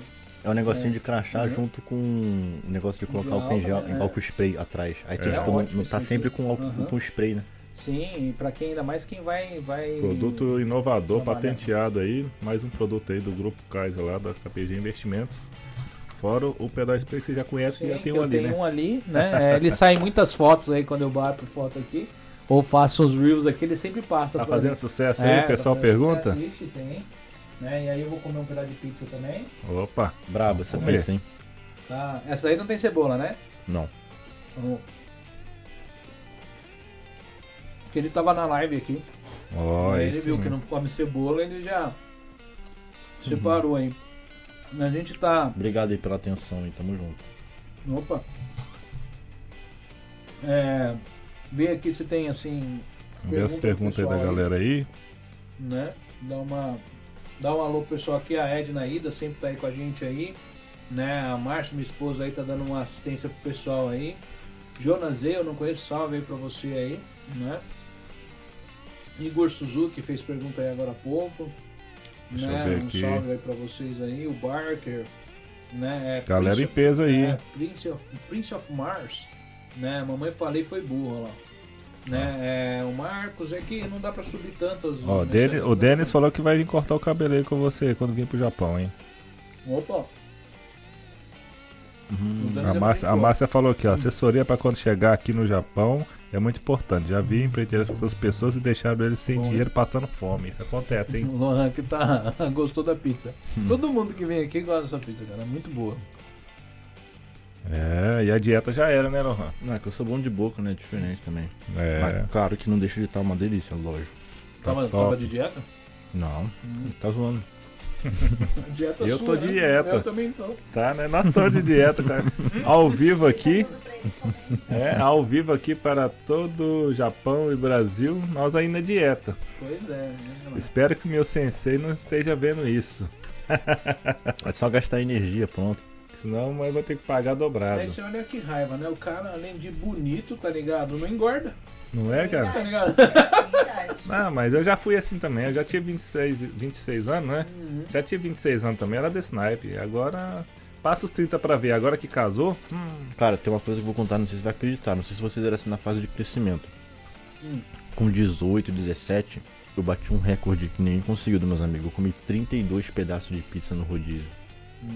eu, sou, eu já comi no máximo De quatro. verdade. 32 pedaços, eu Uma contei. pizza tem que 12 pedaços. Mas não sei. Mas foi de rodízio, Não, depende, no Brasil. Normalmente é 8. Acho que o pedaço era desse tamanho assim. E eu comi com a borda, tá? Não tirei a borda não. Hum. Fase de crescimento. E teve também o meu recorde no sushi, cara. 29 prato. 29. Pô, mas fase de crescimento com 18 anos. É, Não, tipo 17, 18 por aí. Gente, É, já Não, era grandinho até já. os 20, mano. nossa, meu filho vai ficar. Eu tô aqui até no- hoje é, na fase de crescimento. Pois é, agora ele tá crescendo pros lados. O Wayne vai ficar com que tamanho então? Se ele tá no fase de crescimento? O Henry tá com quanto de altura? 86. Ele tá com 13? Nossa, ele vai ficar enorme, você tá louco. Que? Ele 13 tem um... anos é 1,86, velho. Pô. Nem, não- nem faz sentido, tá ligado? 13 anos com 1,86, como Magro, assim, mano? O cara, cara tem parece 10 um- centímetros a mais que eu, Ele é com. É, com 13 anos a menos. Minha filha tem, tem 12, aquela que você conheceu, a menorzinha, tá com 1,62. 1,62 pra mulher com 12 o pessoal é falou alto. que é solitário isso daí, lá, né? Ó, lembra, não eu já que, vou que é não, mandar, cara. mandar um recado pra Márcia aí. Eu sei que ela tá aí vendo aí, ela não está presente hoje no estúdio, mas aqui eu vim com a camisa em homenagem a ela. Super artista plástica aqui Do da Leão. comunidade. Fez o meu quadro da águia lá. E eu vim com a camisa de leão, igual o seu aí, ó. Uhum. Um abraço É, aí, tá Márcia. Você viu a águia que tem no escritório dele? Esposo que pintou. Eu já elogiei esse quadro sem saber que era que tinha feito. Hum. Maneiro mesmo. Você Aquela foi ela? É, foi ela que. Você viu ali o tigre Nossa, na entrada? aquele dali tá brisa. Uhum. Aquele eu gostei. Maneiro. Os quadros que ela tá fazendo tá top demais. Entendeu? Ok, tá maneiro. E tipo, o pessoal. O pessoal que te segue é mais da onde? Do Brasil ou do Japão? Brasil. Brasil? É misto, né? Tem Oh. bastante gente do Japão, mas é mais do Brasil, E, claro. e, e- e, assim, você pensa no Brasil fazer uma visita lá? Você acha como é que vai ser Ah, seria o muito bom. recebimento do pessoal lá? Não dá pra saber, tipo, a comunidade aqui ela é mais fechada, então quando tu frequenta um lugar brasileiro, dificilmente alguém vai te conhecer se tu fica em evidência na comunidade. Tipo assim, pro cara não ter me conhecido daqui do Japão, ele, pô, ele tem que não tá em outro planeta. Porque, tipo, é muito pouca informação que chega, e quando tu tem um destaque desse e o cara não conhecer, é meio difícil. Então, tipo, aqui já teve momentos em auge, assim, de canal e tal, ou até depois de onde que tu vai, as pessoas ficam me olhando assim, até meio constrangedor, sabe? Tu, todo mundo sabe quem você é, e tem pessoas que dá pra saber que te conhecem, mas não vai falar contigo, né? Uhum. Porque só conhece, mas não é fã, não acompanha algo do tipo. Então, aqui como é pouca gente, quando tu vai todo mundo concentrado, parece que tipo todo mundo te conhece mesmo, que 90% provavelmente. Agora no Brasil, como é muito grande o Brasil, por mais que seja na maior pública, o Brasil é muito grande. Então, tipo assim, a probabilidade cai muito de ter alguém que te conheça mesmo. Eu acho, eu não tenho Às dimensão vezes, disso. Às vezes não, às vezes o pessoal. Então, nem eu não tenho minha, noção. Minha filha, que eu achei que é de outra geração, tem uma filha lá no Brasil, ela te conhece. Ela te acompanha. Ah, é? Né? Aí eu virei e falei, ah, o Lohan, ela conhece você e conhece o Aqui, o Aqui Pode, o Ah. Hiro, No Rio, pode crer. né? Entendeu? Então assim, ela virou e falou, ah, o Lohan, menino cabelo compridinho, loiro, assim, eu falei, é, mas já não tava com cabelo loiro assim. Ela falou, não, eu conheço, eu vejo as coisas do canal dele. E minha filha. É, minha- eu conheci o Lohan através da minha filha. É que porque eu penso assim, vídeos. Brasil, 220 milhões de pessoas, canal 500 mil, e aí? Hum, ela acompanhava seu trabalho. né? Café do céu. Café do Sérgio, o café bolado. Pô, se eu tivesse lançado esse café no Brasil, que isso? Boa ideia aí, ó. Tem que pensar assim agora. Nossa, eu queria Não? muito uma, marca de café me acompanhando. Eu já ia fazer essa marca de café no Brasil estourar com café gelado. Ih, ia fazer vários bagulho maneiro. É, Isso quem sabe não, não tem um olheiro olhando as lives aí, ó. Já escuta. Não é não? Tem muita coisa legal também que eu sei, eu queria fazer, que não deu pra pôr em prática porque não tem oportunidade, né? Isso também deixa um pouco frustrado às vezes. sabe? Hum. Tipo, não ter oportunidade de mostrar, porque sempre que eu tenho oportunidade eu agarro e consigo representar, fazendo um negócio bem legal, Uhum. dando um retorno e tudo mais. Então, são falta de oportunidade, né? Porque também muita coisa que o mercado é queimado às vezes, tipo, tanto de audiovisual como marketing digital, às vezes é queimado por um cara que ofereceu pro cara antes, o cara se frustrou com o resultado, e quando vai aparece alguém que vai fazer de verdade o negócio pra ele, o cara vai já não confia mais. Hum. Entendeu? Então, isso daí que é chato. Tem gente que é oportunista às vezes, aí atrapalha quem realmente faz um negócio bem feito. Pior, né? Desse E jeito. isso daí é chato. Isso daí incomoda. Ó, o Josué mandou aqui, ó. Lohan, fala daquela vez que tu quase morreu no Iropong. Rolou isso aí? de, ver... de verdade? Tava na aquela balada que o Neymar foi, se eu não me engano, a Live, a Live, Life lá em Tóquio, Ah. em Roppongi lá. A fachada dela é toda preta assim.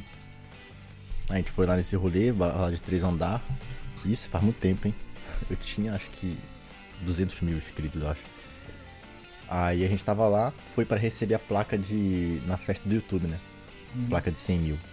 Só que eu acabei não recebendo e quando cheguei lá eu tava. eu só fui na festinha do YouTube mesmo. Aí depois daquilo o pessoal decidiu ir. Tava o Bruno, o Josué, o Hiro e eu. Nós quatro. E aí não quis saber. Comecei a beber, beber, beber, a gente ficou muito louco, começou a zoar muito lá e chegou uma hora que eu saí da balada assim e me joguei na moita. Aí depois comecei a vomitar em cima da moita. Aí depois tem vídeo com a minha câmera gravada, o Hiro falando assim, não, não, grava, mas não posta isso aí não. Não, lógico, não vai postar isso aí não, não sei o que, esses assuntos assim. Depois Você eu soltou tudo. vomitei pra caramba, tipo, fazia tempo que eu não bebia e foi pra isso mesmo, não quis nem Não. saber.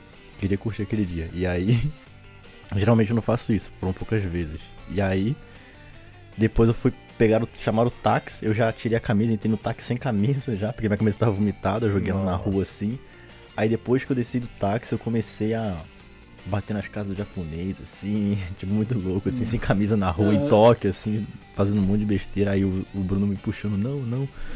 Aí eu só sei que de manhã eu acordei dentro da banheira da casa do Josué, no, ba- no banheiro no furô. Eu acordei lá pelado, sem nenhuma roupa. Ô, louco. louco. Eu não faço ideia do que aconteceu, tá ligado? Eu espero que eles não tenham feito nenhuma maldade É comigo. o próprio Josué, então. O Josué Fontes, né? Safado. Ah, Mas então, esse daí foi doideiro esse dia aí. Nossa, esse dia aí foi até engraçado, porque ele deve ter me visto sem cueca, tá ligado? Aí depois quando eu acordei ele pra cadeira, ele riu assim. Ah, bicho, aí complicou teu lado, hein? então, aí eu espero que, né? Como é que você lidar com a fama aí? A Márcia perguntou aí. Ah, não sei então, tipo, quando eu falei aquela hora lá do. O que, que você acha de 500 mil? Então eu não considero fama, não, porque eu acho que é uma palavra muito pesada. Eu acho que esse nível de popularidade é legal pra maciar o ego, só. Nada mais. Só, é pra- só serve pra isso. O legal mesmo é você conseguir fazer um trabalho bem feito e isso que é gratificante de verdade. Porque isso às vezes é, te deixa meio vulnerável, né? hum. Ó, o Josué aqui, 12 centímetros. Aí sacaneou você, hein? 2 centímetros. 12 centímetros. 2 centímetros de cheiro só, né? É. É, Ô. bicho, aí complicou. O, povo, o povo te para na rua pra bater foto?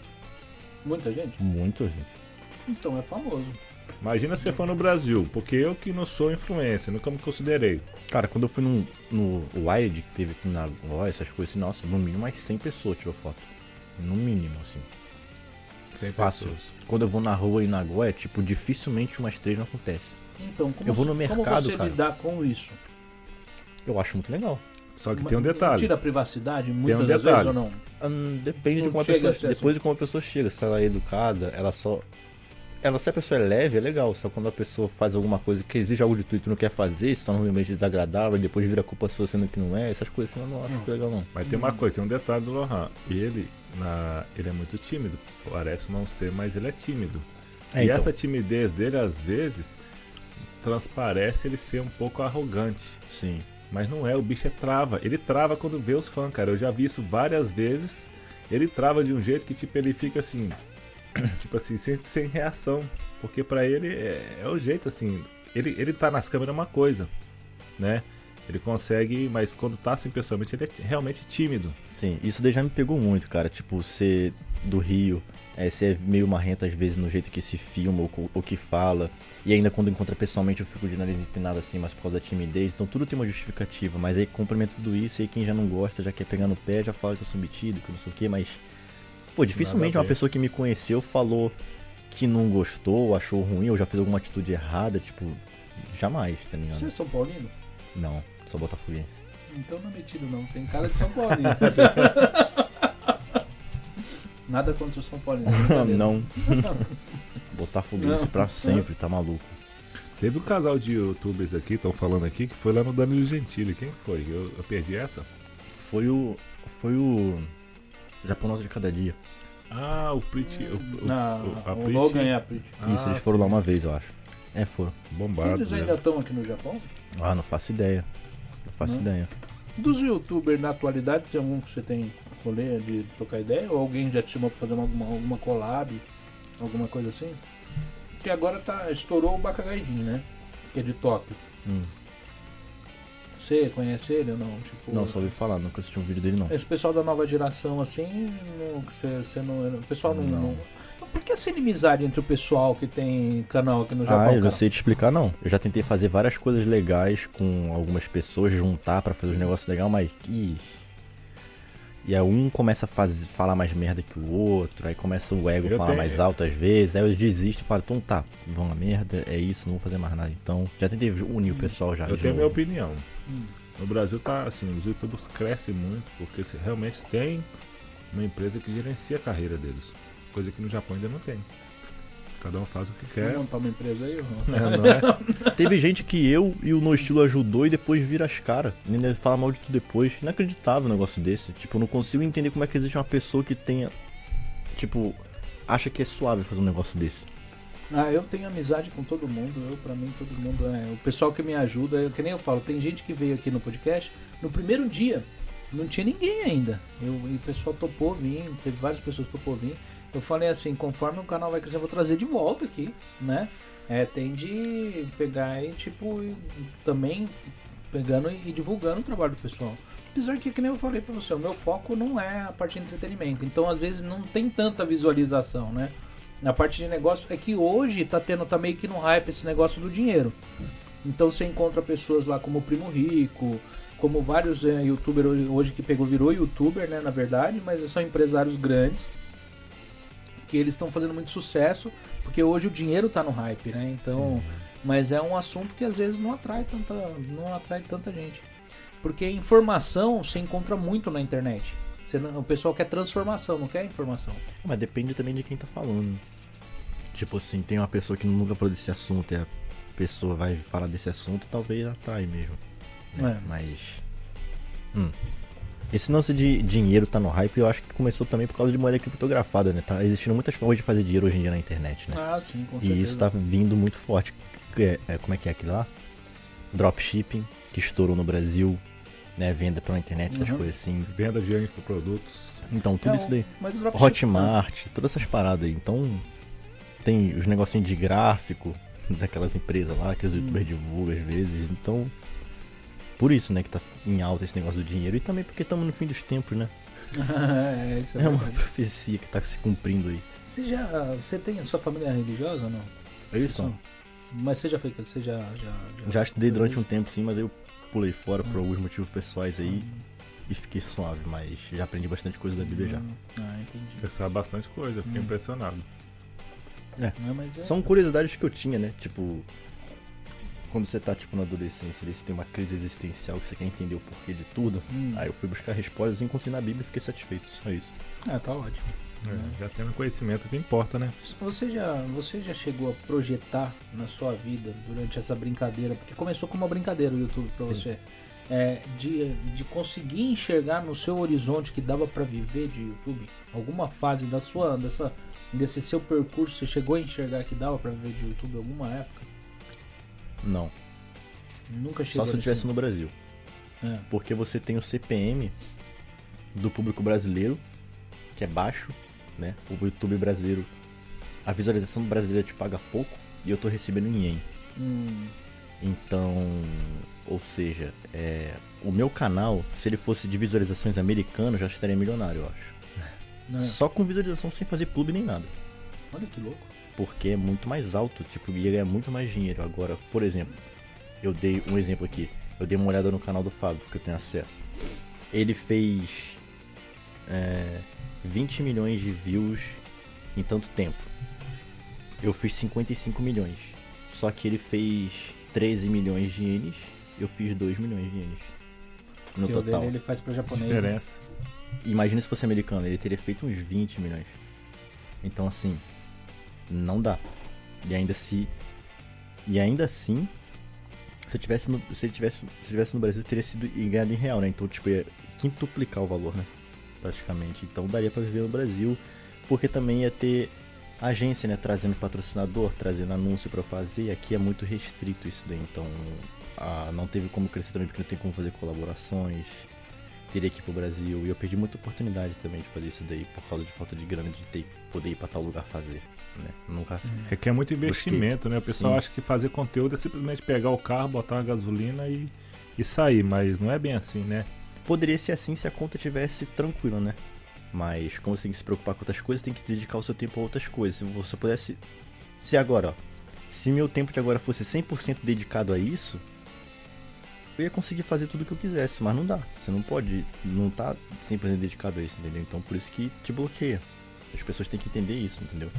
Agora, se eu só vivo disso e falo que não quero fazer e tal, tal, aí é 100% culpa minha e vacilação minha mesmo. Agora, quando você tem outros motivos pra se importar, as pessoas têm que entender. né? Não é Ó, só minha vontade. tem superchat aí do Igor Suzuki. Ah, é. Ele mandou- 500 ienes aí. É, Lohan, eu não sei se já falou essa daqui. Lohan filma e edita. O que ele acha de terceirizar a edição e focar na produção executiva? O canal dele subiria de patamar. Uma pergunta técnica. Eu acho que não faz sentido postar uma edição diferente da minha no meu canal. Poderia só em outro conteúdo. Se eu fizesse outro tipo de conteúdo sem ser o vlog, até vai a edição de outra pessoa, porque não exige uma edição minha. Agora, a edição e o vídeo ficou com a minha cara porque eu que edito. Mas você Eu já, acho. já cogitou a possibilidade, você agora virando empresa, você subir também um canal focado para outros, Sim, outros queria. nichos? Queria. Pra não mexer no seu pessoal, entendeu? Aí você continuaria fazendo o seu pessoal do seu jeito, mas a- abrir mais um canal focado para curiosidades do Japão, alguma coisa assim, algum Com conteúdo certeza. que você queira e que vai ficar mais profissional mesmo. Você acha que facilitaria se você conseguisse assim Pô, separar as coisas? Eu mesmo eu, eu já tive várias contas de Facebook e Instagram e eu sempre mudava, mas todo mundo, não, você tem que ter só um, só um, só um, todo mundo só tem um. É complicado, porque tem coisas que é, pessoal seu você não quer se expor, né? Queria que aconteça isso com todo mundo. Uhum. E tem coisas que você tem que expor porque faz parte do seu trabalho. Uhum. Aí eu não consegui manter tudo. Hoje eu só tenho uma rede social de cada e ali eu posto toda a minha vida, desde trabalho, vida familiar e tudo. E se é bom ou não, eu vou saber com o tempo, né? Mas é, para você talvez seria mais fácil você tentar separar e ter um canal só pra. Sim, se eu pudesse ter a né? oportunidade de criar um outro canal onde vai ter uma estrutura pra trabalhar junto comigo, sem problemas, eu abro mão de várias coisas pra poder fazer aquilo lá crescer. Agora o meu, se for fazer, ele vai, ter, vai ficar diferente, só isso. Não vai ficar igual. Se juntar mais pessoas pra ajudar a fazer. Essa onda do pessoal tá colocando na mão de terceiros o, o Instagram. E eles nem mexem, cara. Tipo assim, você. Tudo que você pega, o material que você, você cria, você joga na mão deles e eles escolhem o que postar. E tem muita gente fazendo isso e os canais estão bombando, eles estão. Ah, mas é, é, é- isso não é real. Igual, por exemplo, eu falo, eu tenho empresa que cuida hoje das minhas redes sociais, mas tu tem que passar por mim. Hum, Eu tenho essa exigência. Nada é postado sem eu antes dar o ok. Eu jamais vou deixar que uma empresa ache o que é melhor pra mim. São as minhas redes sociais. Então eu falo que você tem que ter o controle, pelo menos um pouco, de saber o que está acontecendo. É, isso daí depende muito, porque se o cara tiver uma, uma estupidez de seguidores, tipo o Cristiano Ronaldo que tem 400 milhões, puta, ele não consegue pensar o que 400 milhões de pessoas acharia do que ele tá postando, então ele tem que ter uma assessoria por trás. Você viu o que aconteceu recentemente com o Big Brother, né? Big Brother não. É Big Brother, eu acho. Com a irmã do Léo Picon. Não, que a não. assessoria dela fez uma postagem quando ela estava lá dentro e gerou um cancelamento para ela, quase que deu um problema. Teve que trocar toda a equipe que estava cuidando das redes sociais dela. Então, quer dizer, não é real. É, Eu creio que eu penso assim, eu penso que pessoas se conectam com pessoas. Desde que seja máquina ou, ou- uma terceira pessoa fazendo, não é mais pessoa com pessoa. É, eu acho que é interessante ter esse contato direto né, com o público. Sim. Lógico, a empresa tá lá, ela faz os negócios mais bonitinhos e tudo, mas eu tô sempre ali colocando o que eu, Talvez a empresa ela quer postar porque ela vai saber postar a melhor forma de poder atingir, né? Também. O é, público. eles vão atrás Mas do... fazer o conteúdo, ok. Às vezes eles sabem fazer uns conteúdos mais da hora e tudo, mas no meu caso, né? Não falo de outras empresas. Não, não, mas eu tô dizendo não você pegar e eles decidir o que postar no geral. Você manda o conteúdo pra eles que você produziu e eles definem o que é melhor pra ser postado, tá Mas o mais difícil é a produção, né? Na verdade, a gente manda um script que fala, né? O básico e aí eles fazem, mas aí a aprovação final vem pra mim. Hum, Aí eu autorizo, porque ali tudo é eu que vou responder. Todo cancelamento que tiver em cima das minhas redes sociais, da empresa ou de tudo, quem vai responder vai ser só eu. Quem tá lá por trás nunca vai aparecer, né? sim. Então eu sei que é bem trabalhoso, mas é por isso que talvez muitas pessoas não colocam empresas assim, talvez para poder gerenciar e tem medo, né? Porque eu tenho visto assim, esse, esse tipo de Instagram, tudo com a mesma cara. Eles criam que tipo uma, com ah, a eles criam cara? tipo uma personalidade de cor, tudo é naquela mesma cor. É, os caras criam é, é, tipo molduras, criam a, a- a- a tem uma identidade, eles criam uma identidade dentro do, do Instagram. Então você vê que é uma empresa que está fazendo isso, não é a própria pessoa. Porque é difícil para você criar, fazer esse padrão tão, tão, tão, tão ali certinho se não tiver alguém produzindo esse tipo de arte por detrás, tá? Porque mesmo porque quem produz um conteúdo é cansativo. Você tem um, um- um- você tem um conteúdo que às vezes você tem de soltar e mesmo assim às vezes você não solta porque não tá com a cara que você quer e tal. E essa galera, eles soltam todo dia. Eles têm um cronograma ali. É um eles- robozinho, né? é, eles ficam te enchendo as paciências, fala: Ô, ô Lohan, você não vai mandar a foto, você não vai tirar, tira uma foto em tal lugar assim, faz um vídeo assim e tal. Eles ficam enchendo a Cara, paciência. eu do- gostaria, deve ser muito gostosinho você se sentir o patrãozão assim e Mandar tudo. criador de conteúdo. E aí todo mundo te enchendo o saco pra tu produzir, tu tá, vou fazer, pá. Aí tu vai lá e entrega o bagulho, toma aí, faz, posta aí pra Não, mim. então, tem empresas especializadas nisso daí, cara. Tá ligado? Até E pra eles, isso. é, e- Tem empresas que respondem as E mensagens. tem empresa que eles não te cobram uma, uma taxa, eles te cobram do lucro que você tem. Eles transformam numa empresa o seu Instagram e você começa a vender, é as- no, caso, a publicidade ali dentro, tá entendendo? Eu acho que eu deixaria uma você? empresa se meter até na parte de melhorar o engajamento Hum. e crescer mais. Agora, Lohan, essa cor da foto que tu fez, ia. E quem entende de foto sou eu, pra mim e tal. Eu já ia mandar essa, entendeu? Aham, Então até aí, só. E sim. claro que se eu fosse falar de um, algum assunto mais específico, eu ia passar pra revisão pra eles verem se eu falei alguma besteira ou poderia falar melhor. Até aí vai. Então no que eu tenho certeza de que eu sei fazer, eu não deixaria se, não deixaria se meter. sim. Mas pra otimizar a rede social, com certeza, porque isso não, eu não sei o segredo disso e qual é a melhor forma de fazer isso. Não, Com certeza. O Igor Suzuki, quando ele mandou o superchat de Gorrinha que ele falou: essa cultura de cancelamento está deixando os youtubers com medo. Eu vou responder por mim. A gente fica com medo de falar alguma bobagem, tá entendendo? Ainda mais no podcast ao vivo, É. não tem como cortar. Eu né? fico meio neurótico antes, por achar que muito cancelamento tá sendo besta, mas aí Sim. quando eu começo a falar, eu, eu confio no que eu sou como pessoa, acho que eu não soltaria nada de ruim pra ser cancelado. Então eu Hum. fico leve quanto a isso. É, mas o, o negócio não é soltar coisa de ruim, é o danado dos cortes. Tá ligado? Hum. É que nem, que nem agora, se a gente expôs Mas- uma opinião e de repente dessa opinião o cara vai lá e ele manipula essa opinião do jeito que ele quer. Cara, se eu fosse cancelado Hum. é, por um motivo muito que deveria ser cancelado mesmo, não tem o que fazer.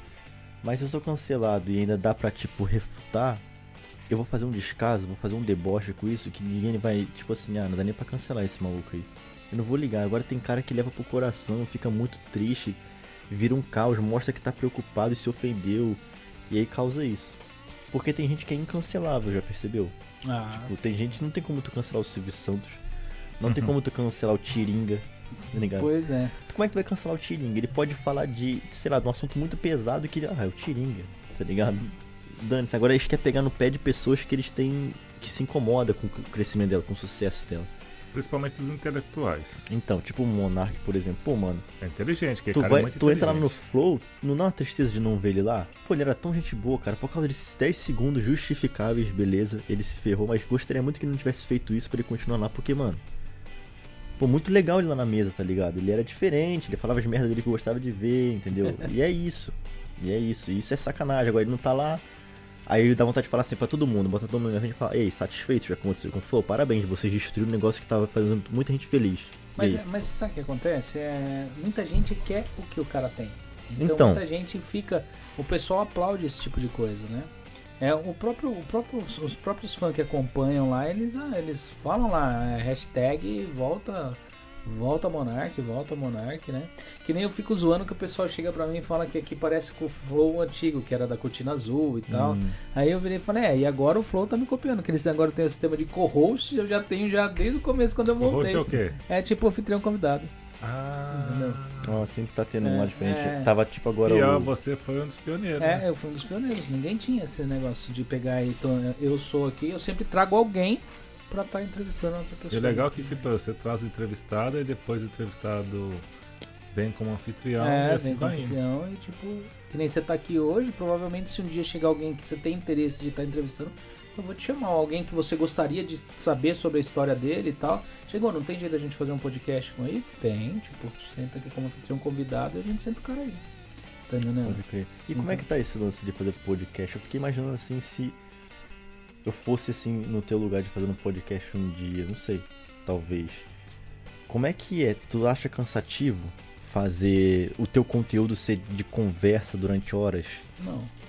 É gostoso de É fazer? gostoso. É porque é uma conversa, né? Não tem uma pauta exata. É lógico que eu, eu, eu, eu tenho Nada é uma... combinado aqui, É. né? Eu tenho umas perguntas que eu já meio que. Eu dou uma estudada pra mim saber com quem eu vou conversar, porque é a mesma coisa, chega o Tiringa aqui, eu não sei o que, que o Tiringa faz, eu vou conversar com o cara. É, tá, e o que, que você faz? Fica mal zoado você pegar e perguntar pro cara e a o pessoal entender que você nem sabe o que a pessoa faz. Tá entendendo? Mas, no geral, não é. Depende do tipo de pessoa, não precisa de um assunto. não- não- você não precisa estudar muito, porque a pessoa tem muito assunto e o assunto você sabe que vai se estender demais. Então você não precisa se aprofundar muito. Entendeu? Então, quer dizer, é, teve muita coisa que nós conversamos aqui que foi só pegar e riscar o pavio ali, você foi embora, foi, foi, foi interagindo, falando, aí entra o, o Leandro aqui que já conhece um pouco e vai, a conversa vai fluindo, então você não tem muito. E eu, e eu já tinha um tempinho já que eu tava pra iniciar minhas lives no Instagram. Inclusive, você sabe que você já tá convidado. Sim, Nós vamos sim. fazer uma não, lá. vamos sim. Lohan participou lá, bombou lá a, a nossa live.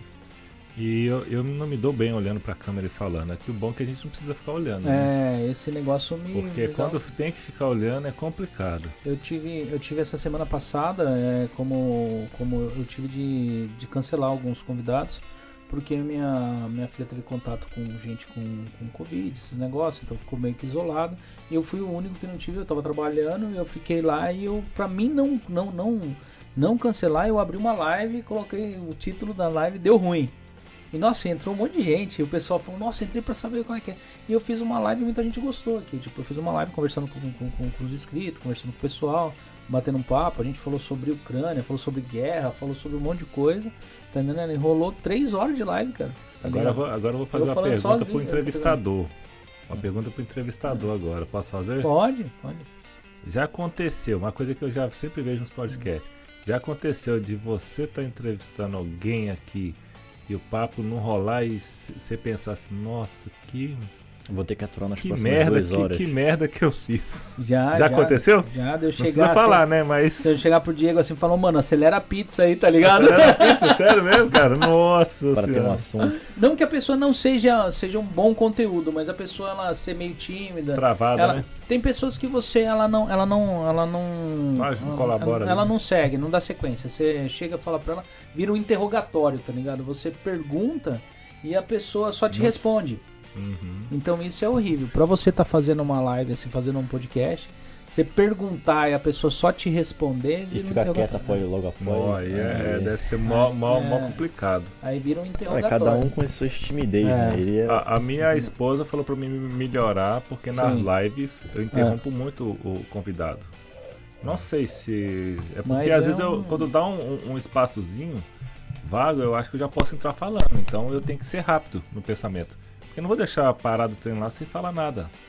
Então tem. Mas- Mas... assim, cada convidado é um convidado. Os convidados que eu convido, alguns são conhecidos, mas alguns talvez eu nem conheça. Agora vou começar a pegar convidados do Brasil. Pessoas assim, de nome para poder entrevistar e perguntar alguma coisa, tirar algumas curiosidades, né? Então eu penso assim dessa forma, eu, eu não conheço a pessoa, não sei como é que. Tem pessoa que fala pausado, você já reparou? Sim, sim. Pessoa que fala assim, ó, ela pensa pra falar. Eu sou daquele que sou metralhadora. Falo que eu começo a falar e não paro. Pra quem já viu, eu sou vendedor nato, vendedor de picolé. Então, pra quem já me viu, eu sou daqueles que quando eu tô ali na, vendendo o meu produto, fazendo qualquer coisa e tem gente que já viu, creio que o Lohan também já tenha visto, eu sou uma metralhadora, eu não dou espaço pro cara pensar. Filho, você nem vai pensar, você já comprou. Entendeu?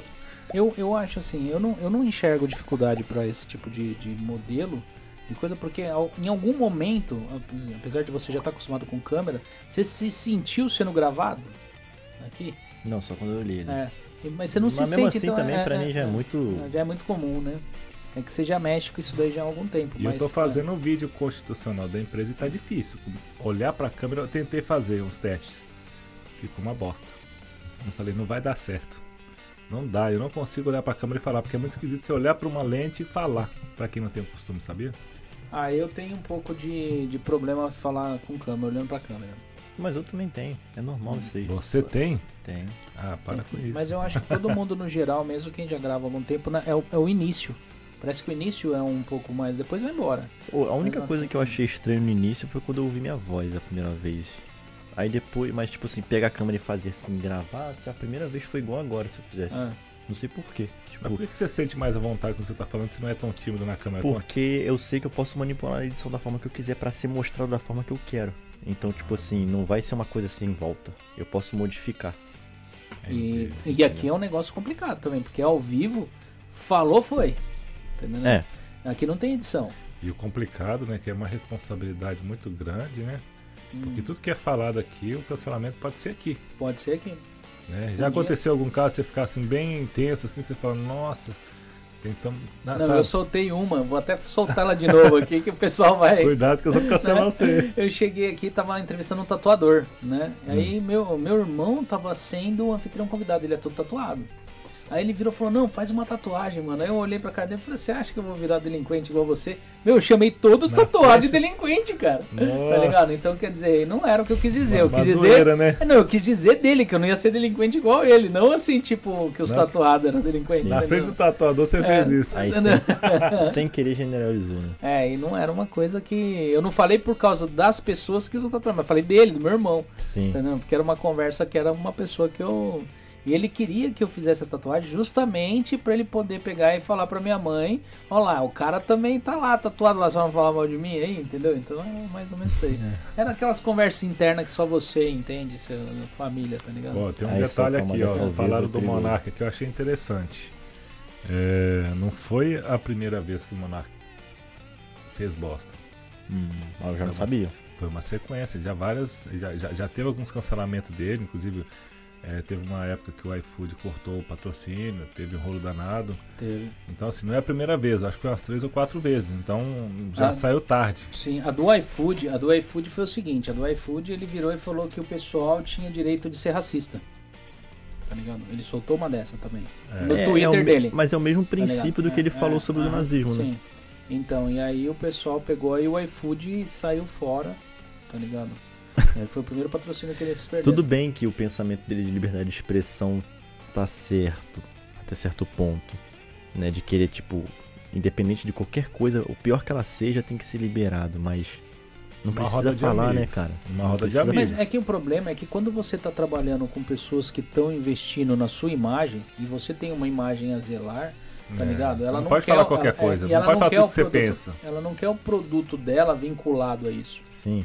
Tá ligado? Aí esse tipo de escândalo, né? É, então assim, porque eles não querem que quando peguem e falem lá, o Monark fala alguma coisa, sair essa, essa fala do Monark, no fundo tá lá a propaganda do iFood. Ele não quer a imagem dele vinculada nisso, tá entendendo? Então por isso que os caras já foram cancelando já. É, um exemplo É. é, um exemplo é assim, minha empresa. Eu vou, eu vou pegar uma pessoa que vai divulgar, um influencer, alguma coisa que vai divulgar alguma coisa da minha empresa, mas vamos supor, ah, mete, a, mete a ripa nos brasileiros que vêm. E eu sou um defensor de ajudar os brasileiros que vêm. Então já não bate com minha empresa, eu já não vou querer envolver e indicar no nome da minha empresa essa pessoa. Qual foi, qual foi que ele lançou? Ele lançou o que mesmo? Que, que os, quem que, que tem que ter direito de ser racista? Não, ele falou que as pessoas tinham direito de ser racista, principalmente pra encontrar os caras idiota que era racista, tá entendendo? Então assim, se o cara É. ele, ele se expõe, é mais fácil você saber quem é.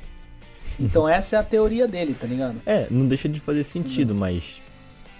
Puta, né? Não É. precisa, sei lá. de falar Porque, é, porque na aí. verdade, eu, eu, eu, eu- em relação a racismo, em relação a essas Porque coisas. tem gente É que um já, negócio. é, já é racista, né? Ele, É. Mas só que do jeito que ele fala, parece que ele tá apoiando o cara que quer ser racista. né? Apesar que eu acho que o brasileiro, o povo brasileiro, eu- eu- pode ser que tenha, mas eu não acho que o brasileiro ele seja racista.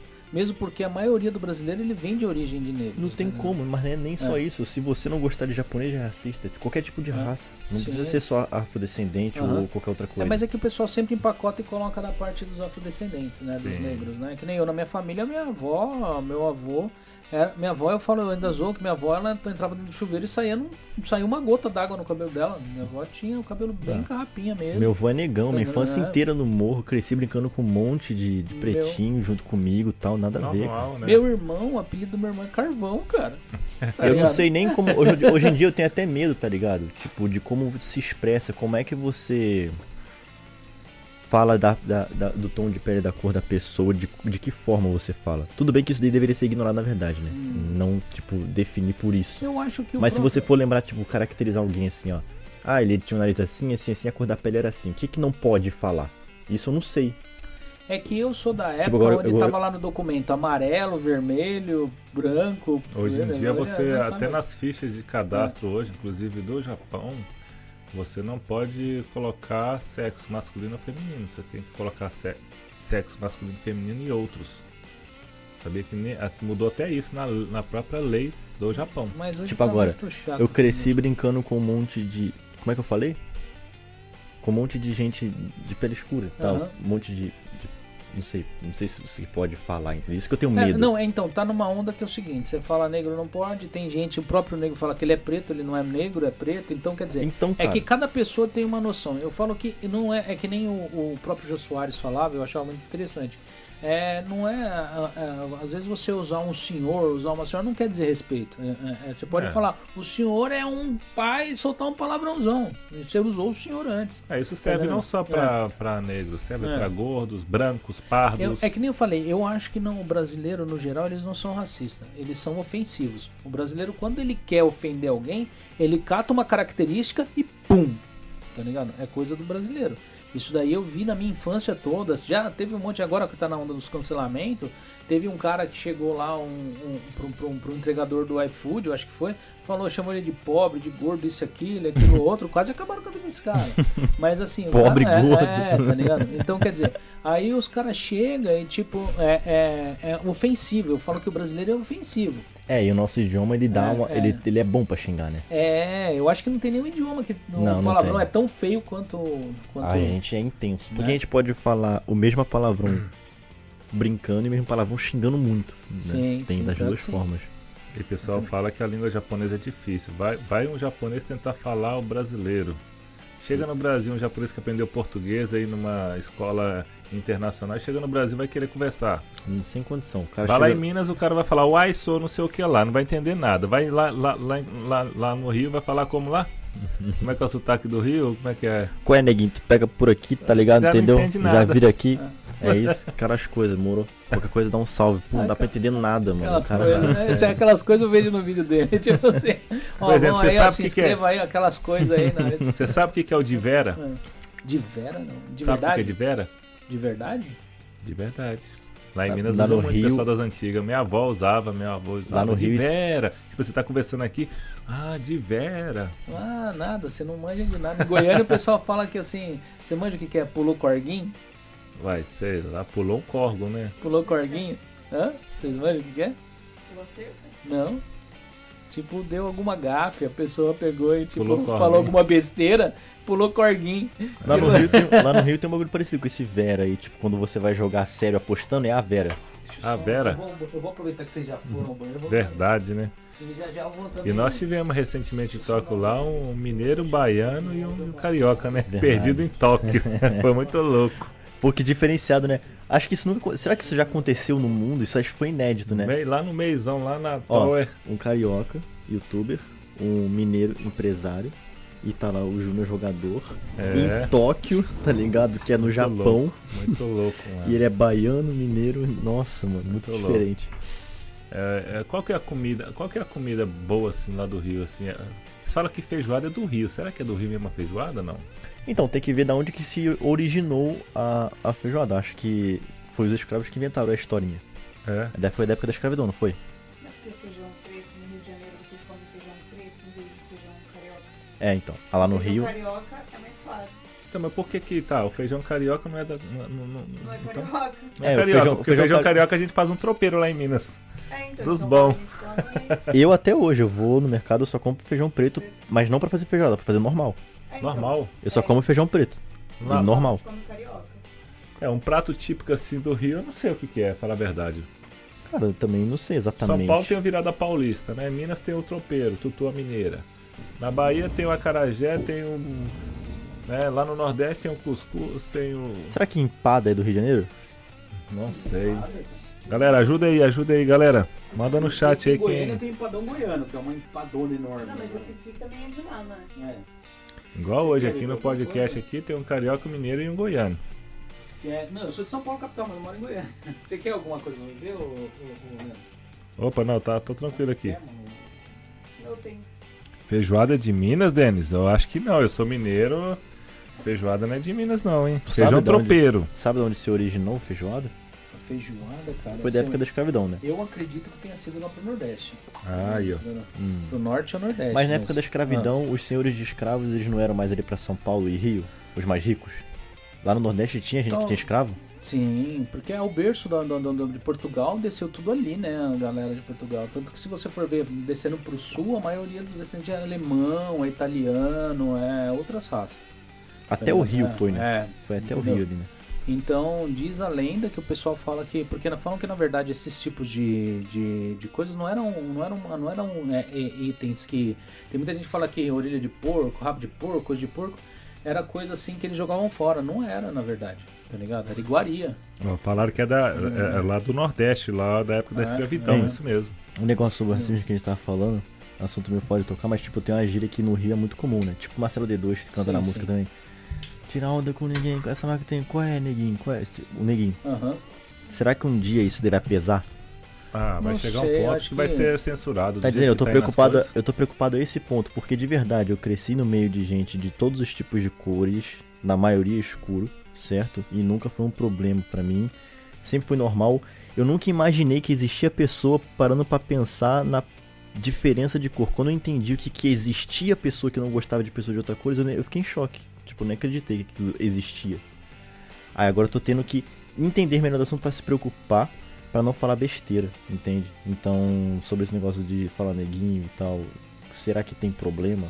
E Acho se que for acho E se eu estiver me referindo a um cara que realmente é negro, e eu chego nele e uso essa gíria, será que ele vai pensar que eu tô Eu- falando eu- assim porque ele é negro? Eu acho que depende, eu acho que é muito do jeito que você fala. Que nem assim, é, é, tem muito, eu tenho, que nem meu irmão. Meu irmão, ele gosta de chamar ele de negão. Tá Hum. ligado? Ele não liga de chamar ele de negão. Ué, E- Meu sogro me chama de negão. E, mas, e o cara. Me chama de negão, meu sogro, ué. Só por causa disso eu vou processar ele. É, e meu irmão, o apelido dele é Carvão, cara. Carvão? Você imagina por quê? Você imagina como que é qual a cor do cara. Tá ligado? É, ele é preto. Então, aí você olha pra minha cara e fala assim, mas por quê, né? Hum. Tá ligado? É porque tem a parte do, do lado da minha avó, tem ali parte que era escravo. Hum. Escravo mesmo, aí misturou com português. Pô, isso daí também na Entendeu? Terra foi uma sacanagem na humanidade, né? Esse bagulho aí. Mas muita gente também foi escravizada no Egito e era branco, né? É, Eu não, acho. não, a escravidão acontece até hoje em muitos lugares, É. Entendeu? Então eu falo assim, a escravidão veio. A escravidão dos negros foram uma delas. Tá Tem entendendo? esses assuntos, cara, eu queria muito entender, porque eu queria entender até que ponto, por que, que os caras se submetiam a isso? Cara, não é. Eu, Era eu- sequestro? Não, cara, não era. Você imagina só, o povo negro não é um povo pequeno. Hum. Eles é um povo grande. O português, pra pegar esse pessoal, eu acho que eles foram, é, é, é, eles foram assim, tipo, eu acredito que eles tenham sido enganados, tá ligado? Tipo, Uma of- proposta é, de proposta, trabalho. tá ligado? E deixaram, quando eles pegaram muitos, é que nem o Brasil, o, o, o, o japonês, ele foi pro Brasil com família, então eles foram diferentes, mas tentaram escravizar o japonês quando chegou no Brasil. Tentaram, Entendeu? O tentaram. italiano. Você assistiu aquele É. filme lá, o Gaidinho? É, É, eu vi na, numa novela, eu acho que depois que a escravidão foi abolida em 1980, 1888, aí que começou a chegar os italianos. Já tinha abolido a escravidão. Então, aí eles tentaram escravizar os italianos. tá ligado?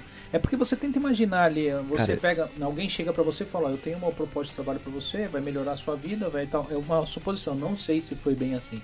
Mas a, a força eles não iriam conseguir chegar na, na, na África e levar esse povo. Não. Eu acredito que eles foram enganados. Então, tipo assim, pegou esse povo e quando eles chegaram lá, falou: não, vocês vão ter que fazer o que a gente quer ou a gente vai matar sua família lá. É. Era um jeito deles pegarem e sucumbir a isso. Né? Não sei se foi assim, mas seria um jeito de se sucumbir. E aceitar. Tá E, o- e outra, era realmente Também. difícil de fugir da fazenda dos caras? Eu não sei, é que nem eu acho que muitos não fugiam justamente por causa desses tipos de ameaça. Porque eu acho que muitos deixavam a família na África. É porque tinha capitão Tá do ligado? mato, É. caçando os caras, né? E não dá pra É. viver no quilombo em paz, E- né? e eu vou falar pra você, você tenta imaginar numa comunidade de brancos, tá ligado? Você sendo negro, numa, num lugar onde todos os negros são escravos, você andando sozinho na rua. Você era alvo. Nossa, entendendo? que situação. Então, pra velho. eles era, era mais. Imagina que se Era, passaram, era né? muito fácil você identificar, identificar um índio, era muito fácil você identificar um negro, um japonês, porque eles eram diferentes do português. O né? Brasil Chegou foi o último país do mundo a parar com a escravidão? Com dos negros uh, foi, mas a, escravidão ainda existe em muitos países. Se você for na África, a escravidão ainda existe lá. O próprio, o próprio africano escraviza o povo. Tá entendendo? Lá você encontra ainda os negros de ponta, virados de ponta, com os pés amarrados, pendurados no lugar para ser vendido. Tá? Mentira. É, mas lá- 2022 uma parada dessa? Tem, Sério? na África tem tribos lá que eles fazem isso daí. Ainda existe, né? Tem muito missionário que vai pra lá, tá entendendo? Em uma missão em- de, de, de eh, evangelismo, encontra isso daí lá, Nossa, Tá que bizarro. entendeu? Eu Então- fico pensando, será? Fico tentando encontrar uma forma de justificar o Brasil ter dado errado em alguns aspectos que não precisava tá errado, tá ligado? Porque o Brasil tem tudo de bom, cara. Mas você sabe por que a escravidão? Preguiça. Tá ligado?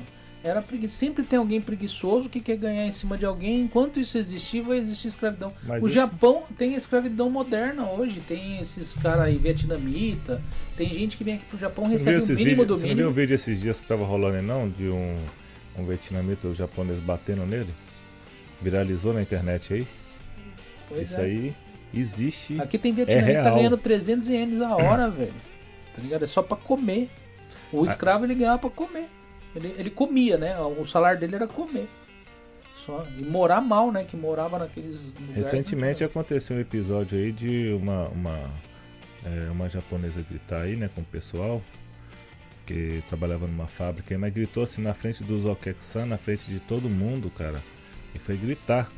Só porque foi pegar uma luva, pedir uma luva pra chefe. Ela gritou e quis humilhar.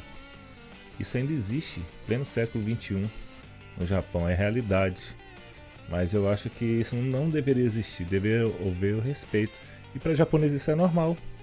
Para japonês você gritar, o japonês que é mais velho de empresa, ele gritar com você, você tem que abaixar e ficar quietinho.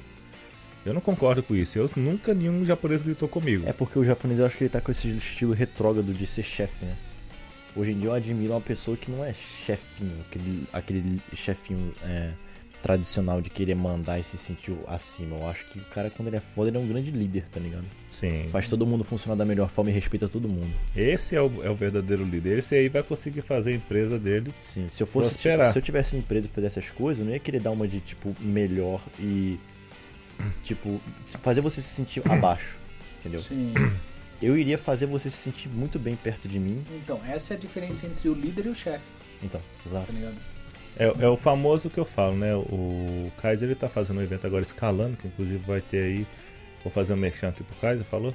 Pode ir. Tô- é 11 e 12 lá, lá em São Paulo, vai estar tendo um evento dele lá escalando e ele fala muito disso.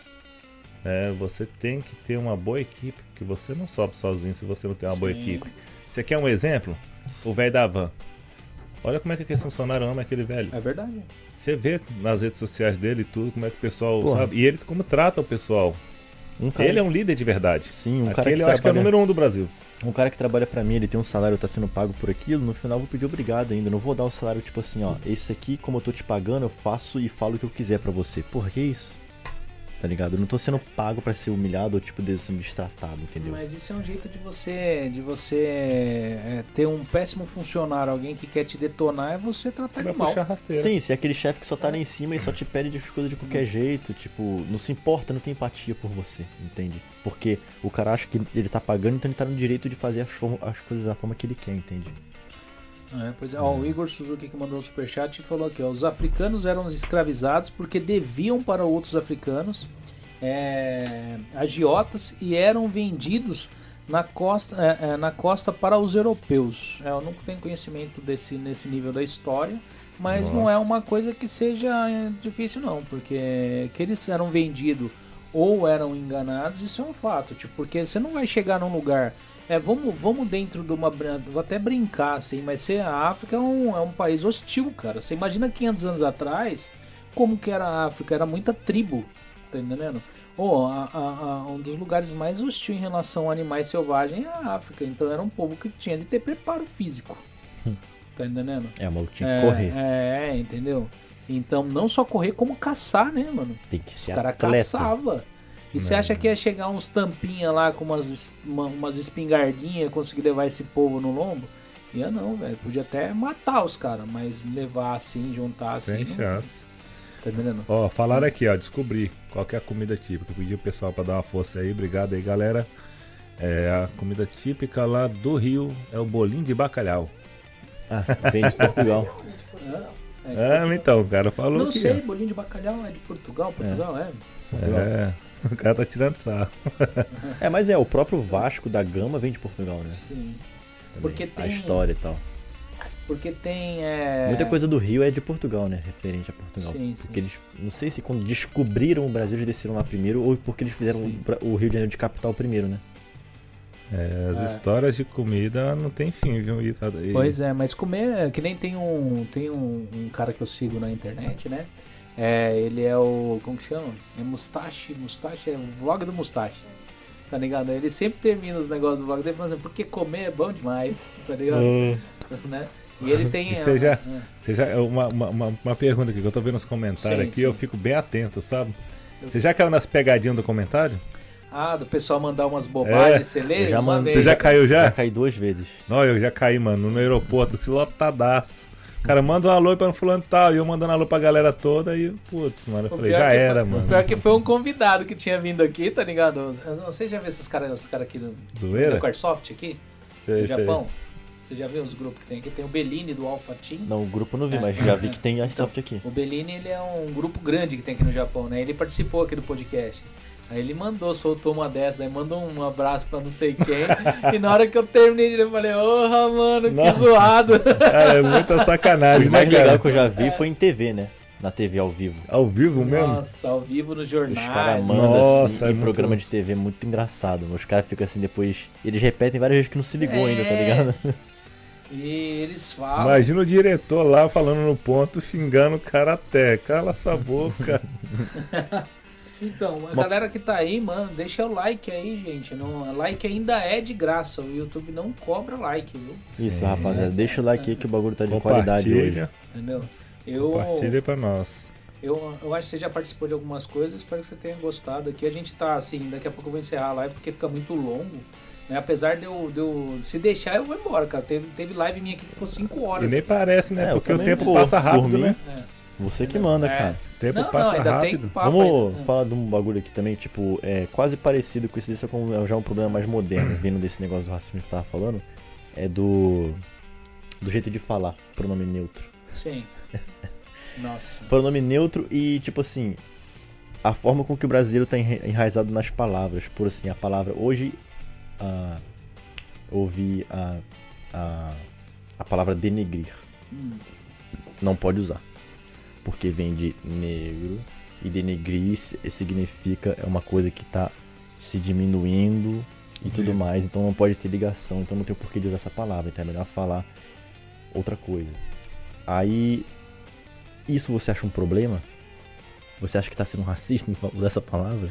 Na verdade não, cara. Eu acho que tem muita coisa que tá acontecendo hoje, que eles estão pegando coisas desse tipo. Eu, eu, eu vi um comentário de uma menina Mudando o contexto. que eu achei um absurdo, cara. Ela virou e falou assim: é, esse negócio do, de colocar o, é, é, o arroz em cima do feijão, o branco em cima do negro, isso é um absurdo. Meu, eu falei, eu não tô ouvindo isso. Pô, o quê? Até isso. Saca? E, era, e ela pegou e era sério o comentário dela, tá ligado?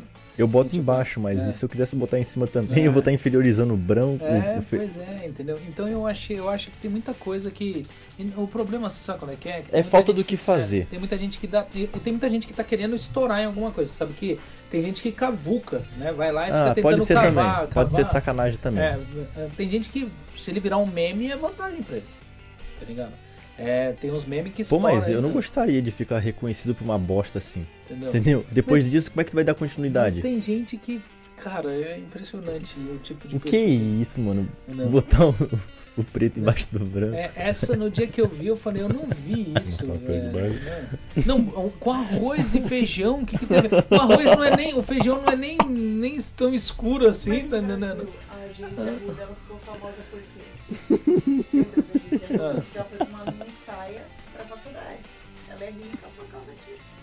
É, tudo É o no Brasil, né? pilariza. Brasil. É o Brasil. Mas o ho- Bra- ho- hoje a internet trouxe isso, né? Então não tem jeito. Isso Cara, não vai mudar, vai é o piorar. poder, é o poder do anonimato. É. Eu acho que tinha que começar a fazer conta com o nome e verificar a face. Aí eu quero ver se o cara vai começar a continuar falando bosta, tá ligado? Na internet. É. Porque aí vai dar pra saber quem é. Você faz live de vez em quando, tipo, no seu canal? Né? No meu canal eu nunca fiz uma live no meu canal. É, porque assim, Só no se, Instagram. se você fizer, você vai ver o tanto de hater que você encontra ali, cara.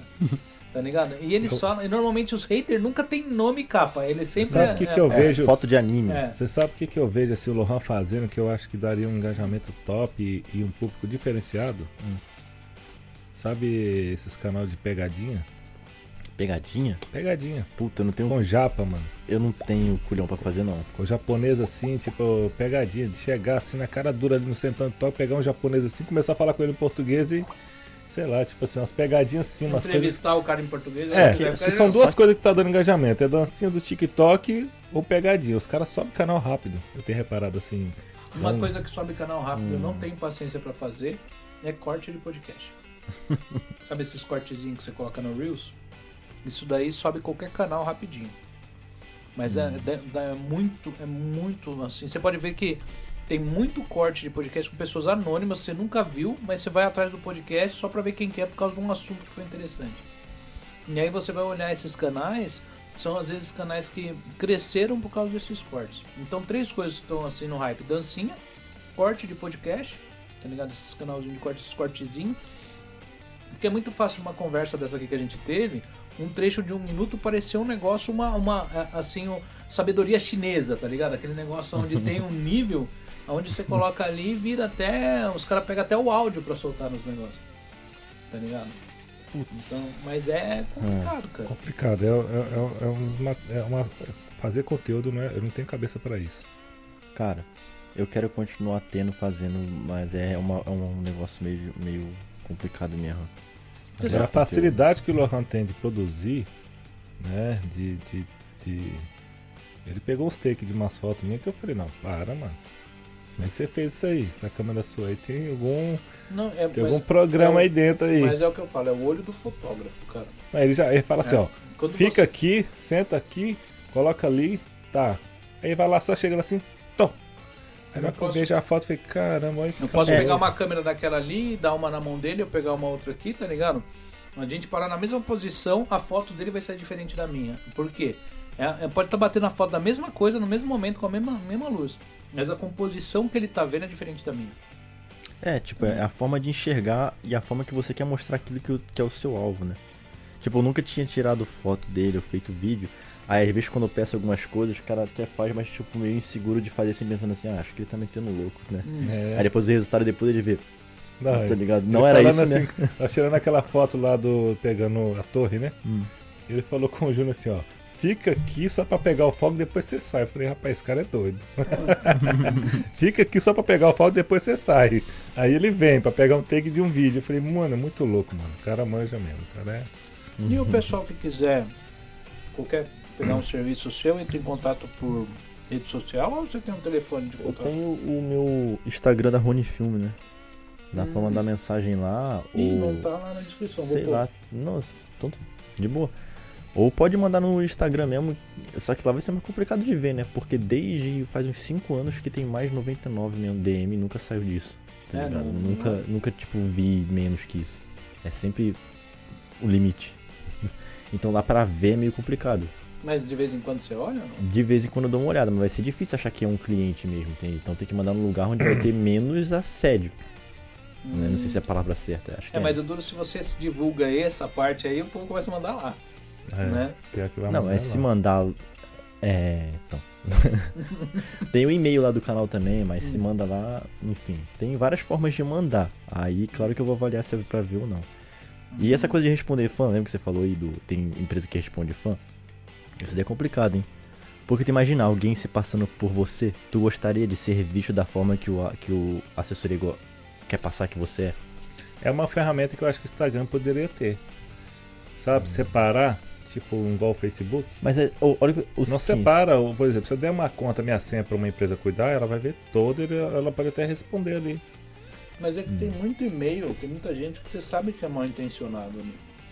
Tem uma coisa que é, tipo, eu fico triste às vezes porque tu não consegue dar atenção pra todo mundo. Tem gente que é muito boa de coração, te manda uma mensagem muito linda. Aí vamos supor que eu respondo. Aí se eu paro de responder, ela vai começar a achar ruim.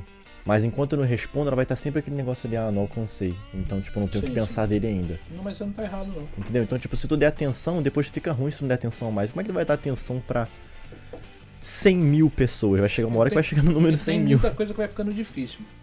No podcast, no começo, eu exibia as mensagens na tela. Toda mensagem que o pessoal mandava aparecia na tela. Meu, chegou um ponto que já não tinha mais espaço no, no- no- no episódio sem mensagem na tela. Aí eu falei, meu, e aí quem tá assistindo, no chat muitas vezes o pessoal tá conversando entre eles, não estão conversando sobre o podcast. É a mesma coisa de você assistir um filme legendado com uma legenda que você não tá entendendo o que você tá lendo. Aí você começa a prestar atenção no negócio, você não presta atenção no conteúdo, vira uma bagunça e incomoda aquilo. E eu percebi como? Quando eu comecei a fazer os cortes do canal. Quando eu comecei a fazer os cortes do canal, começou a ficar meio sem sentido é, os pedaços com as mensagens embaixo. Sim. Aí eu pedi pra minha esposa, eu falei, não, não põe mais não. Deixa, só põe. Às vezes for um superchat, alguma coisa assim. Mas mesmo o superchat eu não tô pondo mais. Eu leio. Tá entendendo? Porque fica. A Márcia falou, meu marido é só que mastiga.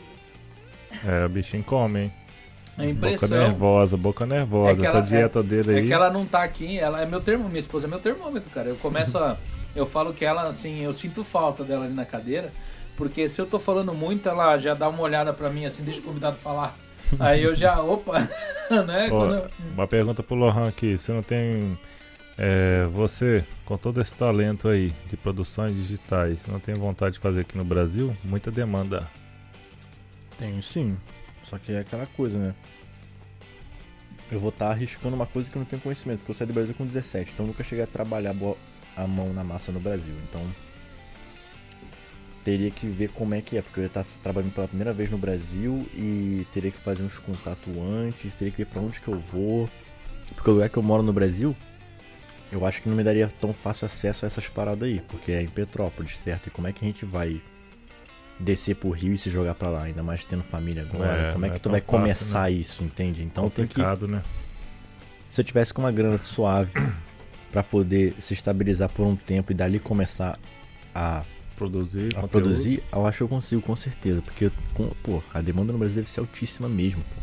Todo mundo é alvo pra mim lá. Todo mundo, todo lugar. Cara, é muito louco. Eu tava na Barra da Tijuca, no Rio de Janeiro. E sabe aqueles quiosquezinhos de praia? Hum.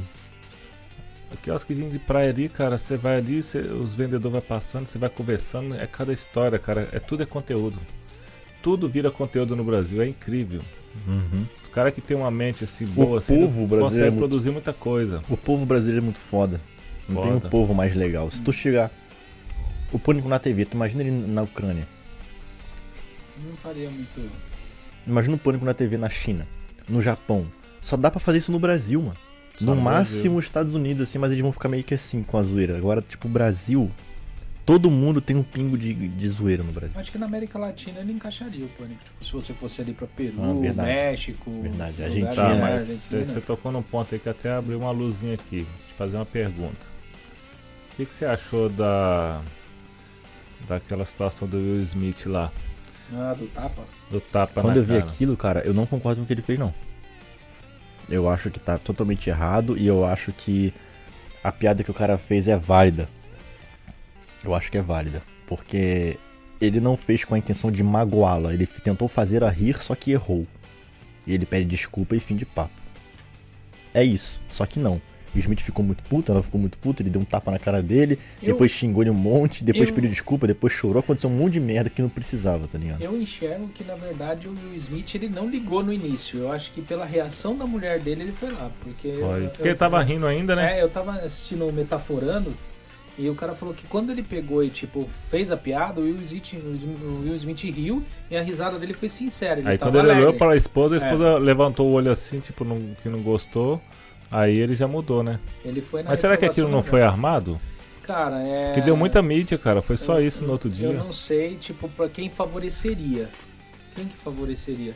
Porque o Will Smith tá em risco de perder. Chegaram até a cogitar dele perder o prêmio dele. Mas será que vai perder mesmo? Não sei, mas. Nós é... vamos saber se, se é fake ou não se ele perder, porque Eu acho que foi egoísta o que ele fez, porque ele sabe que ele tá num evento mundialmente conhecido e ele roubou toda a atenção e o mérito de todo mundo que teve o trabalho pra chegar no Oscar e roubou a atenção disso tudo por causa de um mero tapa. E os filmes que foram feitos e estava sendo premiado, ninguém fala disso, só fala do tapa que ele teve. É, tirou o foco, né? Ele É. acabou com o negócio, tá ligado? E isso, quantos milhões de prejuízo pra quem produziu filmes de milhares de é. dólares, botou lá o trabalho, todo mundo tentando receber o prêmio, mostrar o seu trabalho, e aí tu, per- tu perdeu tudo isso por causa de um tapa. Isso foi muito egoísta da parte dele, Pior que é verdade. tá ligado? Ele não pensou em nada. E é aquilo que eu repito, o cara, ele pode errar, ele tem chance de errar na vida, o Chris Rock. Ele tentou fazer as pessoas rirem, se não deu certo, beleza, me desculpa, não vou fazer de novo. Vou fazer outra piada agora. Então ele tentou, foi com boa intenção, ele não quis magoar diretamente. E eu acho até que foi leve, porque ele comparou ela, talvez ele nem sabia da doença, eu não sei, talvez ela ele queria ficar careca porque é o que ela queria cortar, se ele sabia também, tipo, já é outra história. E ele comparou ela com um filmaço e de uma mulher que é muito foda no filme. Sim, pior que é. Então, tipo assim, puta que drama, tá ligado? Foi totalmente ridículo tudo que aconteceu. É, Mas eu- mas eu- mas estão falando aqui que... a mulher dele traiu ele, e o Smith. teve Pior essa ainda, conversa, tá né? ligado? Pior ainda, porque Aí, ele foi defender momento- alguém que. Mas assim, isso não importa também, porque. Mas no momento a piada foi errada na hora errada, estão falando aqui, né? A opinião, né? A opinião é de cada um, né? Não tem jeito, né? que- Não acho, não. É piada, é piada, irmão. Não gostou, sai fora. Canal vai bom. voltar? Canal vai voltar? Canal Vai. vai, voltar. Estão perguntando, Vitor Andrade. Perguntou três vezes. Eu quero que volte. Vai voltar sim. Logo, logo aí, galera. É, e- Eu quero me colocar melhor sobre isso pra não ficar muito assim, tipo, um cara foda-se. E mais. Piada, tipo. Ninguém tá ali obrigado pra ouvir, né? Você não pode, tipo, tentar parar o cara porque tu não gostou de alguma coisa. Entendeu? Ela não pode, tipo assim, ah, ele falou de mim, então ele tem que parar ou tem que se ferrar de alguma forma. Então, É, eu penso É, pelo é. Brasil, né? Brasil é complicado. Brasil, a- os humoristas chegam a passar do limite às vezes. então, no Brasil ele, Mas ela nos seria. Estados Unidos é pior, hein, cara? Igual o Pânico, por exemplo, né? Teve vários casos que passaram super do limite, né? Então, pra mim a única coisa que passou do limite ali foi o tapa dele. Né, a piada não. Poderia ter muitas outras formas de responder. Uma coisa que eu falei também. Ele só, só a parte final dele xingando. Aquela parte ele já resolveria, né? Só, só aquilo dele já estaria bom. Já ia causar um constrangimento no cara. Não ia roubar a atenção do Oscar. Que, do jeito que foi. E já ia dar um aviso pra ele e já satisfazer a mulher dele. Mas, pô, mano, o que, que deu na cabeça do cara pra ele levantar e dar um tapa na cara dele, mano? Parecia Porra. muito combinado, porque o tapa, tipo, Não, da é, é o- o- parece um pouco pela questão da postura que o Chris Rock tava quando ele chegou. O Chris Rock tava com a mão pra trás, com o rosto posicionado pra frente. Eu acho que é porque já tava ele- esperando. Eu imagino que é porque ele tava esperando ele chegar pra responder ele com uma outra Ah. piada, tá ligado? Zoar ele também. Pode ser. E ele não esperava, ele, É. tipo, ele tava até rindo, ô, o que que tu vai fazer? Tipo, do nada ele viu rapidão, bum, tá ligado? É, porque você vai no show de stand-up, igual o Becker tá falando aqui, você está sujeito a ser ridicularizado. Exato. Mas ali não era um show de stand-up, ali era o Oscar, cara. Mas ele foi contratado pra aquele momento, então, naquele momento de 10 minutos era um stand-up. Entendeu? Senão não teria sido um comediante em pé falando. E eles contratam um comediante justamente pra ele fazer as piadas. É. É, mas é, se você for ver os shows de stand-up no Brasil, eles sempre pegam alguém pra Cristo, cara. Tá ligado? E lá no- nos Estados Unidos não é diferente. Imagina, tipo, o Renato Albani costuma muito falar do nome das pessoas da plateia. Pô. A pessoa pode ficar muito triste, porque ela já talvez sofreu bullying na escola por causa disso, e o cara vai lá e reforça ainda, depois na frente de todo mundo, expondo pra todo mundo. Pô, é um show de comédia, mano. É um show de comédia. Tu tem que entender que quando tu entra ali, tudo é palhaçada. Tá ligado? Pior que Ninguém é. tá falando sério. Entendeu? Simplesmente isso. Não tem com o que se importar, por mais que machuque. É complicado, né? Inclusão, por exemplo, tem um negócio que é meio pesado de falar. Pessoa que é de cadeira de roda, pessoa que tem alguma deficiência física de qualquer tipo, cego. tu vai fazer piada com eles, se eles for no show de stand-up, ou tu vai deixar eles excluídos no cantinho como coitado. Tá ligado? Se, então, tipo assim, é muito de cada um também. Tipo, o Léo Lins faz humor negro, é pesado. Aham. Tem coisa que me dói aqui e nem é comigo. Mas o cara quis consumir esse conteúdo. O cara quer consumir esse conteúdo e depois vai lá querer travar o cara. E aí? Tá ligado? Porque eu vi um show onde um, tava um cadeirante, o, o comediante fez uma piada, inclusive várias piadas com ele, e ele no final a pessoa perguntou se ele não tava conseguindo. Ele achou ótimo que ele foi incluído ali no show. Exato. Não é muito melhor do que deixar o cara de ligado? canto assim, como se ele fosse assim, incapaz de ser incluso porque ele é um coitadinho que tá, tá em outra situação? Ele ser incluso não é muito melhor? Agora, Sim. claro, do nada tu pega um cara que tem um problema e zoa ele aí, É. não, né? Aí complica, né? Agora tu tá dentro do show de comédia, acabou. Tu tá dentro de um ringue é pra cair na porrada. Simplesmente, é assim que funciona. Não precisa ele, ninguém foi obrigado. Mas, mas é, nesse Mas lance eu- que ele perguntou ah. naquele momento não era um stand-up também é válido, né? Aham. No, no do Will Smith lá. Mas eu já não sei como é que. Só Não. sei que, tipo, achei errado a atitude deles ali. Mas que eu acho que houve um exagero na reação. Pro momento, talvez. Ele poderia ter esperado se ele tinha alguma coisa.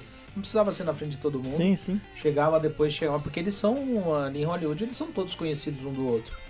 Né? Igual se você for no estúdio da, da- da- da- de qualquer emissora de TV, o pessoal tudo se conhece. Ele não gostou, ele poderia ter chamado o cara lá depois e falado, mano, É. pra que fazer um tipo de piada desse quando Pô, ainda mais um cara que vem da comédia, o É. Smith, né?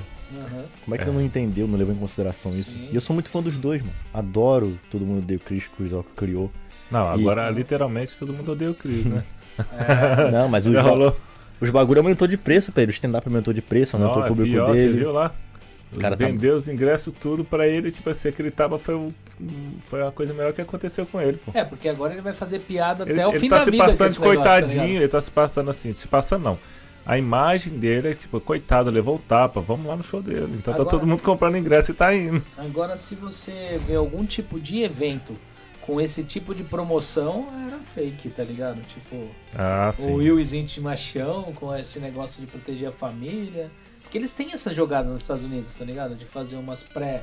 uns pré. é, é, é, eventos assim, é tipo uma pré-estreia de alguma coisa, eles criam uma cena e depois é anunciado algum filme que vai sair. Talvez saia depois um- uma dupla de stand-up na Netflix do Chris Rock junto com o Will Smith, ninguém sabe. coisa. Tá É, ligado? Já pensou? Aí, puta, mano, aí pega view, hein? entendeu? E tipo, isso E pode aí? acontecer. E agora uma pergunta aleatória. Quem vai ser o próximo lutador do Whindersson Nunes? O Alguém próximo, sabe aí? Tomara vai que vai ser, o- acho que vai ser o... Como é que é aquele maluco do, Unidos, o Paul? Não lembro o nome dele, cara. Aquele que fez merda em Okigahara lá? Como é que é o Sei. nome dele mesmo? É Paul... Será que é lá dos Estados Unidos? Ou... Tomara. Tomara que ele quebre esse maluco dos Estados Unidos. É o... Eu esqueci o nome desse vacilão aí. Cara, mas que sacada do Whindersson nessa luta com o Popó, né? Ah, isso subiu o Popó e ele, né? Subiu os dois e dinheiro no bolso também. É. Foi muita grana ali, né?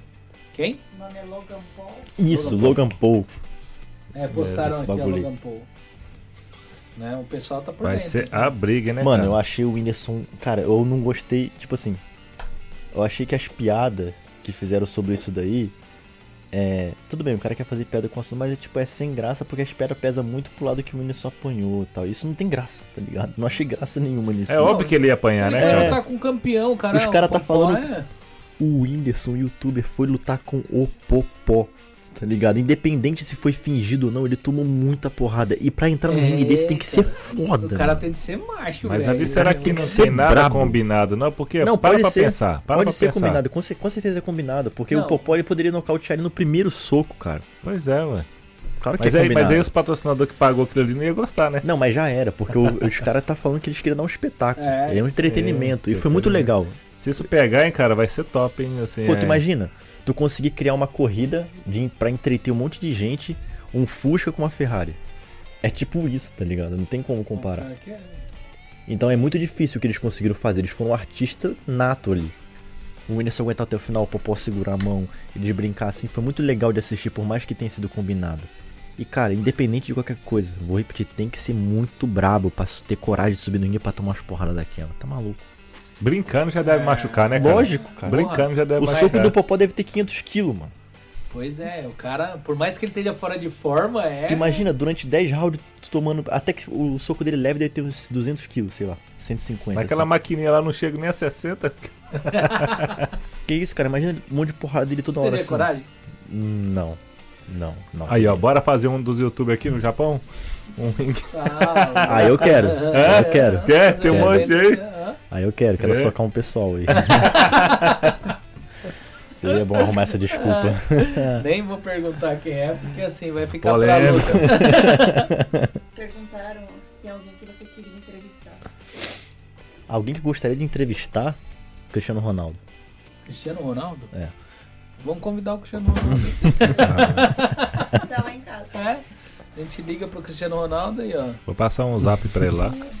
Você sabia que pode parecer brincadeira, mas é muito fácil você conseguir entrevistar esse pessoal que vem do, Bra- do Brasil e em outros lugares pro Japão do que você conseguir uma entrevista dessa estando no Brasil? Com certeza. Você sabia que é mu- muito fácil? É, o Japão tem outra. É o primeiro mundo, né? Quem Porque tá aqui. você chega aqui, tipo, isso daqui é um estúdio, tá entendendo? Montado. Aí você pega, mesmo que você não tenha um. Vamos supor, dependendo do tipo de pessoa que você já entrevistou no local, você chama, pelo fato de ser um podcast fora do país, é, não chega a ser tão difícil para eles aceitarem. Tá entendendo? Participar. Hum. Entendeu? Pelo fato de ser no Japão. É igual show aqui. Quantas vezes você já não foi em show de stand-up aqui? Os caras estão lá. No Brasil eles fazem show pra estádio. Chega aqui eles fazem é, show pra 20, 30 pessoas. Hum. Tá entendendo? Entra num. Vamos colocar o Night Café, por exemplo. Não, é, não é tão grande. Na verdade, quando vem pra Causa Chita, é Não. mais é uma viagem que não é pra lucro. Aham. Não é um show de lucro, é um show de marketing, né? E chega lá no Brasil, porque o pessoal não tem a noção como funciona, mas chega lá após uma, uma turnê no Japão, uma turnê nos Estados Unidos, que nem o Whindersson veio pro Japão. É, quando fala ah, o Whindersson no Japão, foi pros brasileiros que estão no Japão. O japonês não vai entender a piada dele. É, Tá com entendendo? certeza. Então não é pro público japonês. O único cara brasileiro que faz esse bagulho é o Rafinha Bastos nos Estados Unidos, né? Ele faz stand-up em inglês, cara. Faz. Eu já assisti. Puta, mano. Mano, manja muito, né? Tu tem que falar inglês mesmo, tá E ligado? tem que conhecer do humor do local, né? Sim, É pô, o- tem que ter uma cabeça muito além. É, cara, fale Rafinha Bastos, você já lembra da cagada que ele fez, né, cara? Quase acabou com a carreira dele. Com alguma mulher, não é? Foi com a filha do Zezé de Camargo lá. Ah, É. Foi falar do nenenzinho. Não, e ele Nossa. fez, e ele pegou e, tipo, quase, ele, ele se arrebentou de novo com a filha da, acho que foi com a filha da Xuxa, um negócio assim. Tá Ó, vendo, Eu não né? lembro o que aconteceu, ele virou e falou assim, nossa, é, viu uma foto dela e virou e falou, nossa, tô doido pra receber outro processo. Nossa. Um negócio assim, sabe? E É, aí pegou... viu? Uma foi, coisa que pra mim é imperdoável, imperdoável, é mexer com conotação sexual e, e infantil, coisa infantil. Isso aí pra mim. Tem que respeitar, é isso pesado. aí não isso. tem liberdade de expressão, não. Não tem piada pra é- isso Não, não, com cara. certeza, eu também Isso acho daí é já era, tá ligado? Game over. Fez um Isso bagulho desse aí já era. Isso daí, ele tem sorte dele ainda tá na mídia, porque se fosse hoje, ele não estaria. O pessoal tinha cancelado ele geral mesmo. A É. não ser, por mais que isso é dói falar. Se o cara falar, aqui é humor negro, eu vou falar coisas pesadas. Quer ouvir? Aí sim. Tá ligado? Porque o cara tá deixando claro que ele tá fazendo coisas que é facilmente canceláveis, tá ligado? Então, é isso. No máximo assim, eu acho. E mesmo assim, esse E- tipo de coisa é meio pesado ainda. E esse tipo de show, tem muitos shows daí que é proibido gravar, né? Você não pode filmar, né? Sim, Mas sim. hoje com a onda do celular, é, eu vi um, eu ouvi falar que tem show de stand-up aí que eles pedem pra deixar o celular na frente, né? Hum. Você chega, você não pode entrar com o celular. Então justamente pra não gravar. Uma outra pessoa que eu tenho vontade de entrevistar também seria o Matue, cantor de trap. Nossa, acho muito foda ele, mano. Tô Ele é- fã demais. Ele é da onde? Ele é de Fortaleza. Fortaleza? Matuê? Matue, Eu nossa. já ouvi falar já. Brabo demais. Vamos trazer ele pro podcast. Vamos trazer ele aí. Pô, já pensou? Que isso. Aí eu chamo o Lohan como anfitrião convidado. Matue, puta, tem um cara que eu gostaria de conhecer pessoalmente, não entrevistar, que eu gostaria muito de conhecer o David Beckham pessoalmente. David Beckham. Aí já fica mais difícil, cara. Você tá indo muito longe. Quando começa a mudar muitos idiomas do Não povo, serve, não serve um tiriripa, um tiririca, um luva de Não, pedreiro. Não, tô falando o sonho da vida, né? Tô falando aqueles negócios inalcançáveis, né? Hum, mas assim, claro que eu gostaria de conhecer essas pessoas aí. Pô, o Tiro Lipa deve. Mano, eu imagino que ele vai chegar na minha. Se um dia ele chegar na minha frente, ele deve ser aquele palhaço nato, tá ligado? Vai te fazer rir de qualquer jeito, mano. Vai, vai tirar sarro. Ele é muito bobo, mano. Ele faz muita palhaçada boa, assim. Ele tem. Ele é natural, né? Tipo, É, é muito rápido, né? Meu sonho de entrevistar no momento é o Kaiser. É, logo, logo. É, já É, eu tô já a fim de me- conhecer o me Kaiser logo. prometeram o Kaiser aqui, ó. Se Deus quiser. logo, logo ele vai estar no Japão aí, logo, logo. Vem novidades por aí.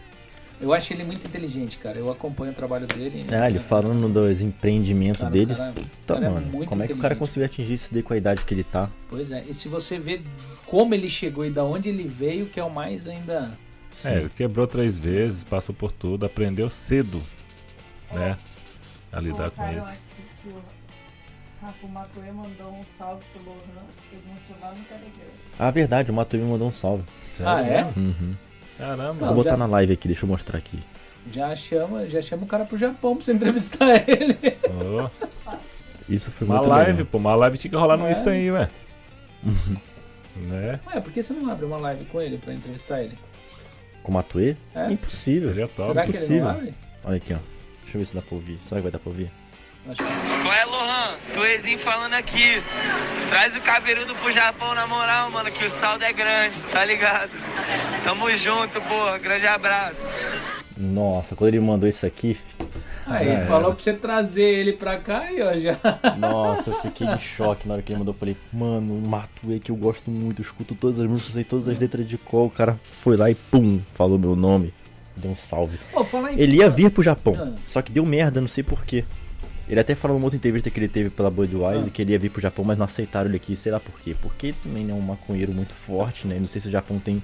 Ah, se ele tiver tido alguma passagem já por causa disso, ele não entra. Então, Não entra, não entra. No Até pra. DKC, que assim, a questão dos vistos que a gente faz assim, ó, pede antecedentes criminais, é, que, que tem que ser aquele que você pega diretamente no poupa tempo e tem que ser autenticado em cartório. Então se quer tiver dizer, por droga, nem de turista, cara, não entra. então turista. isso daí é foda. Nos Estados Unidos ele foi, nos Estados Unidos não tem problema, né? Essas Não. coisas, né?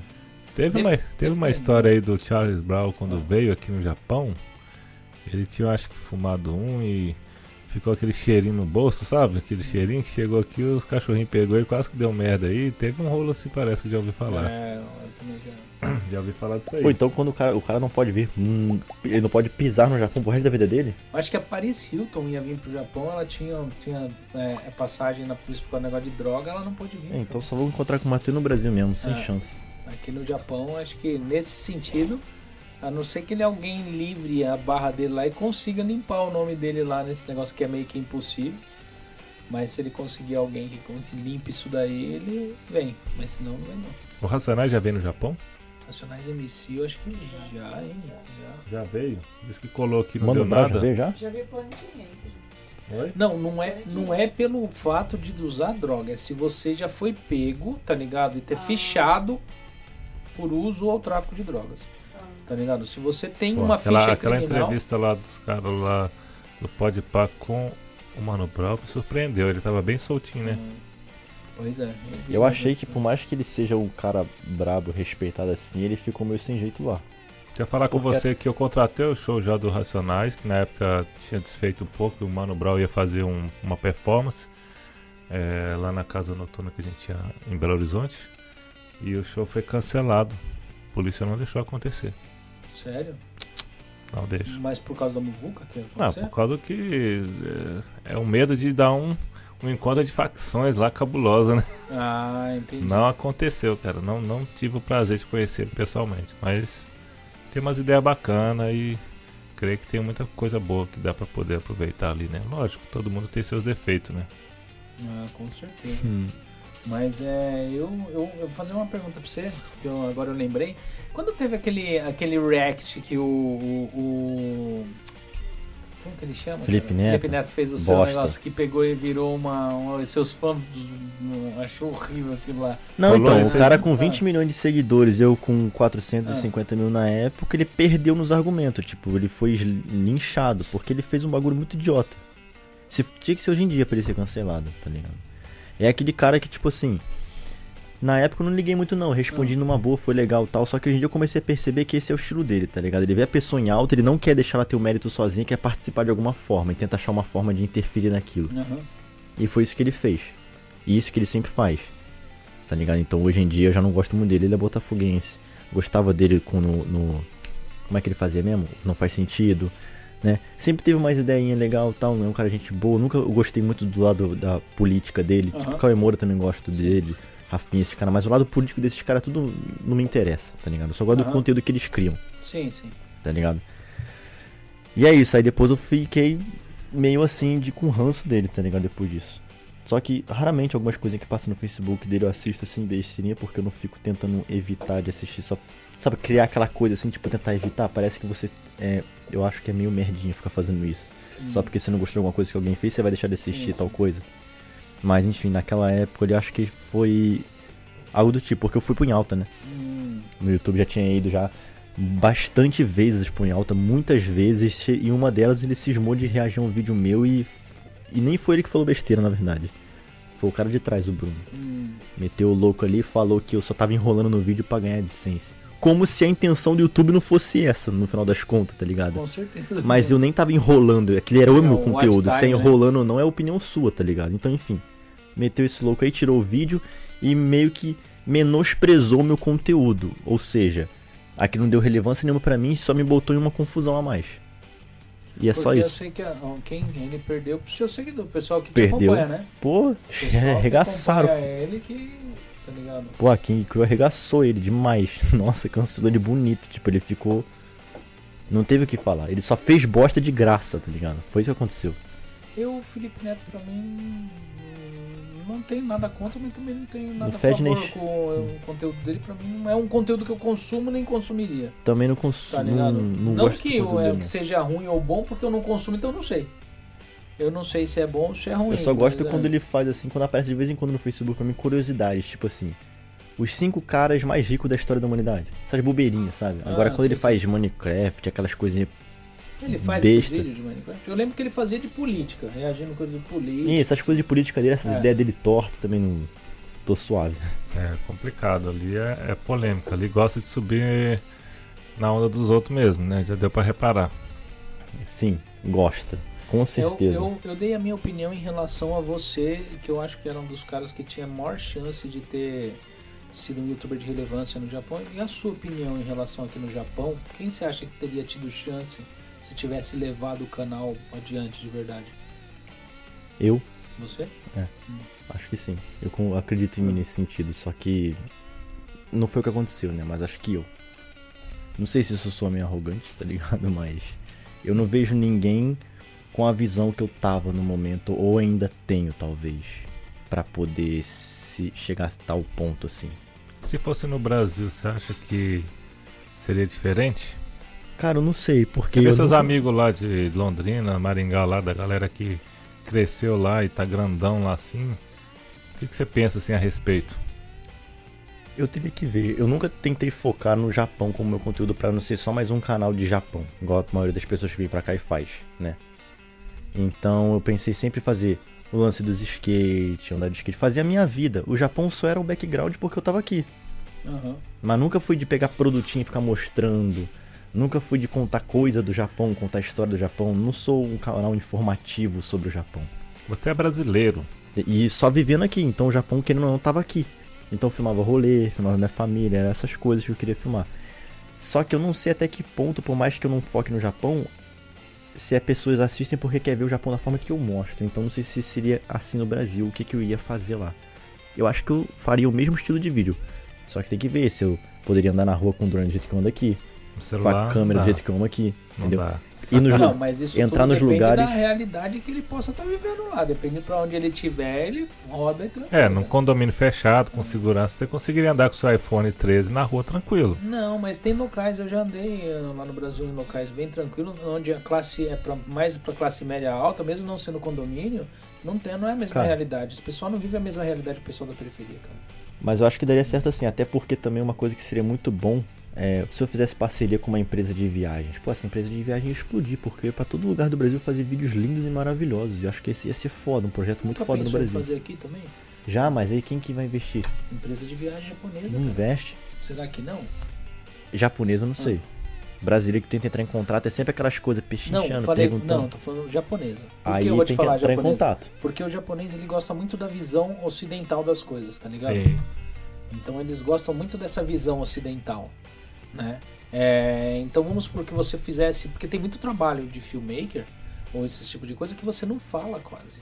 É mostrando os locais, né, curtindo um lugar, tem algumas É, poucas tem um, vídeo da, falas, tem né? um vídeo da Turquia É. que eu fiz que é tipo um trailer muito louco pra divulgação do lugar, tá ligado? De Istambul.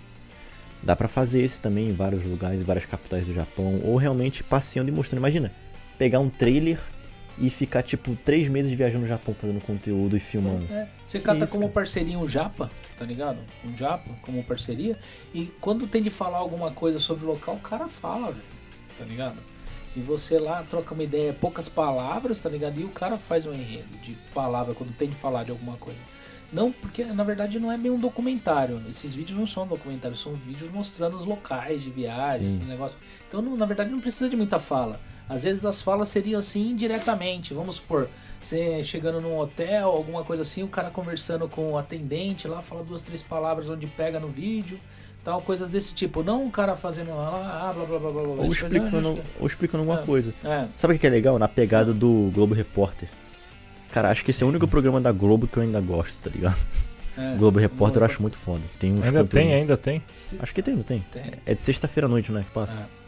Tem um, tem aqui, eu tive um, um empresário que ele veio aqui, você conhece o Thiago Sano? Sim, sim. O Thiago Sano, ele, ele tem, ele com 20 anos, se eu não me engano, ele teve o primeiro imóvel aqui no Japão comprado à vista. O dinheiro dele. Ele trabalhou, ele colocou na cabeça dele que ele ia ter o primeiro imóvel dele com 20 anos, pago à vista. E ele começou com 15 anos, cara. Sabe que como ele começou a vida dele? Ele chegou, ele manjava, ele fazia ah, coco de tecnologia, no caso, aprendeu a mexer com website. E ele sabia que o Japão tinha um grande déficit em website. Tipo, era muito caro, saía mais de um milhão para fazer site, a maioria das empresas não tinha site. E aí que ele fez? Vestiu o terninho dele da escola e saiu de porta em porta nas fábricas falando que faria ah, é, o website para eles com preço mínimo, só para ter oportunidade. E ele foi em umas 100 empresas, tá entendendo? Você sabe quantas falou para ele sim? Nenhuma. Não. Nenhuma, nenhuma aceitou. Um estrangeiro, estudante, tá entendendo? Falando que vai fazer um serviço. Aí sabe o que, que ele fez? Ele foi lá, pegou uma empresa, mirou essa empresa e produziu o site. Tá ligado? Ele levou o site pronto, viu todas as deficiências que a empresa tinha, tá ligado? E todas as coisas que a empresa poderia oferecer dentro desse site e mostrou o site e falou, ó, né, eu sou produtor de site, eu fiz esse site da sua empresa, enxergo assim, assim, assado, né, é, você quer comprar? E os caras compraram tá É, ligado? Então quer dizer, experimenta, faz uma viagem, grava, faz alguma coisa nesse estilo de Japão, alguma coisa de turismo e apresenta pra alguma empresa Não, japonesa. o pior é que isso daí já tá pronto, né?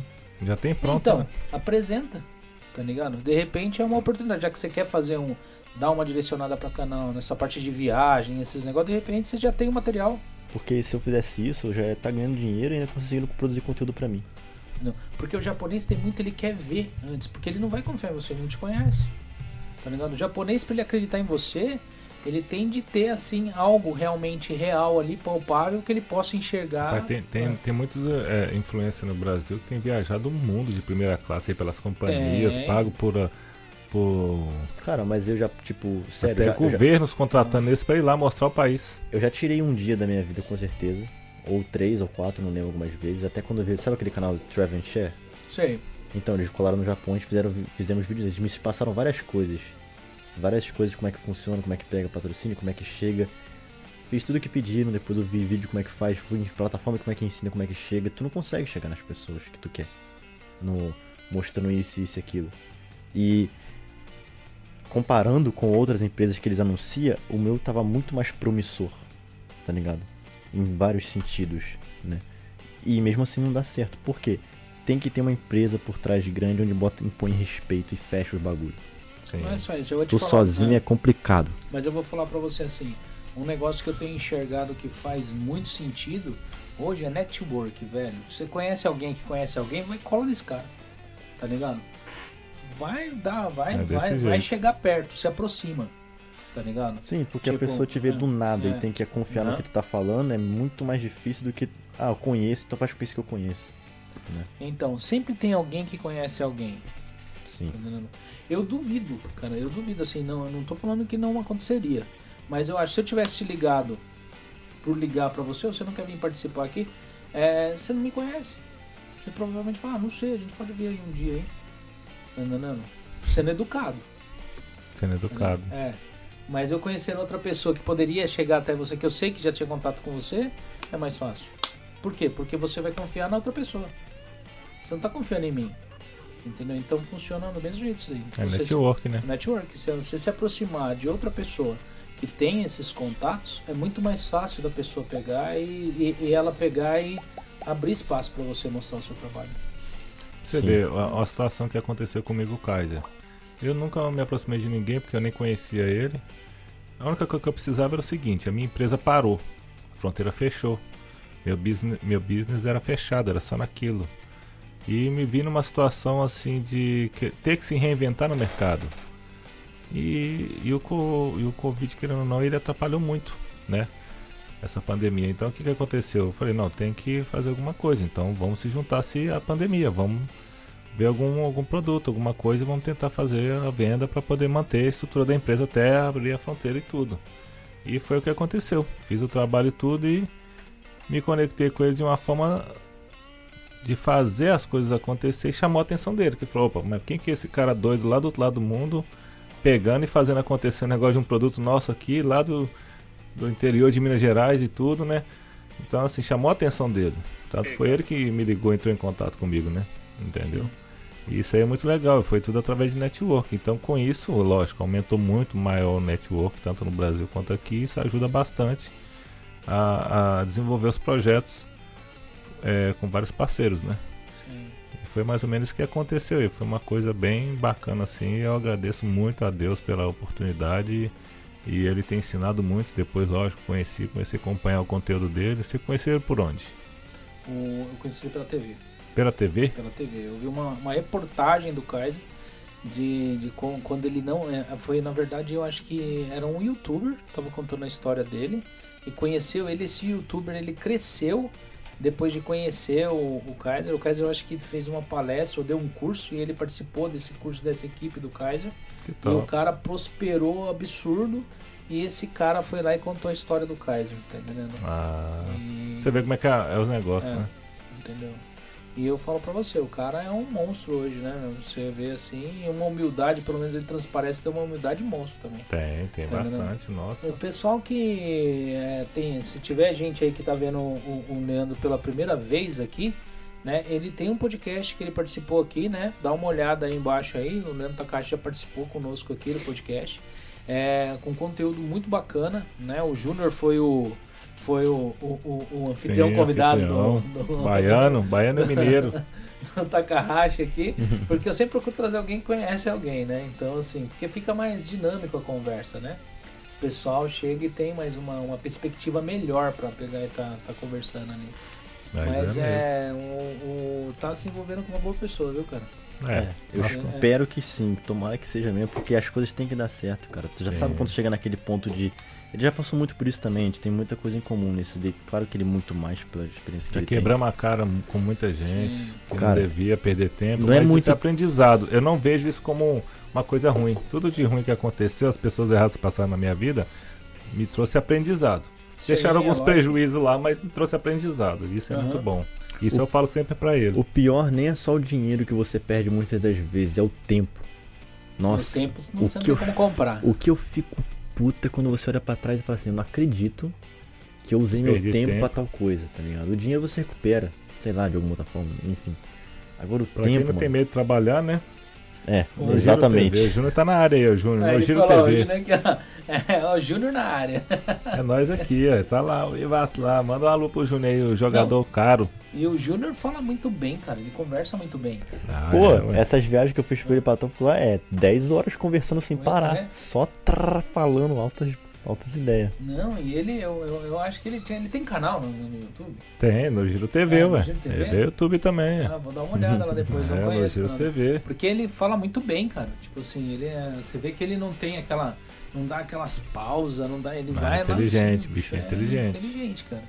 Né? Ó, Ele- hum, Falaram aqui, ó. Se o Lohan tivesse no Brasil, não ia faltar collab. Patrocínio pra ele. Então, também. Aqui Porque esse é o ó, público do Brasil, né, é, cara? não, não dá pra ir, não dá pra ir pro Brasil do nada, né? Tem que ir lá com uma mínima estrutura pra recomeçar a vida. Não, eu, eu acho que Não. assim, se ir no Brasil, muitas marcas iam querer te patrocinar para trazer a marca pro Japão. Pode ser também, Entendeu? pode ser também. Pra distribuir aqui entre os. É, eu posso. Né? Cara, tem muitas possibilidades, mas é que tá, não tenho conhecimento. mais fácil que uma empresa japonesa aqui querer te Essa, patrocinar. essa galera que você conhece, tipo o Whindersson, esse pessoal, alguém dessa galera te responde? Sim. Se você pegar e, tipo, perguntar, pergunta pra eles como que você pode adentrar nesse tipo de mercado pra trazer pra Japão, eles vão saber te informar. Ou Hum. vão te fazer a ponte com alguém que possa te, te orientar nisso Eu fico besta de ver que o Whindersson É. não faz muito publicidade, né, cara? Ele não faz. O Whindersson, ele caiu num limbo ultimamente de internet que ele quase não tá postando mais nada, né? Hum, não sei direito. Chegou num mas- nível que eu acho que nem precisa mais, né, cara? Cara, se eu fosse ele, eu estaria muito longe já. Ah. Nossa. Ele alcançou mais do que o limite. Tipo assim, Mas é, é, é muita é que aconteceu coisa. muita coisa ruim nesse percurso com a vida dele também. Isso tirou um pouco Tudo tem um preço, dele, né, cara? Tudo tem um preço, né? Entendeu? Se essa vida Ele, preço. ele- esse cara é um cara que eu gostaria de conversar com ele. Conversar. eu também queria eu conversar mais tempo conversar. com ele pra falar umas outras paradas pra ele. Eu queria trocar ideia com ele. Mas, cara, é Deve um colar cara muito nego errado em cima dele. Nossa, pô, claro que. Nossa, caramba. Whindersson, o quê? Você já cola gente errada em um monte de gente que eu já vi por aí só por porque o cara tem dinheiro. Imagina no Whindersson, que é famoso e ainda tem dinheiro. Entendeu? Hum, é. Porque imagina o stories dele, quanto que não tá valendo, cara? O stories dele, se eu não me engano, é que 500 mil reais um. Um stories. Acho que é, se eu não me engano. É, porque eu lembro que o Carlinhos Maia tava o quê? 200 mil reais um stories. Não, sei, eu posso estar falando besteira aqui, tá? Mas eu ouvi por alto em algum lugar, 500 mil reais. Se alguém quiser o meu é de graça. Faço um stories pra ser de graça. Meteu essa de graça, vai Aí é vendo. foda. tipo assim. É... Meu, Tá de- desanimadinho assim. Minha- Se quiser eu é, faço de de graça. graça. Só quero fazer alguma coisa. Nada, tipo assim, é no, no YouTube já tem bastante gente me procurando pra patrocínio, né? É que eu ainda não tô colocando de verdade, ainda tem. É, que o, o da Family Center foi que ele. Ele participou aqui e ele me procurou, ele falou, eu não tô investindo na publicidade, eu tô investindo no seu projeto. No seu projeto. Cara, eu sou muito ruim pra se vender. Entendeu? Ele sabe disso, eu sou Sim. muito ruim pra se vender. Eu sou um, um lixo pra me vender. Sabe aquele cara que faz, entrega tudo direitinho, da melhor forma possível, tipo, uma, uma qualidade excelente e tal, no, no que eu me proponho a fazer. Só que aí tem um outro cara lá que faz mais ou menos, mas sabe se vender e passa na frente, mano. Você tem de arrumar alguém pra te precificar, cara. Eu sou ruim nisso daí também. Ó, pergunta o que é pra ele aqui. Quantas vezes você já falou pra mim falar com você lá pra pegar e pôr o anúncio aqui? ó? E até agora eu não fui. Quando eu, quando eu vim aqui, quando eu vim, né, já te É, falei aqui naquele dia, já. e aí, como é que foi pra te ajudar aí? Pô, o projeto é bacana, eu quero estar junto aí. Né? Tudo que tem a ver com essa área de, de formação, de entreter principalmente a comunidade, tem a ver com a minha empresa também. Então eu falei, não, Não, e eu tenho Tô de lá pra aí. conversar com ele. Não é ele não é o primeiro. Tem várias pessoas que passou aqui e falou, não, e aí, pra, já tem. tá cheio de dinheiro, nem precisa, tá Não, bancando não- tudo. Não é questão de Tá dinheiro. que bancando eu- até a pizza aqui. Ó, pizza não, pizza é A o pizza é patrocínio. patrocínio. é, e tem esse negócio, eu acho assim, é por isso que eu falo pra você que nem eu na hora que você chegou, eu não tô que nem muita gente atrás de inscrito, atrás disso, aquilo, chamar o pessoal pra, pra pegar e me trazer, porque é aquele negócio, o pessoal vai e volta. O pessoal vai e volta. O pessoal não vem né, na realidade se ele não vir atrás do seu conteúdo. Você pode ter certeza que hoje deve ter gente, ali que se inscreveu. Tá entendendo? Mas essa galera que se inscreveu são pessoas que curtiu o tipo de conteúdo. Papo de hoje, É, né? o papo de hoje. E tem sido, não tem sido muito, mas tem sido um público fiel. Que eles estão cada dia tá subindo, cada dia tá aumentando. Cada live que eu abro tem mais gente. Mesmo os assuntos sendo assim, assu- assunto aleatório. Porque eu converso muito sobre negócio, trazendo muita gente que. É, é, eu tô vendo com. Tem um, um- um- uma pessoa que participou aqui, ele tá vendo o presidente da Câmara de Comércio, pra vir aqui. Né? Ele já conversou com o Cônsul. Vai trazer o Cônsul aqui pra. Já, já tá meio que combinado. Roberto do Belmarte, né? É, pra trazer o Cônsul pra gente trocar uma ideia aqui, né? É, a gente tá. Nós estamos conversando com o pessoal da Expo Talks também vai vir participar. Que uma cliente, uma pessoa que tem contato, a Musa, muito gente boa, ela tá vendo. é, é, vai trazer aqui o, o dono da Expo Talks. Então, assim, são pessoas que vão abrindo portas, tá entendendo? E é um tipo de assunto que vai. vai eu, vou, eu vou colocando todo mundo no meio. Entendeu? É, e a conversa flui, É. né, cara? Porque aqui, como se diz, você vê que tem quanto tempo já que nós estamos aqui? Umas 3 horas? Nossa, 4 eu tô horas? Três horas e meia, atendi já. 3 encerrado horas e meia pouco. já, né? Já. Nem parece, parece que nós chegamos aqui guria mesmo. Apesar Conversar é gostoso, né? É, Só deu um pouquinho de som depois de comer a pizza aqui, mas tá É. de boa. e a, a- a Camila balançou a cabeça, mas ela nem comeu, né? Você não tá com fome Hum. não, Camila? Não? Tá com sono? Eu estou nervosa. Por quê? Ah, Tá com medo de errar. Primeira vez operando. Então, não, o, o- o erro que já tinha acontecido, já aconteceu. Já abriu a tela aí, já com tudo escuro, já foi. É Não, mas não tem essa. Ao não. vivo Programa é ao assim vivo não mesmo. tem jeito, não. É assim mesmo. Já aconteceu da gente abrir a live aqui, não tinha áudio. A gente fez 15 minutos de live e ninguém falou que tava sem áudio, cara. Tá ligado? e o pior é que tinha gente assistindo, Aí é pesado. tá ligado? É tipo, dura, se fosse não tivesse ninguém assistindo, como mas tinha gente assistindo ninguém falou, tá sem áudio. Pois é. Entendeu? Então, assim, é, acontece. Não, não tem jeito, não, entendeu? É que nem ele falou, você falou que produz vídeo, você sabe que você vai po- poder controlar o que você fala, porque você vai poder editar tudo.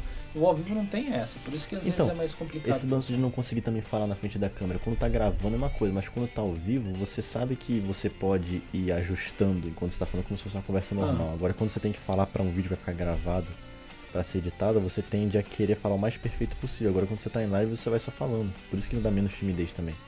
Quanta- quantas vezes você grava um conteúdo pra chegar no que você quer, cara? Tipo, o mesmo conteúdo, vamos supor que você vai falar dessa lata, cara. E você tem de fazer um Umas vídeo 30, de, de, umas de- 30 Não, não, vezes não, não. mínimo. Como assim? Depende. Depende do objetivo. Se for um vlog, é uma Ah. vez só. É uma vez só? Poucas ideias. Não vou pensar em fazer duas vezes, não tem nenhum porquê. Agora, se for um vídeo profissional, Ah. eu tenho que fazer até ficar perfeito. Sim, eu vou. Cara, aquela que você fez do carê, do prato do carê, foi sacanagem. Qual o prato do carê? Não, ele pegou assim, né? Pegou o telefone assim, ó. Ah, stories. Stories. Ele.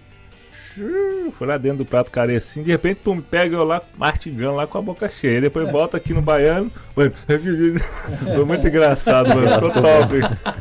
Ficou top, mano. Ele, tipo, do nada, mano. Do nada. Eu tenho uma parada, cara, que eu não sei explicar direito o que acontece, que é o único momento que eu vejo que é meio mágico na minha cabeça, que vai natural. Tipo, parece que na hora do vlog, como é, é tudo muito natural e no improviso que eu faço, tem hora que eu sinto que eu saco a câmera no momento muito certo. Eu dou o rec no momento exato.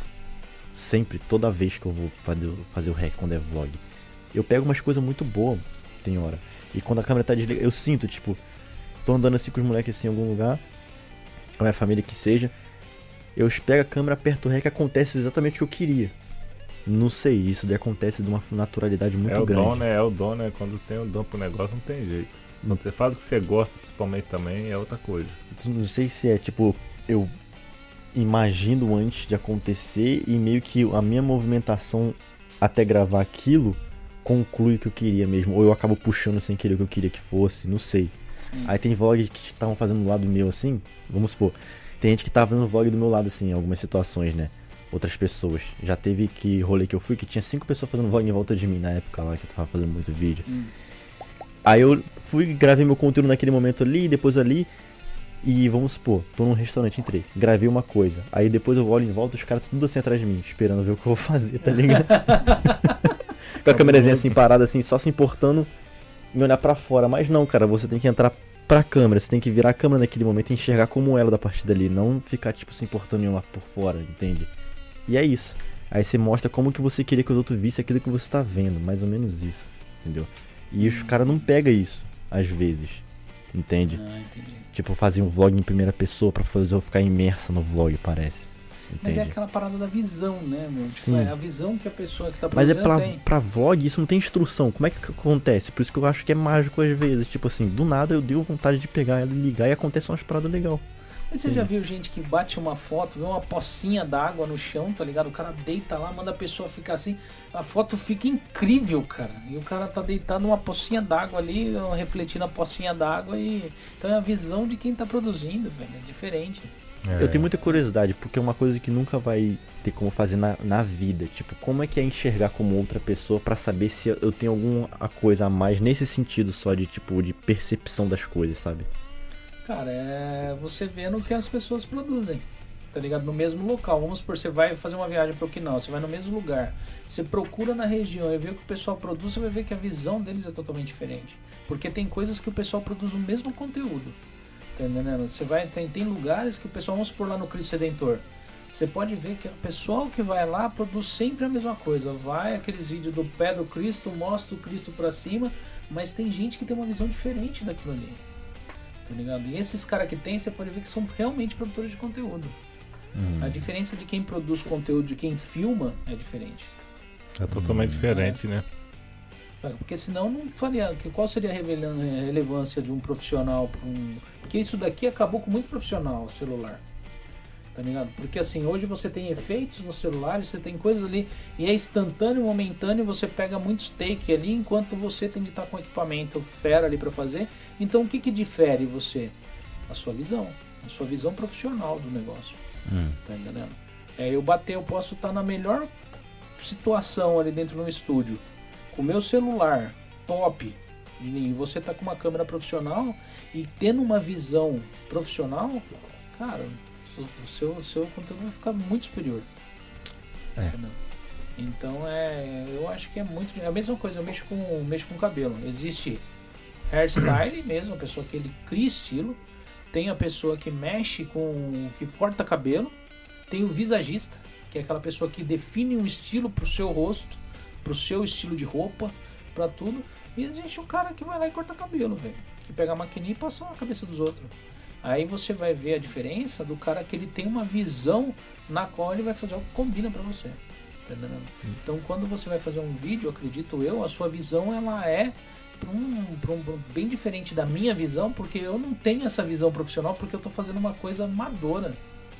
E eu, eu não consigo chegar nessa mesma visão. Eu fui filmar o evento do, do, do Igor lá, que eu fui lá, né? Eu vi, eu, eu fui, eu tava com gimbal tal, tudo pra celular. Tentei fazer uns take ali bonitinho e tal. Aí eu vi um vídeo de alguém que fez, alguém que mexe com o negócio de filmar. Pô, os caras vêm na roda, sobe daquele. O carro dá ênfase nos carros. Eu olhei e falei, nossa, que lixo meu vídeo. tá ligado? E o cara passou pelo mesmo lugar que eu.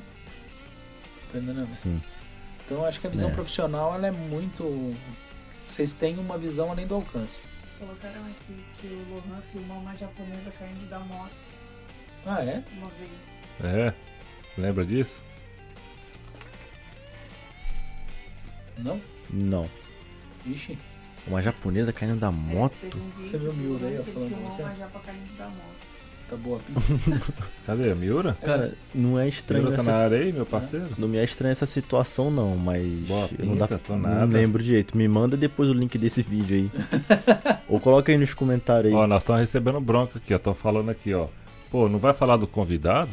É, ele não tá falando sozinho, tá falando da gente aqui, né? Não, não, mas assim, o podcast, galera, É não é um negócio de não é entrevista, entrevista. é um bate-papo, né? Porque senão, se ficar só falando da vida do convidado, Mas a fazendo já pergunta. falou, a gente falou do, muita coisa do. Não, Se ele pegar e calma, chegar lá. relaxa, né? relaxa, o pessoal é emocionado. Foi só um momento aqui que eu fiquei dois minutos sem falar. Já o pessoal já começou a É. pesar, ali. Eu tô falando pra caramba. Rapaz, vocês acham que três horas e meia não cansa? O próprio convidado fica cansado. A gente, a gente dá uma, uma bate-bola aqui, né? Não? É, e Pra eu, poder dar uma descansada nele, ele pra ele pegar um ar, porque senão o cara não. eu já tô até preocupado com ele Ela já, caiu porque no já. estacionamento, parece. Cara, no estacionamento, a japa. Pô, não lembro, cara, dessa cena. De maduro, caiu de maduro. carro com, as- com alguém e você viu bem a hora que ela caiu. É. Pô, não lembro, cara. Mas não é Miurão, estranho. Miurão tá perguntando se a pizza tá boa. Deixa eu ver se tá boa. Acho que tá boa, hein, cara. Pode comer. Mas não me é estranha essa situação, não. Tá boa, manda, parceiro. bota o link aí nos Ó, comentários. a- como que é? Jonas Z falou se você vai soltar pelo menos um vídeo esse ano. Pelo menos um. Sacanagem, já tô te zoando, hein, cara. Não, sabe o que acontece? Depois que eu posto o vídeo, os caras falaram, aí galera, o próximo ano que vem, valeu. tá ligado? Sério que o pessoal faz essa? Faz, pô. Quando você parou mesmo, cara, que você começou a dar uma relaxada no seu canal? Faz quanto tempo? Foi todo mundo. Quando eu parei mesmo, É, que você deu aquela. início de 2018. 2018. você Tem a deu- data de quando eu postei o vídeo fim do canal. Ah. Ah, você chegou a postar um fim do canal. Eu lembro que você chegou a falar sobre isso. Não, eu postei um vídeo fim do canal porque eu queria meio que terminar um ciclo com um vídeo começou. E eu queria não terminar esse ciclo, tipo assim, deixar pra lá. Eu terminei esse ciclo com um vídeo falando, não vou fazer mais. E se eu fizer daqui pra frente, vai ser diferente. Então, isso me deixa confortável pra dali pra frente ninguém poder julgar de tal forma, porque eu encerrei esse ciclo com satisfação. E dali pra frente o que acontecer pode ser de, de acordo com a minha vontade e com o tempo que eu puder produzir. Então tá nisso. Porque nessa época eu fiquei sabendo disso daí, não pelo seu canal, porque na época foi quando o- o- o- os meninos foram lá no salão e eu comecei a dar uma olhada no canal deles. E você tava, inclusive, você tava. Foi um vídeo que você tava deitado no chão, tava, tava coberto meninos fazendo uma bagunça. Falou, ah, agora ele não quer mais nem saber gravar aula, só quer dormir. Tá entendendo? Acabou o canal dele, tipo. Então é, eu lembro desse, desse- dessa, dessa parte, aí tipo, o pessoal comentou que você tava, não tava mais querendo gravar no vídeo. E era um vídeo bem, bem assim. Não, mas ele estava. É, estava. Devia devia estar me zoando só, porque eu estava perto dentro comigo lá na É. casa e só falou isso de bobeira, só, provavelmente, mas. Não teve nada de tipo muito. Eu só quis viver, tá ligado? Eu só quis meio que.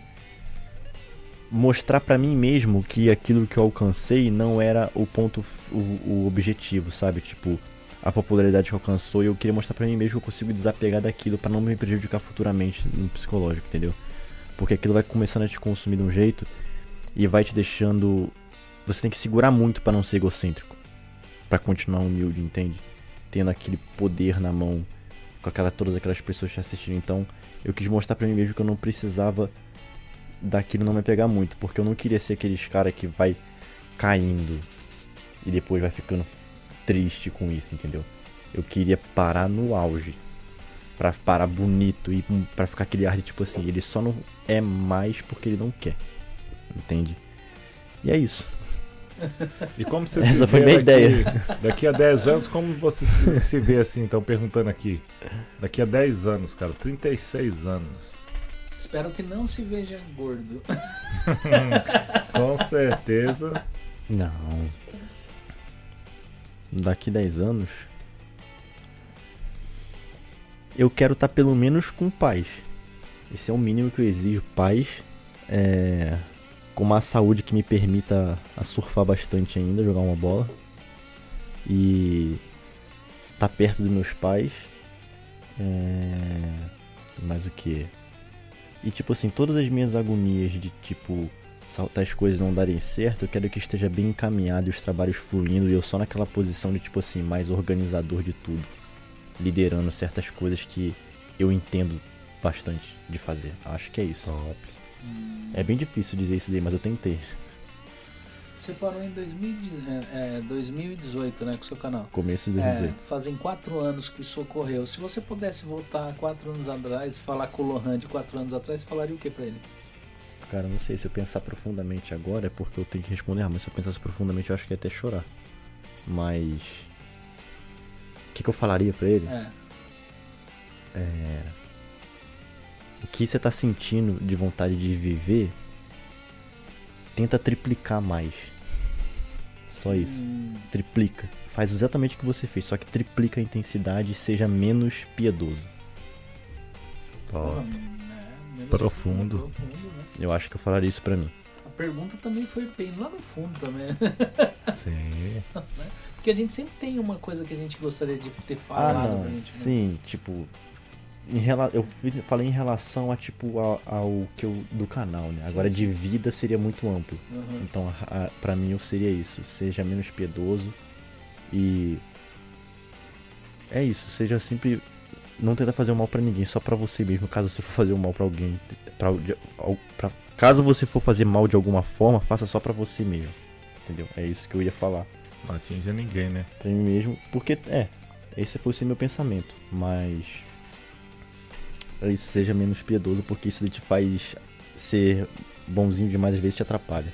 Entendeu? Ser legal demais, querer se preocupar demais com coisa que na verdade você não precisa por causa de pressão de que você tem que ser assim, assim, senão você não agrada os outros. Tá É, ninguém agrada todo mundo, isso é. Então essa preocupação que eu sempre tive, às vezes nem vale a pena. Tá ligado? Porque de qualquer forma vão querer acabar contigo. Tem gente que é sinistra. Cabuloso. Por mais É. bom que você seja. E é engraçado esse. Eu, eu, eu- não sei se no Brasil funciona assim. Tá ligado? Como que funciona no Brasil nesse sentido, porque eu não, eu não tenho. Faz tempo que eu tô no Japão e a gente vai perdendo minha noção de Brasil. Mas, meu, como as pessoas aqui, elas tendem a querer, tipo, derrubar alguma pessoa que tá fazendo alguma coisa diferente? Quando eu comecei no Filmmaker, por exemplo, foi isso. Lembra que eu falei? O Jonathan falou, começa a fazer vídeo. Jonathan é uma pessoa que eu acho que nunca teve inveja de mim, ou, ou querer me ferrar, ou querer ir contra, né? A gente cresceu no YouTube junto, também ajudei bastante ele a crescer o canal dele, do Jonathan Novo Oriente e tal. É uma gente boa, tenho amizade com ele até hoje. E bastante intimidade, né? E ele falou, me deu essa ideia, eu entrei no mercado. Tá, aí quando eu entrei no mercado, eu tentei conversar com algumas pessoas que já estavam. Só que eles meio que assim, não, não vou conversar contigo não, que não sei o que, tu já é mó apelão, tu já vem como youtuber, então tu vai conseguir os trampos por mérito do- da tua imagem, tá ligado? Não porque o seu trampo é bom. Sério? Aí eu falei, é, tem razão. Então eu vi isso daí, mesmo sendo uma merda o que eu vi, eu peguei essa crítica e pensei, então tá, se ele acha que eu vou conseguir os trabalhos por causa do mérito de, que, de quem eu sou pela minha imagem, beleza. Criei um outro nome, Rony Film Studio. E quando eu ia muitas vezes fazer o trabalho, a pessoa nem sabia que era eu. Aí eu provei para as pessoas que, não, as pessoas estão me contratando por causa da qualidade do meu trampo, não por causa do Lohan Site, entendeu? Tem muito disso, né? Rola E pronto. muito isso, né? Eu acabei com o maluco. E tipo assim, roubei cliente de muita gente, roubei no bom sentido, e tipo, comecei a me destacar grandão logo de cara sem ter feito curso pra nada, tudo de autodidata mesmo. E só com experiência de vlog. E comecei a fazer vídeo profissional com uma câmera baratíssima, comparando com os caras com câmera muito caro, e conseguia fazer num nível que, tipo, competia legal ou até melhor. Entende? Então. Isso daí o pessoal começou a fi- ficar meio bolado com isso no começo e não quis se juntar pra fazer parceria ou trocar troca de experiência, meio que tentou me excluir por eu ser tipo o apelão, entendeu? Mas não foi por mérito do, do Hansite, foi por mérito do que eu realmente sei fazer.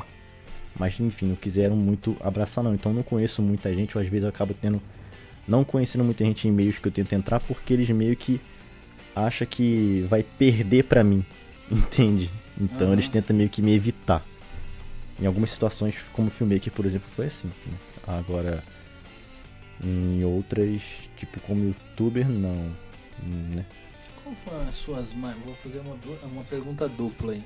Né? Porque assim, querendo ou não, gente, pode estar legal, vocês podem estar curtindo, mas a cara dele e a cara minha, o Leandro até que tá bem ali. É uma cara de sono, tá entendendo? Não, tô- Cansado já. Já estão cansados já. É. Já deu três, três horas e meia, né? Quase horas e quatro 40 horas. minutos. Não, podcast a gente entende. Se você deixar, vai embora, mas é cansativo pra, pra pessoa que tá ali também. não, mas não repara não. Minha olheira é que eu nasci com isso aqui já. Entendeu? Mas eu vou fazer uma pergunta pra você: é o seguinte. Quais foram as suas tristezas e as suas alegrias nessa jornada de internet? Tristeza foi quando tentaram inventar já na minha vida coisas pra me prejudicar. É, tentaram tirar proveito da relevância. Da, do, como é que fala? Relevância do. Do em alta que eu tava ali. Pessoas que.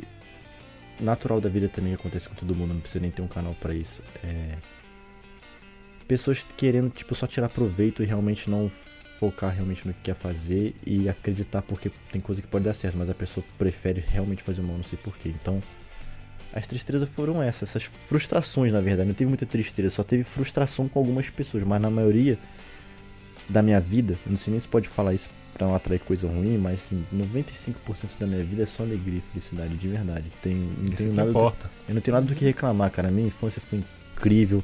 Essa fase de canal foi incrível. Foi tudo muito incrível. Não tenho que reclamar de nada. da só, só tenho Só frustrações em alguns detalhes. Mas, Hum. tipo, é tudo muito gostoso de lembrar. E de não querer nem viver de novo. Porque eu acho que eu tenho. Eu sinto que dá pra viver mais, entende? E é basicamente isso. Não, não tem tristeza mesmo. Só. E hoje você enxerga algum projeto válido com essa galera das antigas, do YouTube, das amizades, não a galera que tipo. é, às vezes te, queria te ver assim pelas costas, mas a galera que tipo era amigo mesmo, assim, que tipo deixou pra trás, você enxerga algum projeto que dá pra fazer junto? Não. Tem como alavancar alguma coisa? Ou, tipo um Eu tentei- dos youtubers, tá ligado? Eu tentei uma vez, Hum, mas não dá. Pessoal Tem muita gente bate. que já não é merda nenhuma e fica querendo esse mérito, entendeu? Não tem humildade mais, já tá querendo. Ih, cara. Tem gente, porque no começo, quando a pessoa tá crescendo, ela tem aquele, aquela vontade de se participar de tudo pra poder. Todo mundo é amigo e vamos junto. Não, vamos a, a pessoa quer participar de tudo porque ela sabe que tudo vai ser bom pra ela. Agora, quando ela já cresce um pouco, ela já meio que começa a exigir mais, ao invés de, tipo assim, ser mais humilde de ser participativo, entendeu? Ela tem que ter uma vantagem pra ela. Então, ela fi- começa a ficar um pouco arrogante nesse sentido.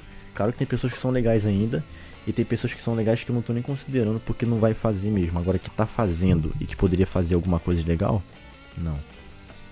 Tem muita gente que mudou, que eu me surpreendi, que eu fiquei meio chateado, ouvi coisas, histórias que aconteceram e que fizeram que, mano, eu vejo que não são pessoas com uma mente muito pra frente, não. Pra certas coisas. Opinião minha, né? Sim, sim. Prefiro nem citar nomes, obviamente. Eu vou te fazer uma pergunta sobre um canal, né? Que eu tenho curiosidade sobre ele e eu acho que como ele fazia parte. Vocês tinham amizade, agora eu não sei se como que foi, se você tem alguma coisa que não seja legal, não precisa comentar não. Não, beleza? Nem falar sobre. O que, que aconteceu com o Aqui Pode? Porque ele era um canal que chegou com o canal do Hiro, foi, foi, era ele e o Toload que começou com, não foi? Foi. Na época, e aí depois ele foi sozinho. De repente ele sumiu, ele tava num hype altíssimo e de repente ele sumiu. O que, que aconteceu com o Aqui Pode? Quem que sumiu? O Hiro? Não, o canal dele sumiu. Mas em que momento que sumiu? Sumiu, caiu, viu, desapareceu. Da, ele tinha, teve muito vídeo dele que ficou em alta, eu via em muito lugar. Hoje os vídeos dele. É, na mesma vez, época é, que o meu estava É. entrando em alta também. O meu, o dele, o do Igor. Que a gente se juntou tudo pra Sim. se divulgar um outro. E a gente foi Hum. os únicos que conseguiu fazer esse grupinho pra se, Hum. se divulgar assim. Mas depois, Mas por que caiu? Porque vocês pararam? Ou porque tipo. eu não faço ideia, cara. Ele tentou fazer vários outros projetos, mas. Ah, ele deve ter cansado, né? Ou Ah. saturou. Eu não sei, mas ele deve fazer algumas coisas ainda. Ou ele começou a fazer, não entender muito da plataforma e começou a cair também. Tem algum youtuber aqui que vive de YouTube? Acho que tem, de game. De game? É, Ah. Mas eu não, não sei direito quem é, mas acho que já tem os canais de De game, game sim. tem, né? Agora, tipo assim, de O Rodela, de vlog. o Rodela talvez. O Rodela não vive do. do- ele, ele ganha, ele ganha uns trocos assim, mais ou menos, mas ele ganha mais de uns 100 mil, cento e poucos mil por mês. no Hum. canal dele. Ele divulga que eu acho que ele, ele devia meio que parar de divulgar. Porque tem muita gente que fica avisando, não sei, o YouTube também não gosta muito que divulga essas coisas não, direitinho. Que coisa. É o valor que você ganha. Ah. tá? Fica divulgando na rede. Ele todo mês. É, na ele- verdade ele não pode, É. porque tá lá no contrato Ah. do YouTube lá. Quando você entra na plataforma, nunca pode mostrar os seus ganhos. Mas ele mostra todo mês. Cara, mete um louco, mano. Prestação de conta. Ele Eu nunca entendi isso aí. Por que, que ele É. posta um negócio cagando a regra mesmo? Ele mostra todo mês quanto ele ganhou no, no YouTube. Eu fiz um vídeo falando quanto eu ganho no YouTube. Deu 400 mil visualizações, mas eu não mostrei quanto eu ganho no YouTube. Eu falei mais ou menos por cima. Porque eu sabia dessa regra aí. O Ah. cara não, tipo. Né? Roder é trap, mano. Tá nem aí, não. Mas é, é que nem eu falo, ele é mó gente boa, ele é mó humildão, cara. É, ele é, é da hora. Eu gosto dele também. Ele é mó gente fina. A galera gostou bastante do conteúdo dele. Quem? A galera gostou Ah, bastante do conteúdo dele. Ah, o meu sobrinho aqui, ó. É, o BR Clube teve uma época que tentou viver de YouTube, mas parece que não rolou. O Igor, ele, ele chegou a viver do YouTube. Porque o Igor tem 1 milhão e 350 mil inscritos no canal dele, né? Não sei, cara. É, Agora quanto é que tá, não. mas eu também não sei. Não sei quanto, quanto, quanto tempo ele, ele tá no YouTube também, mas ele é um dos. Eu acho que ele é um dos maiores aqui no Japão, não é? Em Acho é- relação a inscrito. O Japão nosso de cada dia é maior. Ah, o Japão Nosso de Cada Dia. É, o- ah, o Japão Nosso de Cada Dia vive do YouTube. Provavelmente. É, o Japão Nosso de Cada Dia, eu acho que é da, da galera, assim. Mas eles já estão bem além, eles são um povo que eu falei, é da constância. Eles, são foram, profissional, é, né? é, Eles são um é, programinha mesmo, tudo eles, certinho. É, virou pá. um programa. um- um- um- Eles tiveram é, muito mais estrutura é, mental pra lidar com isso, né? Eu acho que porque era dois. E um se ajudava, um impulsionava o outro. E eles pegaram um É. conteúdo que é específico, né? Então, tipo assim, tu não fica muito perdido no que fazer, porque tu não tem que criar uma coisa nova toda hora. Tu tem que só produzir aquilo que já deve estar pre- predestinado a três meses de, de agenda. Devem comprar três meses de produto e pensar em fazer certinho. Pode ser. Porque eu, eu enxergo o YouTube hoje, essa parte do YouTube hoje, aqui no Japão, a galera, o conteúdo que muita galera faz, que é o danado do Daily Vlog, é, que é o vlog diário, né, da, da, da vida dele, que eu acho que não tem mais combine pra mostrar, não tem mais depato pra mostrar, não tem mais Não, não restaurante. tem nenhuma novidade mais, né? É, e eu Tudo acho igual. que o que o brasileiro queria ver, já cansaram de ver, eu acho. Então, Tá por isso que eu nunca quis. Na minha época eu comecei a fazer, eu já achava isso. Por isso que eu não queria focar em filmar o Muita Japão. gente começou a fazer muita coisa, né? Eu quero filmar a minha vida, então eu botava surf, skate, viagem, carro, botava outras coisas. Você quer ver um modelo de canal que eu acho que daria super certo, mas não é fácil de fazer no Japão? Canal é, é de documentário do Japão. Tá ligado? De documentário. Falando É. coisas do É, Japão. falando sobre história mesmo. História de documentário a bomba da de história, Hiroshima. É, tá ligado? É, eu acho que Mas Japão já tem muita gente que faz, hein? Mas é, é- mas é o que eu falo pra você, não é só fazer. O cara tem de ter um jeito. mas tem, tem, Tá indo lá, né? Tá indo É. lá visitar Hiroshima, Sim. lá, bomba de. Pô, mas é foda cara- porque você tem que competir com a- o orçamento de uma TV, né?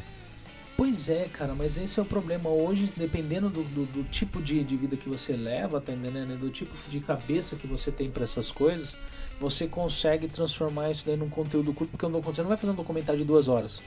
Você vai fazer um documentário de 20 minutos, 25 minutos, ou até menos, tá entendendo? Pô, dá até É, pra fazer é. do jeito que hoje em dia as coisas Uhum. estão rápidas, dá pra fazer um documentário de um minuto e colocar no Sim. Reels. tá ligado? Pois é. Então, você quer, você, que nem a gente tava falando sobre o, o Bakagaijin. Hum. Ele. Porque ele, ele, ele deu uma, uma hypada, ele, ele deu uma subida rápida, assim, né? É, por quê? O, o, o conteúdo dele é estilo documentário. Ele faz documentário sobre O prostituição. que, que ele faz exatamente? Eu só vi uma Cara, thumb dele que ele- pegou muita view, mas eu não cliquei pra ver. Cara, ele pega, ele sai nas ruas. Ele primeiro ele para, ele filma, ele fala sobre alguma coisa que vai rolar no vídeo ou né, um- uma ceninha ali com ele ali. Aí ele ele, ele gosta muito de fazer é, conteúdo ou de noite ou dias chuvosos, essas coisas assim. Ele sai filmando os locais, tá entendendo? E uma coisa que eu percebi que eu achei muito interessante no conteúdo dele é que ele faz o conteúdo narrado. Hum. Muita gente acha que ele tá falando ali na hora, mas não é, ele tá É narrando. ele andando, depois. É. filmando como se fosse um vlog, sem É. a voz de fundo depois. É, e ele narra depois. E isso daí você cria riqueza nos detalhes, porque muita coisa que você não vê enquanto você tá filmando, Sim. você consegue ver na filmagem. Você pode ressaltar depois, né? Entendeu? Brabo. E você tá com uma mentalidade um pouco melhor ali, você não tá com medo de os outros tá achando ruim e tal, e você tá ali mostrando, sabe? Então você tem uma tranquilidade maior pra pegar e mostrar aquilo. Então o conteúdo dele deu, chamou muita atenção por causa disso daí. Eu pensei em fazer algo narrado, mas não nesse estilo, tipo, só mais com outra, outra intenção, né? Não nesse estilo aí dele. E você pode ver que isso daí tá no hype. Mas Tem maneiro. muito, tem muito, tem muito shorts, muita coisa que o pessoal mostra o lugar e o cara narra, tá ligado? E o narrado fica muito mais dinâmico. Tá entendendo? É, porque depois ele não vai deixar passar, ele vai falar a melhor coisa possível daquele momento, né? Depois, né? Então você faz uma viagem que nem você fez lá pra Istambul, fez pra, pra, pra Ucrânia, fez tal. Aí você narra aquele cenário todo depois, acha uma narração. Experimenta num vídeo que você já tem pra você ver Fica o louco, tanto né? que ele cria um dinamismo, Vou tentar um dia fazer. tá ligado? Ele, isso daí tá no hype, esse tipo de. Tá, tá Ao invés de tá colocar também. Ao invés de colocar também música naquela cena que é pra ser É. música, eu, tipo, eu falo uma coisa que já precisaria estar Uma falando, só que narrativa. mostrando a imagem, assim. Sim. Uma parada assim, né? Mais É. ou menos o que a gente tá fazendo aí. Do, do vídeo Sim, sim, constitucional da sim, empresa. sim, sim. Sendo essa Isso- pegada. Isso, que nem assim, tipo, quando você põe uma narrativa, melhora, cara. Tá ligado? É, quando você tá falando ali na hora no, no, no- no vídeo, muitas vezes você não pode cortar um pedaço do vídeo, porque às vezes o que você tá falando tem relevância, tá ligado? E às vezes não ficou bom e aquilo vai ser o momento chave do seu vídeo. E quando você não fala e você narra depois, você pode cortar o que você quiser do seu vídeo. Tá ligado? Uhum. Até a cena que, é, hum, que vai ali, ela não é, não é uma chave, mas se tivesse um áudio ali que é chave pro vídeo, você não pode cortar. E às vezes você não posta e não conclui esse vídeo porque aquilo ali não ficou legal e era é, só cortando aquilo ali ficava da hora, mas vai tirar a relevância do vídeo porque o conteúdo que você estava falando ali era importante. Entendeu? Então com Sim. isso daí o pessoal tá criando um novo estilo e tá. E quem tá pegando agora no, no começo tá hypando. Porque isso daí é, é novo, o pessoal tá começando a vir agora e tá agradando quem tá assistindo. Vou tentar fazer, com certeza, um dia. Vou tentar. Saca? Só que tem muita coisa que eu penso em fazer, mas tenho preguiça, acabo não fazendo e vou deixando de lado. É, né? É, mas é o que eu falo, é igual o instrutor de academia. Se você não tem alguém, vai aí, levanta, levanta, faz aí e tal, a pessoa não faz, cara, não faz direito. E Sim. o que eu acho que acontece com, que nem a gente tava falando com a Prit com, com, com Logan. o Logan, é que um deve impulsionar o outro. Tá ligado? Sim. Por isso que não, tem de gravar, não, não vai deixar hoje não, não. Não, tô cansado, não, vamos lá, a gente grava pra você descansar. Sim, gravam separados, não É. gravam sempre tem que juntos, ter alguém né? pesando, né? É. Ali insistindo pra tu não cair, tem que ter alguém pra te segurar, né? Por isso que é o negócio do copyright, um produtor, alguém que vai entrar ali. Você, tem, você precisa arrumar alguém, tá ligado? Que compre a sua ideia. Tá comprando. De repente vocês fazem um trabalho junto. Ah, nós estamos aí pra somar, pra É, ajudar, é. né? Eu penso na, na parte da parceria, né? Sim, Que eu sempre então. falo com todo mundo. É, um pouquinho de experiência que a gente tem, que é um pouquinho mais velho, a gente pode ajudar quem tá É. vindo, né? E é a visão de empreendedor, não é? é? é o que te falta, que você falou assim, que você gostaria de não ter perdido tanto dinheiro, ter ganhado esse dinheiro que você poderia ter ganhado e você não soube como ganhar. Sim. Tá É, vendo? Às vezes é a visão de empreendedor que falta. Às vezes eu penso assim que, puta, será que ainda há tempo pra certas coisas? Mas eu acho que Ah, tem, sim. tem. Porque, tipo assim, muito novo ainda. vamos supor se eu tivesse que começar hoje. Tá de boa. Você já tá começando com 500 mil, pô, no então, YouTube. exatamente. É. Diferente que vai começar do zero. E não é Então. só começar com 500 mil no YouTube, é começar com 500 mil onde há um público que curte você, sim, sim. tá ligado? Porque hoje existe muito ca- canal que hoje se o cara pegar canal de um milhão aí, se ele tentar, se ele fizer um vídeo, não dá sem visualização. Hum. E eu já vi muitos aí. Acontece. Não, tem canal É. que eu já vi que tá flopado demais, nossa. Tem canal de 7 milhões que não bate 10 mil views, cara. Então. Bizarro. E Bizarro. eu que nem quando eu. eu, eu O cara que vê números, o cara não perde até Ah. tesão de postar, né? eu É, isso é foda. Que nem eu te falei, meu canal é pequeno. Mas eu com 200 inscritos já cheguei a fazer 10 mil num vídeo.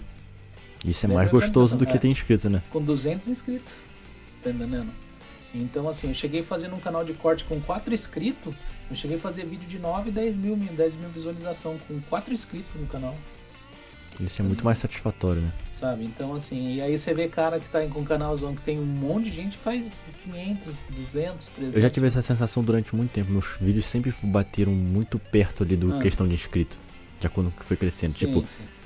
vídeo, 300 mil inscritos. Olha que coisa linda. Meu vídeo de comemoração de 300 mil inscritos bateu 300 mil inscritos. Olha 300 mil views, tá ligado? Que Não, isso bateu isso certinho. é. Então, tipo assim, perfeito. Foi um engajamento perfeito. né? Apesar que eu tenho uma vantagem que às vezes você e outras pessoas não têm. Aqui eu não dependo de mim só. Eu, eu trazendo um bom convidado da visualização Hum. também, né? Indiferente às vezes do, do conteúdo que vocês vão fazer, que vocês têm de, é, é na raça.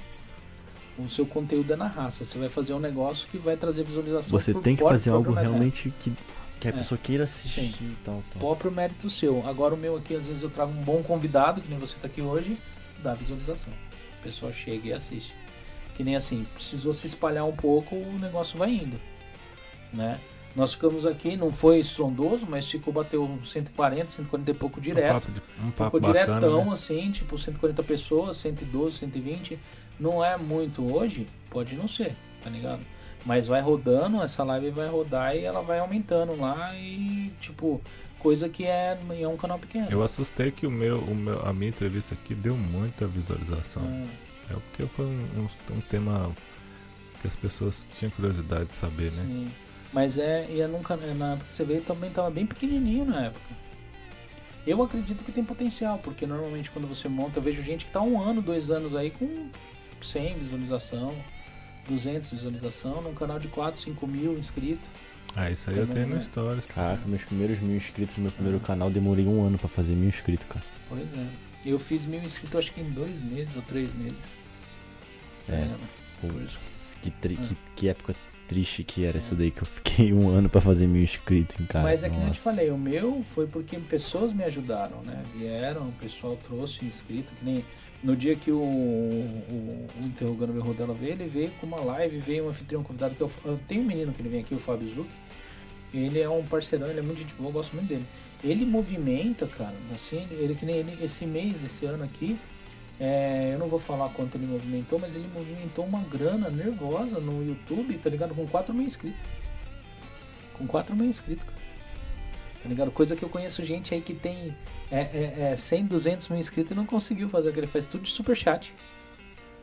Tá ligado? Tudo de superchat. É a Ele, qualidade, né? é, ele faz canal de live, o pessoal manda é, 20, 30, 40 mil pra ele de, de, de, de superchat.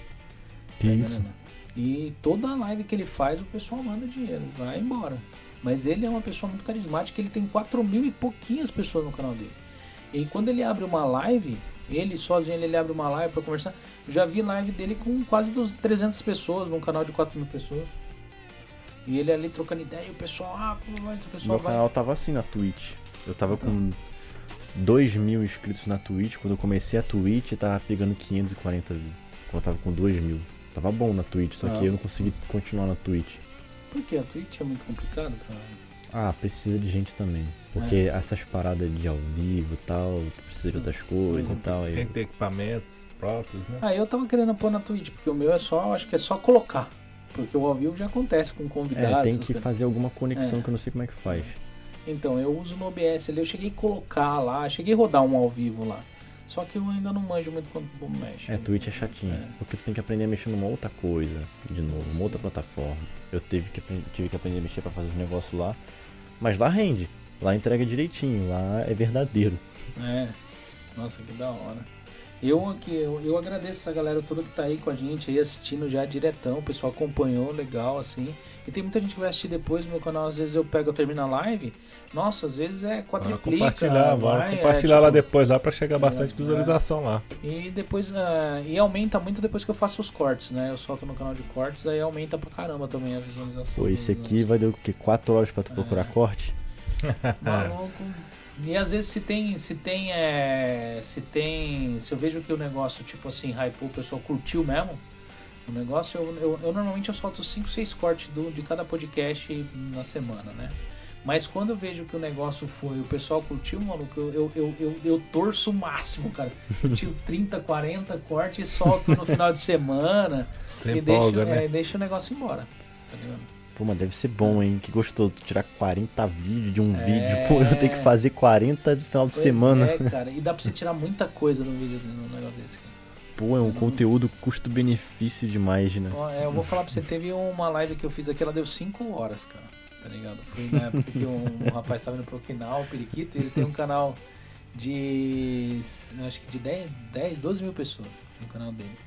É, teve um vídeo dele que deu 10 mil visualizações, um corte, só falando assim, tipo assim, é, é porque ele decidiu mudar do Japão. O pessoal tava querendo saber. E só um vídeo, o, o, o podcast dele deu acho que 4.200 visualização. Só que de corte deu mais ou menos um, mais de 20 mil. Só de corte, Hum. tá ligado? Deu mais de 20 mil visualização. Complicado. Agora, antes de finalizar, o Lohan tem que imitar o Luva de Pedreiro. Você tem que ver, cara. É idêntico. Ele Não, faz não. igualzinho, mano. Não só. só Ó, galera, mete Só- o dedo ó no corte. like aí. se for pra...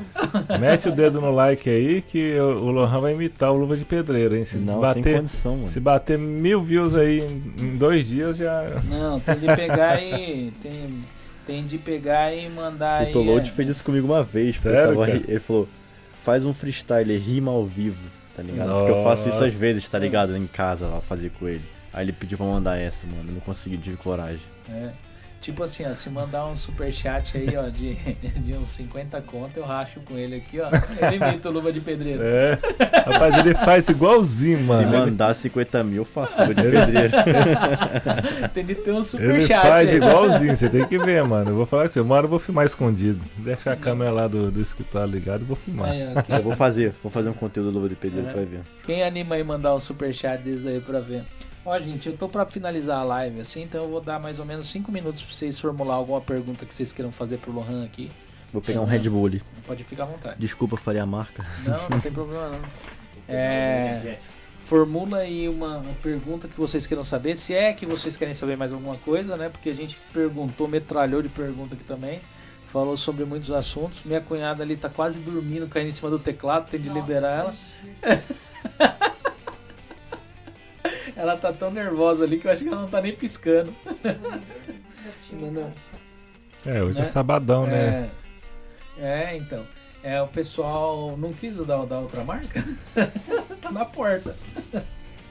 Então, é o pessoal aí que quiser fazer alguma pergunta, é, pode ir formulando aí que a gente vai fazer as perguntas, cinco minutinhos aí, né? É, Esse tem... aqui é mais gostoso, é, É. mais na pegada de refrigerante. Ah, O Red Bull às vezes eu tomo e tipo, fico meio. Tá ligado? é, eu tomo desse que é sem açúcar, mas ele tem mais cafeína. Porque, tipo assim, eu consigo almoçar se eu quiser com esse aqui. Agora com Red Bull não dá pra almoçar. Não? Não fica agradável de almoçar com- Ah. comendo Red Bull O já. Red Bull combina com o Mas o Red whisky, Bull né? tem, tem, o Red Bull, o Red Bull tem gosto de Ah, remédio, vocês já perceberam? Nem me fale de Ah. Red Bull com uísque, meu Deus. Red Bull Ah, combina com ressaca. Não, não é nem a ressaca, é as merda que você faz. Ixi, Não, é não? é, o pior é que é bravo, viu? Eu quero Deixa eu- perguntar. Hã? Eu quero perguntar. Então liga seu microfone aí e pergunta. Não quero, eu quero só Lombardi. Não, Lombardi sem. Eu quero só Arce. Ah, eu me- Não, como tá a vida de pai? Agora você virou a pai. vida de pai tem que aprender muita coisa.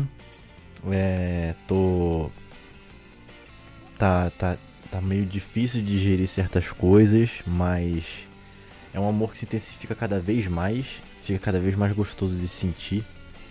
E eu acho que é isso. tá tá tipo é muita coisa pra explicar, é muito abrangente isso se eu pegar todos os detalhes, mas no geral é apaixonante, é muito bom. Hum, E mais o que que eu poderia dizer? dificuldade.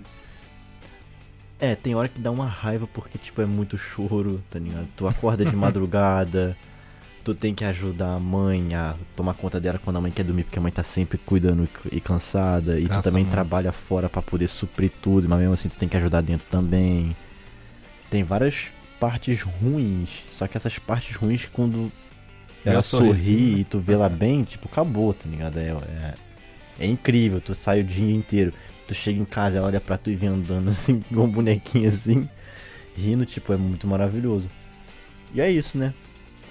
Oi, Christian, veio mesmo No de geral. 40 mil aí pra ele, pra Não, ele fazer, não manda- veio? Mandaram. Oh, Veio de 40 mil aí, cara, pra Mandaram você fazer aqui, pedreiro. Quê? Na hora que apareceu o verdinho aí, eu falei, não, mandaram os Não. 40 conto, vai ter luva de pedreiro hoje. 40, a parte não é verdinho, não, é vermelhinho quando não, vende. relaxa né? que eu vou fazer, eu vou fazer no meu Instagram lá o Luva de Pedreiro. O pessoal aqui tá falando assim do pessoal pegar e ganhar 40 mil. Tem gente que ganha muito mais de superchat, cara. Eu conheço. Sério? é, nossa, tem gente aí que o pessoal manda forte mesmo, tá ligado? Né? Não dá pra mandar de uma vez, mas o povo vai mandando. Tipo, tá ligado? E manda mesmo. Tipo, É, você tem- fica aí 5 horas aí, vai entrando quinhentão, Olha, eu- quinhentão ali, na hora que eu- já tem 50 conto. Eu já tive live aqui que eu fiz 25 contos superchat. Tá Caramba, ligado? cara. Teve podcast que já deu 25 mil de Porra. superchat. Tá entendendo? Maneiro. E tipo assim, era uma live não foi tão longa, hein? No Twitch tem, tem, Quando- tem, tem esse chat também? Não sei, tem um negócio de bits, não é bits? É bits? Na é, Twitch? É, na- é bits, alguma É, lá assim. paga em bits. É que você É. compra o bits com dinheiro real, mas é só uma forma de usar o dinheiro mais fácil lá Ah. dentro. Mas na verdade é dinheiro mesmo. Entendeu?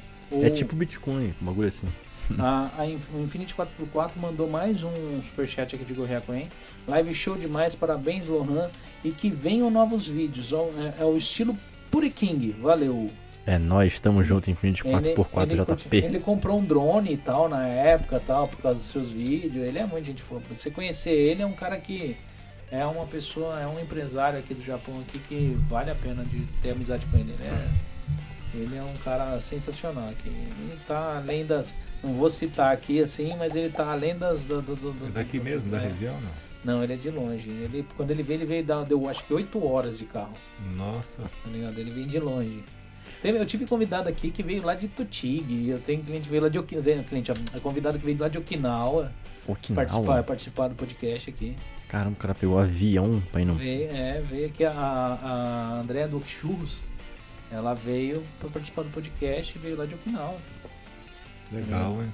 Bacana. Teve, teve uma, é, ele é uma figura icônica que gosto muito, eu curti muito ele, né? O Kojak, que ele tem um canalzinho pequenininho, o Kojak no Japão. Ele veio lá de Totig, veio lá de, lá de cima, pegou 10 horas de carro, cara. Tá entendendo? E o bichinho veio, ele falou, ah, é um sonho que eu tô realizando em participar aqui. E tem muita Legal. gente com história bacana aqui no Japão, sabe? Só que muita gente não dá oportunidade. Tá entendendo? Sim. Que nem eu te falei, o canal vai crescendo por causa desse tipo de coisa. O pessoal vem curtindo aquele trabalho devagar. Não, mas é isso que você tem É. que fazer. Você tem que, pô, tem que vender belas histórias. Sim. Isso daí é o que tem valor de verdade, entendeu? Aham. É que nem quando eu peguei e chamei assim, tipo, pra mim o que interessa na, na, na- sua visita aqui hoje é as suas histórias. Tá ligado? Sim, tipo, se eu É, sou é, isso, é, aquilo, independente, né? Não me- você pode ver que em nenhum momento eu vou atrás de, de, de, de escândalo, esse negócio, porque não é o que eu quero aqui. Polêmicas, Não me né? interessa a polêmica. A polêmica é tudo hype, é tudo passageiro. Você vai lá, faz, estoura um negócio, o pessoal tal assiste na hora Troca de e, experiência, e cai né? no esquecimento, cara. Eu, eu também gosto de ver... Eu também gosto, sou. gosto de ver esse podcast por causa disso. Quando é troca de conhecimento, eu acho muito Sim. bacana. Eu gosto muito de ver. Quando eu vejo podcast, eu também gosto bastante dos de comédia. Ah, é legal. Quando os, de, os que sabe o Diogo Defante, Ah, os que ele vai eu assisto todo, não tem como, mano. Pensa num cara que eu dou gargalhada demais, mano. ele, ele, ele pediu pra cortar, né? arrancar o dele lá do Flow, não pediu? Foi. Talvez é porque ele tava junto com outra pessoa, né? Ah, Se fosse por. Ah, duvido que se fosse só ele, ele ia pedir pra tirar, não sei. Acho que não. Tinha, como que é? Skylab, Skylab, acho que é o nome dele, Skylab, Hum. Skylab. Tava junto ele, com ele? É, ele, ele meio que na época ele deu uma carcada no, no, no Monark, no, no Igor, falando que o que eles faziam era jornalismo. E eles tinham Sim. de agir como jornalista, eles tinham que ter responsabilidade no que fala. E eles insistindo É, em é. dizer que é uma mesa de boteco. Ele falou, não é uma mesa de boteco, mesmo que você queira. Você lembra desse aí? É, então, é que isso daqui vocês têm responsabilidade no que vocês falam aí. E querendo ou não, tem. Tem, claro que tem. Isso daqui pode ser um negócio divertido, a gente conversa, a gente tenta levar para um bate-papo, mas tem responsabilidade que se fala aqui. É, você pode ter certeza que tem muita criança que assiste lá um vídeo do Lohan King, né, do Lohan Saito, que fala, não, eu quero ser youtuber, eu quero ser aquilo ali. Como tem muita gente que assiste um vídeo lá do Luva de Pedreiro lá que tá imitando ele hoje. Sim, por isso que eu nunca quis pôr palavrão, né? Por causa da influência que É. pode causar. Eu sempre tive esse pensamento. Sim, eu também não sou muito fã. Você pode ver que eu não dou muita, muito, muita corda para ir para esses lados. Eu, eu, eu quero que você possa sentar com sua filha lá um dia lá, vem cá ele com alguém, você senta lá e pode assistir com seus filhos tranquilo, que não vai ter na sala que não vai ter problema de assistir. Sim, Entendeu? exatamente. É, É. Eu também me sentia confortável de deixar o vídeo limpo para que todo mundo pudesse assistir sem medo nenhum. Né? De alguém ouvir do nada, tá na TV assim, passando de nada um palavrão. Acho que isso é muito feio. É, feio demais. Sim, sim. Deixa eu ver se o pessoal mandou pergunta aqui pra mim. Deixa eu ver aqui, ó. Tokyo Walker, 40 mil de superchat. É, deve ter sido o que eu tava falando, sim, 40 mil de superchat. Mas é lógico que não é um superchat só, né? São vários, né? Superchat que o pessoal vai mandando. Chega a 40 mil, 50 mil. Tá entendendo?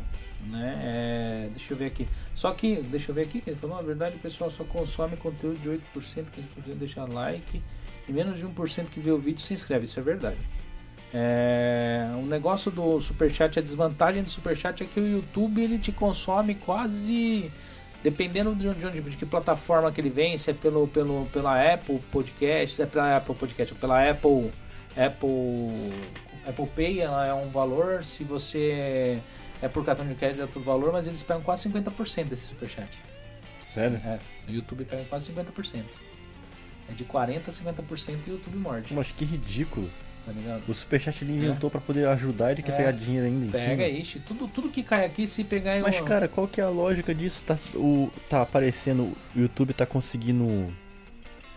Ele tá colocando propaganda em cima do Superchat? Não, mas ele, ele come 50%, 40%. Dependendo de onde vem, por que plataforma vem, é mais. Aí tá. Aí corta 50%, aí tu recebe ele tem que pagar um imposto ainda É. de mais 10% desse Sim. líquido ainda. É. Ai, que lindo. Então, ou seja, a gente faz essas coisas de graça. O Como YouTube sempre. é desse jeito, cara. YouTube, o YouTube é uma das empresas mais ricas do, do mundo hoje. É do Google, não é o YouTube? É. É, tudo. Deixa eu ver. Podcast também tem o lance do assunto ser polêmico ou convidado ser polêmico. Assuntos polêmicos, por exemplo, tretas entre pessoas dá muita views. É, dá views, mas é um negócio que não dá consistência, não dá. Dá view momentâneo, mas o pessoal vai solta um vídeo que ele explode. E aí tal, acabou, passou o hype e o pessoal nem entra mais no canal. Sim. Né, Eu vou te falar, vou dar um exemplo aqui de uma pessoa conhecida aqui, inclusive participou aqui, muito querido, gosto dele pra caramba, que é o do. Você chegou a ver o, o podcast do Pezão? Que foi do Gringo Talks, um cara que foi, deu um negócio sobre acusar e tal. Esse vídeo estourou, deu mais de um milhão de visualização. Eu vi. Eu vi o pessoal falando bastante disso e vi que foi sim, mas eu não cheguei a assistir não. Então, esse Pezão participou do podcast do Gringo Talks. Na época o Gringo Talks tinha 200 inscritos, né? É, o 200? Pezão, 200 inscritos. E o Pezão fala muito bem e tal, tudo. E aí o, o, o, Gringo achou que, tipo, valia a pena, tá ligado? E fez tráfego de um corte desse, desse vídeo no Brasil. E nem precisou fazer muita coisa, já bateu lá, pegou. O pessoal já se interessou nas histórias, já foi procurar o vídeo original.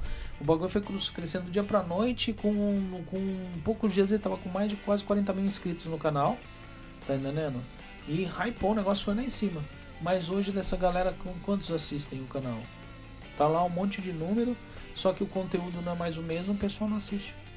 Uhum. Tá entendendo? E é um canal ótimo, ele tem, ele se dedica pra caramba, mas porque não é mais sobre esse tipo de tema. O pessoal veio atrás daquele tema naquele dia. E depois o pessoal não deu continuidade. É aquele negócio da treta, do negócio que é interessante, depois o pessoal não volta. É, cara, esse negócio de consistência É. é, é difícil, não é uma parada É. fácil de fazer. Por isso que eu falo, não adianta eu pegar aqui, ô Lohan, é, vai aí, ó, pede aí pros seus inscritos aí se inscrever no meu canal. Eles podem até se inscrever, mas não tem relevância, eles não vão assistir. Depois também. É, né? eles só se inscrevem porque você falou. Tá ligado? Se é o pessoal que te segue, eles vão se inscrever, mas daí eles ficar assistindo o seu conteúdo aí é outros 500. Eles podem assistir, pode dar visualização ao seu podcast que você participou. Mas depois fica o número lá. Só, mas eles não consomem. Isso tá cheio na internet. Pô, e nesse caso, então, como é que fica pra um podcast? Um podcast ele tem que ter um foco. Então, se você pensar assim, Sim, ele né? tem que, você tem que Não. criar, tipo, Você tem de criar um nicho. Que nem se você for ver o Podpah, ele criou um nicho do pessoal do, do gueto. A galera do gueto, aquele pessoal mais, tipo, cantor de rap, o pessoal mais do, do, do, do- do que tá no, que veio da infância é, difícil. É, que veio essa galera mais do gueto. Você pode ver que esse é o nicho deles, tá ligado?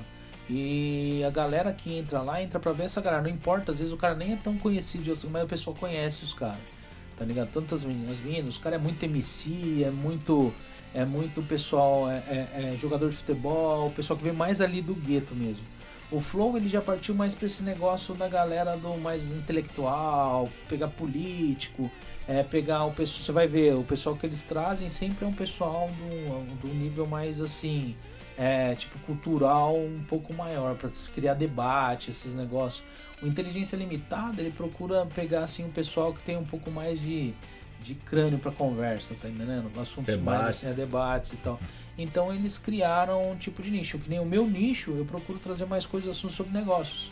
Hum. Então o pessoal que vem aqui assistir é um pessoal que é interessado em empreendedorismo, é interessado em negócio. Eu tenho dia de entretenimento? Tenho. Quarta-feira eu faço um negócio mais de entretenimento, mas dentro do entretenimento tem prestação de serviço. Prestação de serviço e entretenimento. Tá entendendo? Então se o cara nichar o podcast dele, vai. Que nem assim, é, se pega uma, molecada aqui, eles nicham um podcast pra música, por exemplo. Quer trazer cantor. Não importa que tipo, se o cara é famoso, se não é, mas eles vão se dedicar à parte de música. Tá entendendo? Quem curte música vai ficar ali, vai ficar firme. Não importa qual cantor que tá indo lá. Porque é um assunto que a galera curte. Tá ligado? Bravo. né? E não é porque eu não vou trazer aqui um cantor, mas provavelmente eu vou falar da vida dele sobre negócio, como que é, a carreira, essas coisas. A gente vai trabalhar em cima desse assunto, Hum. tá ligado? Né? Deixa eu ver aqui, eu acho que não teve pergunta de onde tirou isso, onde tá morando, tal, tal, tal. É, o pessoal cansou já. É, é, está com o Fábio Ola, não é, é o Fábio Oca, né? tá, ele já respondeu que tá, tá normal. tá? Fabiola. Tipo assim. É, deixa eu ver aqui. Trabalhando. Aí, de novo, está trabalhando com o Fábio Oca. Ainda está trabalhando. Até eu respondo porque ele já respondeu. Né? Aposto que o Lanhan consegue o contato com empresa. KKK cara, tipo. Arroba. Não sei. Amo-se amigos. É, não, ninguém fez mais perguntas. O pessoal já cansou. Hã? Vamos seguir. Amo signos. É, tem algum recado que você gostaria de dar aí pra galera aí? Alguma coisa que você gostaria de falar que nós não falamos? Alguma. Recado? É. Ah, é. Que, que eu poderia dizer para as pessoas? Porque eu tô muito tempo sem aparecer alguma coisa só no meu Instagram. Eu queria agradecer muito as pessoas que colam, né? Que estão sempre ali comigo, independente da situação. E sempre tem a esperança ainda de que eu vá voltar a fazer o que vocês mais gostam de ver eu fazendo. E por estarem sempre acompanhando independente de qualquer coisa e mostraram que não é por causa de momento, é porque realmente gosta da minha personalidade, quer ver eu criando de outras formas e estão ali esperando para que isso aconteça. E é isso. E claro, agradecer pela recepção, muito foda aqui. Nossa, muito obrigado. de verdade, gostei muito de participar. E é isso. E obrigado ao Leandro também por Tamo fazer junto. essa ponte. E é nóis, não tem mais o que dizer, só agradecer sempre e é isso. Vamos pra cima que vai ter muita coisa boa e eu espero se tudo der certo. Valeu, muito obrigado por ter aceitado o convite, né? É, comeu pizza sem cebola, Hum, né? Pedi, veio assim Aí especial comer você. um pedacinho né? dessa aqui, ó.